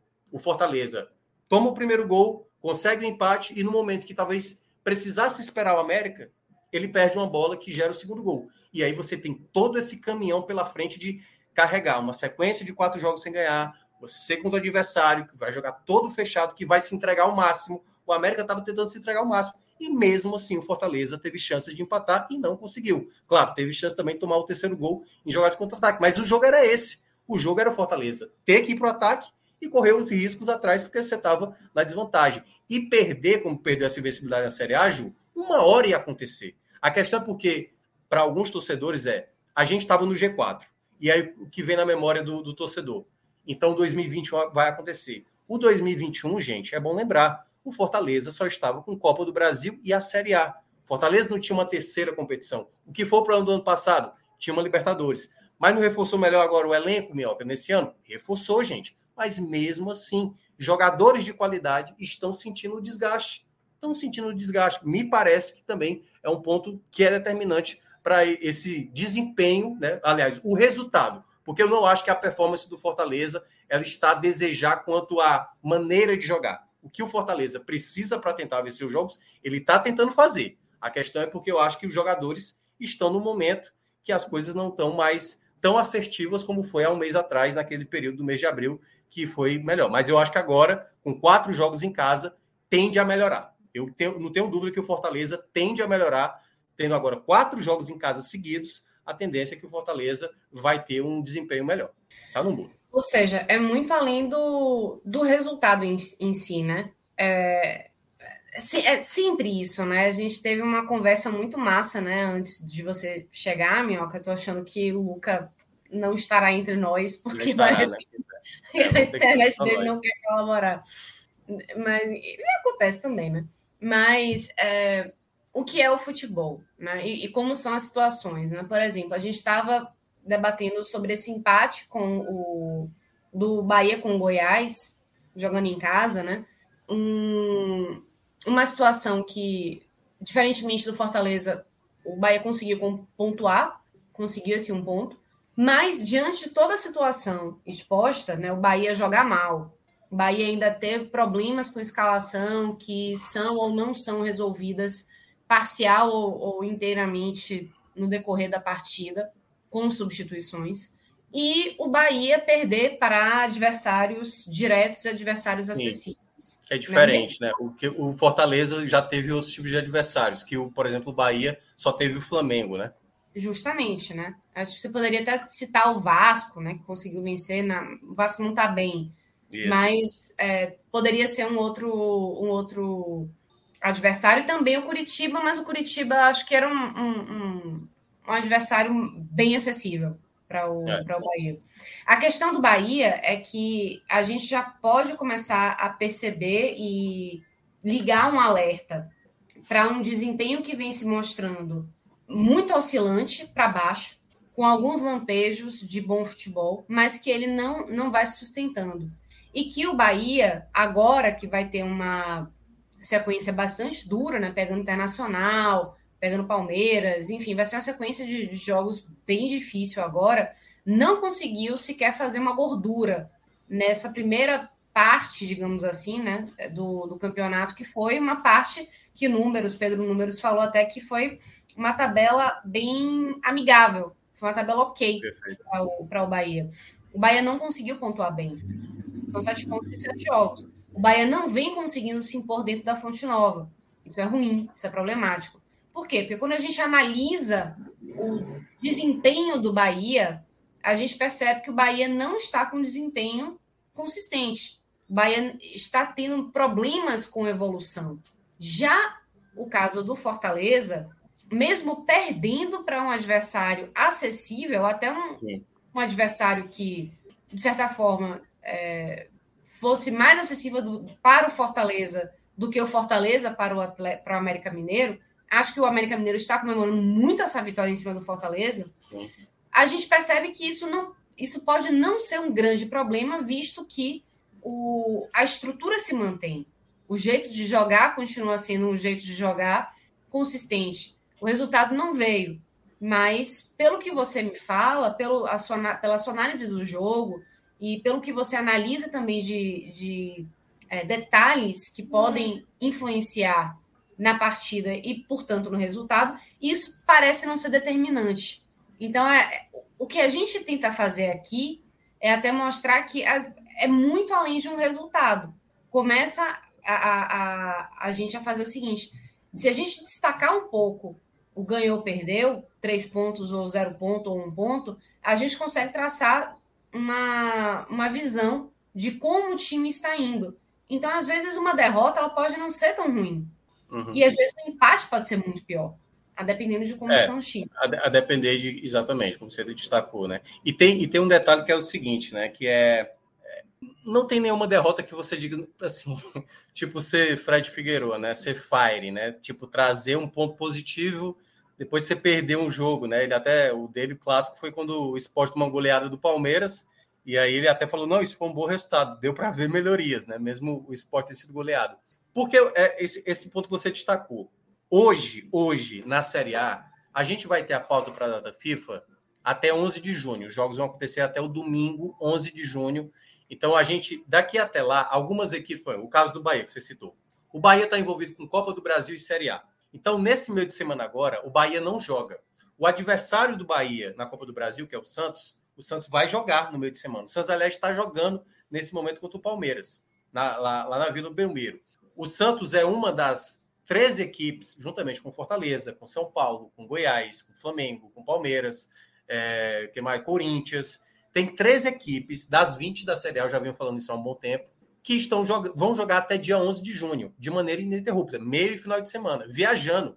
E se você pergunta para o Abel Ferreira, o Abel Ferreira lamenta, pô. Ele, ele, ele não consegue, às vezes, ele até ficou na dúvida se hoje ia colocar o Dudu ou não. Ele tá com o time principal hoje, jogando contra o Santos. O São Paulo, por exemplo, ele teve que jogar é, em São Paulo, na duas semanas atrás, veio para cá na quinta-feira, né, jogar na Arena Castelão, foi jogar com o Corinthians na semana passada, foi para Pernambuco e jogou hoje de novo em casa. Para o São Paulo é muito pesado. O Dorival chegou a falar isso. Então, todas as equipes vão precisar girar elenco, todas as equipes vão sentir o desgaste. O Fortaleza, Ju, é pior, porque assim, o Fortaleza, além de estar geograficamente né, na, na, na questão mais, mais distante, o Fortaleza vem, ele completou hoje o seu 28 jogo seguido, jogando meio de semana, final de semana. Fortaleza teve no máximo um intervalo de cinco dias, tipo, jogou no sábado para jogar na quinta, entendeu? Então, do sábado para quinta, teve cinco dias de um jogo para o outro. Mas dos últimos jogos, o Fortaleza jogou só com intervalo de três dias. Ele jogou numa segunda contra o Corinthians, jogou numa quinta contra o São Paulo, jogou num domingo contra a equipe do Grêmio, jogou numa quarta contra o Palmeiras e jogou sábado contra o América Mineiro. Você mal descansa, né? Como é que você isso, vai mal descansa. E por isso que a gente vai ver muita trocação. Por exemplo, o Botafogo, que é o líder do campeonato, o Botafogo ele vinha de cinco vitórias seguidas e ele perdeu para o Goiás, de virada na rodada passada. Aí chegou no meio de semana na Copa do Brasil, abriu 2 a 0 tomou uma virada do Atlético Paranaense, que perdeu hoje para o Red Bull Bragantino, o Atlético Paranaense. Aí você pega o Bahia, por exemplo, há, uma, há duas semanas atrás, vamos considerar assim, mais ou menos, ou pelo menos é, 10 dias, não, 10, 17 dias, tomou um 3 a 0 do Santos, na semana seguinte, enfrentou o próprio Santos na Vila, empatou 0 a 0 Hoje, por exemplo, pode daqui a pouco o Santos está empatando 0 a 0 com o Palmeiras. O Santos pode ganhar do Palmeiras, entendeu? Porque é isso, perde e ganha. O próprio São Paulo, por exemplo, não jogou bem contra o Fortaleza aqui. Mas, jogou, mas conseguiu vencer o esporte e conseguiu vencer hoje. E olha o detalhe: o do São Paulo. O São Paulo vencia 2 a 0 o Vasco. O Vasco foi lá e empatou. E depois o São Paulo fez 4 a 2 O Vasco é mais preocupante, porque o Vasco ele só tem a Série A, Ju. Ele não tem outra competição. Ele só está jogando no final de semana é mais fácil a gente dizer que o Vasco realmente está mal no campeonato. O Bahia não, o Bahia jogou em Santos. Veio para jogar já no sábado, de tarde, sabe? Jogar contra a equipe do Goiás. Então, assim, o Goiás teve o jogo, foi jogar no Pará contra o Paysandu, pela final da Copa Verde. E aí você começa a ver perde ganha, perde ganha, perde ganha, perde ganha. Então, quando você olha a pontuação do Fortaleza hoje, tá ok, certo? Claro, jogar contra o América Mineiro e perder não era para ser, era para ser um empate, pelo menos, né? Tentar a vitória, mas é o desgaste, são 28 jogos seguidos e com mais seis jogos que ainda tem para realizar até ali a parada para a data FIFA, vão ser 34 jogos seguidos, meio e final de semana. 34 jogos seguidos é quase que a Série A inteira, porque é 38 rodadas, entendeu? Exatamente. Vai ter uma hora que você vai sentir. É por isso que eu falei isso de maneira antecipada, lá em abril. O mês de maio vai pesar para o Fortaleza. Porque não é jogar com a Águia, não é jogar a Copa do Nordeste, não é jogar a Campeonato Cearense, é jogar a Série A, é jogar na Argentina, entendeu? É jogar contra o Palmeiras, entendeu? É contra o Palmeiras, cara. Não é, não é. O sorteio do, do Fortaleza poderia ter pegado assim, uma equipe mais acessível, o próprio América Mineiro. Se o Fortaleza perde por 2 a 1 na Copa do Brasil, tava maravilhoso para o jogo da volta. Mas pegou o Palmeiras. O Palmeiras foi lá, fez 2 a 0 e depois fez o 3 a 0 no final da partida. Então isso pesa. Então no campeonato que tem essa questão de viagem, todo mundo vai estar tá perdendo e vai estar tá ganhando. E é como você citou, para o Bahia o sentimento ele é muito mais negativo, porque ele teve uma tabela propícia.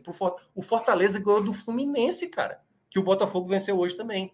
Vencer o Fluminense, e é bom lembrar, o Fluminense naquele jogo que o Fortaleza venceu, o Fortaleza, o Fluminense teve que poupar alguns atletas, mas terminou o segundo tempo com os titulares. Mas mesmo assim, o Fortaleza fez uma partida absurda. E nem sempre você vai conseguir ter um desempenho tão alto, entendeu? Tanto é que eu, eu cheguei a citar, depois daquele jogo contra o Fluminense. Essa é uma partida que eu acho difícil que o Fortaleza vai repetir de atuação, de dar 20 finalizações sendo 18 no gol, velho. Assim, é difícil imaginar que uma equipe vai fazer isso. Pode até ter partida mais importante até o final do ano, mas foi um Nesse jogo extremamente ofensivo das duas equipes e de um nível é. altíssimo. Altíssimo, altíssimo. E aí você não pode cobrar. Ah, então tem que pegar agora. Se eu, se eu fiz isso contra o Fluminense, eu vou pegar o São Paulo, eu vou pegar o América Mineiro e vou conseguir fazer. Não, porque cada jogo vai se tornando mais difícil, cara. Vai se tornando mais difícil. Sabe? O desgaste, a questão da concentração é diferente, entendeu? E aí, às vezes, quando o cara reclama, por que, que pouparam o Tite? Pô? Por que, porque o Tite vinha de seis jogos seguidos jogando 90 minutos. O cara tem 38 anos, pô. Tem 30... O cara podia ter jogado hoje, ele podia ter, ter, ter sido o Sebadios hoje. Dificilmente, porque ele está jogando muito bem. Então, isso pesa também nessa análise. Por isso você tem que ponderar muitas vezes. Tem, você tem que ponderar. O, o elenco que o Fortaleza montou esse ano é um elenco bom. O treinador que está no comando do Fortaleza é um ótimo treinador. Todo mundo queria o Voivoda, pô. Corinthians hoje com o Luxemburgo está insatisfeito, entendeu? O Inter hoje está insatisfeito com o Mano. O Renato Gaúcho está sofrendo pressão do Grêmio. Né? O próprio Paiva é muito reclamado no Bahia. Então, então todo mundo tem todo mundo tem problema. A questão é porque como o Fortaleza começou tão bem e fez um mês de abril tão bom, bastou ter a, a primeira oscilação, Ju, aí fica parecendo que tudo é um problema. Ah, foi a ausência do Moisés, foi a ausência do, do Galhardo, é porque o Tite foi poupado, é porque o Pacheco se machucou, é porque o Sebádio joga, é porque o Crispim está jogando. Gente, o futebol vai ser isso. Até o final da temporada vai ser isso. Aliás, digo até mais ainda para o torcedor. A tendência é que vai ter melhoria, porque o calendário do Fortaleza deve folgar. Possivelmente ele vai ser, né, tudo indica que vai ser eliminado na Copa do Brasil, e o calendário vai ficar mais tranquilo para o Fortaleza. Mas é bom deixar claro: não tem jogo fácil. Mesmo você tendo um bom time, você vai ter dificuldade, entendeu? Campeonato. Essa Série A é uma Série A muito difícil. Eu considero uma Série A muito complicada. O América Mineiro, eu cheguei a citar, lembra muito o caso do Fortaleza do ano passado. Só que o Fortaleza foi ganhar na 13 terceira rodada com time reserva contra o Flamengo no Maracanã. O América Mineiro ganhou do Fortaleza. Porque ou, viu que tinha uma brecha ali. Opa, não é o, o Fortaleza na ponta dos cascos. Não, Fortaleza, sabe, desgastado, cansado, psicologicamente, sabe? Fizemos um gol. Opa, é a nossa chance tomaram empate, foi lá e fizeram o segundo gol. Pois é, o futebol é isso. Das outras vezes, no ano passado, o Fortaleza, é, é bom lembrar, as cinco vitórias que o Fortaleza teve no ano passado, no começo do retorno, vitória ali, aquela vitória sobre o São Paulo, meu amigo, você sabe muito bem que o São Paulo foi melhor do que o Fortaleza. O Fortaleza foi eficiente na chance que teve. Então é isso. Então, cautela, né? Fortaleza não está vivendo uma crise, mas obviamente ficar cinco jogos sem ganhar e perder para o Lanterna no campeonato gera uma frustração no torcedor que é compreensível. Mas a gente tem que entender que o Fortaleza, né, obviamente, tem mais ainda a apresentar. E eu acho que nenhuma, nenhuma dessas últimas apresentações o Fortaleza ficou é, omisso na partida. Fortaleza sempre foi em busca de pelo menos trazer o melhor resultado. O que não aconteceu e às vezes acontece. Eu acho que é pior quando o time é entregue, quando o time não está com confiança e tal. E eu acho que o Fortaleza pelo menos está mostrando isso nos seus jogos. Beleza, acho que podemos passar agora para as análises individuais. Você tem mais alguma coisa para falar desse jogo especificamente, Minhoca? Não, basicamente falar do próximo, né? Só, só rapidinho. O jogo de São Lourenço na quarta-feira, ele é um jogo. E aí é que tá, né? Cinco jogos sem ganhar, Ju, né? Aí como é que eu, como é que eu vou dizer essa frase? Empatar esse jogo dentro de casa contra o São Lourenço não é mau resultado, certo? Não é mau. Só que serão seis jogos sem ganhar, se você não ganha do São Lourenço, né? Mas por que, que eu estou dizendo isso? Um empate para Fortaleza ele não garante matematicamente a classificação, certo? Mas, assim, o Fortaleza já está virtualmente garantido, pelo menos nas duas primeiras colocações. E é claro que a, a melhor das hipóteses é o Fortaleza vencer o São Lourenço, porque ele já garante a classificação, e isso acontecendo, Sim. ele joga na quarta. Na quinta-feira, o Palestino enfrenta o Mérida, lá do, da Venezuela. O jogo vai ser, acho que no Chile. É na, não, acho que é na Venezuela. É, se por acaso o Palestino não vencer e o Fortaleza vencer o São Lourenço, essa vitória já garante o Fortaleza na primeira colocação. Ou seja, o Fortaleza, as duas últimas rodadas, basicamente só para cumprir tabela, ou para melhorar ali a questão de pontuação, para ter a melhor campanha e decidir em casa até a semifinal. Então, assim, é muito importante o Fortaleza entender que o jogo da quarta é um jogo difícil. São Lourenço é uma boa equipe, ainda está na segunda colocação da Argentina. O jogo lá não foi fácil, mas esse jogo da quarta-feira, o Fortaleza tem que entender que o empate não é mau resultado. E tem que saber entender o contexto do jogo. O Fortaleza, por ter vencido e por estar numa boa campanha de, de Sul-Americana, é óbvio que a vitória ela se faz necessária para você tirar esse peso, como era hoje. Vencer o América Mineiro hoje era necessário. Mas em um determinado momento do jogo, o torcedor abraçava o empate. Aceita o empate na hora. Porque o Fortaleza estava tentando, estava tentando e não conseguiu. E é por isso que eu acho que o contexto do jogo da quarta-feira é o empate não é mau resultado, mas a vitória ela se faz necessária para dar essa moral. Porque depois vai ter o Vasco em casa, o Palmeiras em casa, e eu acho que esse do Palmeiras tem que ser um jogo de descarte. Tipo assim, já perdemos de 3 a 0 e tal, vamos poupar, porque depois do, do Palmeiras, aí é o Bahia, né? Que é, vai ter o clássico do nordestino. Então, esses dois jogos em casa pela Série A, Vasco e Bahia, é muito importante que o Fortaleza tentar pensar em vencer os dois jogos. Por isso que eu penso que esse jogo do São Lourenço, se der para vencer, ok, mas se não der para vencer, um empate não é mau resultado. E vamos aos destaques né, da partida. Deixa eu só pegar aqui a lista para também não me perder e ser injusto com nenhum atleta na partida de hoje, né? Acho que é. o, o, o que você quis é, falar basicamente nesse, nessa sequência de jogos, né, que é bastante uhum. intensa para o Fortaleza ter inteligência, né, na hora de Perfeito. gerir o jogo, né, e, e às vezes não colocar intensidade demais onde Perfeito. Isso. né? É o que eu Nossa. citei do jogo do América. É o que eu citei do jogo uhum. do América. Esse não era um jogo para o Fortaleza ficar sempre com a bola, sabe? Fez um a um, espera, calma, recua, deixa eu ver o que, é que o América Mineiro vai fazer, sabe? É eles que estão desesperados, são eles que estão na lanterna. Fortaleza está uhum. bem garantido. Foi assim contra o Curitiba, foi assim contra o São Lourenço. E esse jogo, né, em casa, que vai ser muito importante entender também os contextos que você precisa deixar a equipe do São Lourenço até com a bola e você tentar jogar na transição. Mas vamos lá.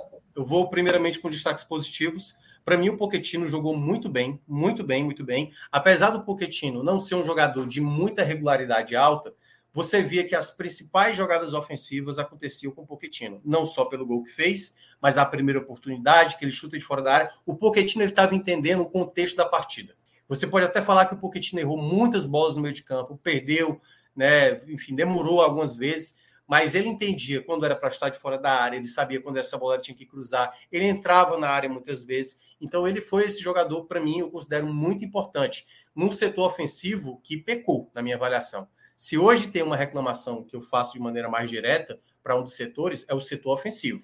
O meio de campo do Fortaleza soube administrar, teve jogadas saindo da defesa muito boas, era uma preocupação, até porque o Tite vinha numa, em grandes atuações, tanto na saída de bola como também na parte defensiva, mas o Pochettino vai ser esse jogador do setor ofensivo que para mim foi, foi muito importante.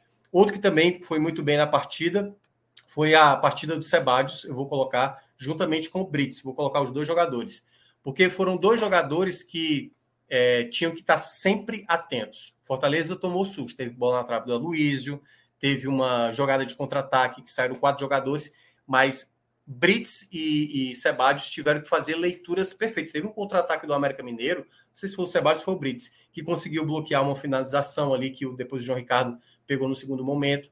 Então, muitas vezes, os dois zagueiros tiveram que fazer coberturas de uma defesa bem aberta, entendeu? E não era tão simples assim. E eu acho que os dois foram muito bem. O Sebadios, por exemplo, tem me impressionado de maneira positiva. Ainda é um jogador que oscila, tem uma certa dificuldade. E, e eu gostei muito da troca do Voivoda no segundo tempo, que aí eu já entro no destaque negativo. Eu acho que o Caio ele perdeu uma janela muito importante. Eu cheguei a falar isso aqui nas outras vezes, falei na semana passada, o jogo contra o Grêmio era a janela para o Voivoda ter poupado o Caio ali. Ali era para ser o jogo para o Zanocelo para ser titular, o Hércules junto com o Sacha, o Hércules junto com o Zé. Era para ser um jogo para o Caio ter dado a respirada. E eu senti que o Caio, nos últimos jogos, mesmo sendo participativo, ele não era um jogador de muita eficiência, como ele costumava ser. Porque o Caio, é muito importante deixar claro, vamos lembrar o Caio do mês de abril o Caio foi o cara que deu passes para gols. É, eu não sei se ainda é, mas é o volante dos clubes da Série A na temporada com mais assistências, com mais gols. Isso é muito importante, você ter esse jogador inteiro. Porque por mais que ele não esteja sentindo fisicamente, ele possa estar sentindo, sabe, na parte emocional do jogo. E ele é o jogador que acelera, desacelera. É o cara que, quando todo mundo está marcado, que foi o problema que o Fortaleza teve hoje, estava muito bem marcado, o América Mineiro todo fechado. Esse cara vai dar um passe que pouco a gente está esperando, um passe em profundidade, um passe por cima. Foi assim que os gols do Fortaleza saíram em muitos jogos ali no mês de abril. Os gols importantes que o Fortaleza fez saiu do pé. O gol que o Pikachu fez contra o Curitiba sai do pé do Caio, entendeu? Então eu acho que faltou esse respiro em algum jogo anterior, e eu acho que o jogo do Grêmio talvez tenha sido o momento em que o Voivoda perdeu, assim, de dar um respiro para ele ter com a cabeça, sabe, mais cheia para o jogo do Palmeiras e depois para esse jogo contra o América Mineiro. Então eu acho que faltou é, para isso, né? É, deixa eu ver o que mais. Aí já entrando, né? O Caio foi um dos lado negativo. Moisés também vai entrar é, nesse pódio negativo. O Moisés teve boas oportunidades. Como eu falei, o setor ofensivo para mim foi o principal problema. E o Moisés pegou pelo menos umas três bolas na esquerda. Uma delas é algo que eu já tenho criticado o Moisés há muito tempo. O Moisés tenta forçar muito uma falta dentro da área. Muito, isso é um problema. O Moisés não pode ficar preocupado se o jogador vai tocar nele ou não faz a jogada. Se você sentir o toque para valer, não é aquela bola que o pé resvala e você se joga, não. Mas continua na jogada. O Moisés tem qualidade para isso. O jogo contra a equipe do Fluminense, ele foi objetivo. Por que, que ele foi objetivo? Porque ele sabia que do outro lado tem uma equipe de qualidade, que você não pode dar margem para erro, entendeu?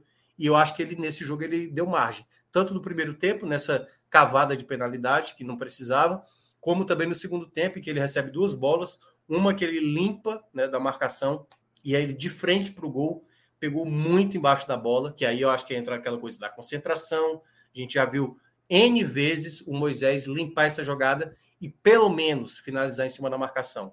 Mas isolar, como ele acabou isolando, foi muito mal. E uma outra que ele recebe na esquerda, ele demora, ele demora, e quando vai tentar dar o passe, a, bo a bola sai para lateral. Então, assim, no segundo tempo, que ele conseguiu ter um espaço para trabalhar, ele não foi bem. E pelo que a gente conhece do Moisés, obviamente fica como nota baixa, porque é muito da expectativa, né? Muito da expectativa. Um outro nome que eu vou citar é o Romarinho, que é o que está aparecendo aqui na tela para quem está acompanhando pelo YouTube, né?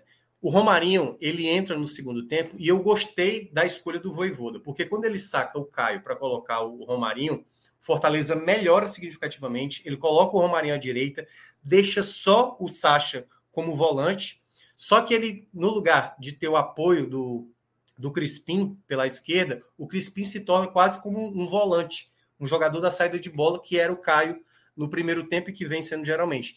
E nessa ideia que o Fortaleza fez, foi o melhor momento do Fortaleza. E quando o Romarinho sai da direita para o lado esquerdo para fazer a dupla com o Guilherme ali, eu acho que foi quando o Fortaleza, o Romarinho, assim, pensou muito errado as jogadas, muitas jogadas de ataque que o Fortaleza saía, ele errou o passe, ele prendeu a bola quando era para prender. E eu acho que é um jogador que é útil no elenco, é útil no elenco, mas não é um jogador que resolve. Eu sempre vou falar que, mesmo Guilherme não sendo esse jogador tão, tão determinante assim para o elenco, eu prefiro confiar muito mais no Guilherme, porque ele é um finalizador melhor do que o Romarinho. Eu acho que o Romarinho ele entra mais no contexto de partida. E como ele já tinha jogado como titular contra o Grêmio, tinha jogado como titular contra o Palmeiras, e contra o Palmeiras eu já não tinha gostado.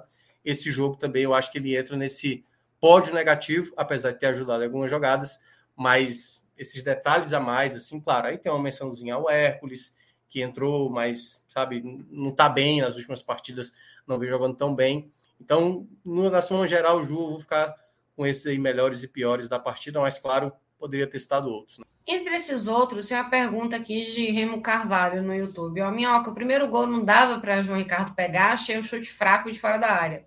Mas foi um chute que a bola foi saindo muito ali do alcance dele, né? Foi um chute muito bem executado. Eu acho que ele não deu tempo dele fazer a reação. Volto a falar, o passe do Martins foi um passe espetacular. Foi um passe basicamente para o Breno chegar batendo. E ele bate a bola, sai, ela ela não é que ela vai em dire... não é aquela bola que vai fazendo curva para dentro, não, ela vai fazendo por fora. Ela vai do meio para o canto, entendeu? Ela vai fazendo assim no meio e vai indo mais para o canto. Então, eu não acho que foi falha do João Ricardo. Aliás, para mim, o João Ricardo tem sido fundamental no Fortaleza e para mim passa longe de, de, ser falha. Assim. Não foi um chute com força, concordo plenamente, mas não era um chute fácil. Não era mesmo um chute fácil, até porque o jogador saiu cara a cara com ele. Né? Se tinha uma, uma possibilidade maior, era de gol e para mim o gol não teve culpa nenhuma do João Ricardo na jogada. Muito bem, agora tudo passado muito a limpo. Acho que finalizamos? É isso aí? Algo a mais para comentar? Acredito que sim, não. Estou cansado. E olha que eu nem, nem viajei como Fortaleza viajou. Mas eu estou bem cansado, porque eu falei muito, né? Estou desde a da rádio. Verdade, depois falou sozinho. É, e, enfim, mas agradecer a turma, viu, gente? Obrigado, obrigado mesmo. Quase quatro horas de live, não é qualquer coisa. E não é qualquer canto. Você vai ver quatro horas, de... nem ESPN, Sport TV, você vai ver. Ainda mais nessa, ainda mais nessa qualidade, né? É, pois é. Queria e gente... uma qualidade dessas aqui de analistas, é. comentaristas. Não, tem o Elton, Elton Serra, admiro pra caralho. Elton Serra, realmente. Realmente. Na Bahia aí eu curto todo mundo, certo? Só não uma pessoa que você sabe quem. Cardoso, né? Cássio Cardoso. Bom. Né? Deve estar na mansão Cardoso agora. Ah, deve assistindo estar. a gente. Bom. Dito isso, Minhoca, vou liberar você para tomar seu banho, comer alguma coisa. Isso. Sabadar às 10h40 da noite, porque é isso aí farei a mesma coisa. Então, vou liberar todo mundo da audiência que ficou conosco até agora, nas quatro horas inteiras ou nesse finalzinho. Muito obrigada pela participação, pela audiência, pelo carinho e até a próxima.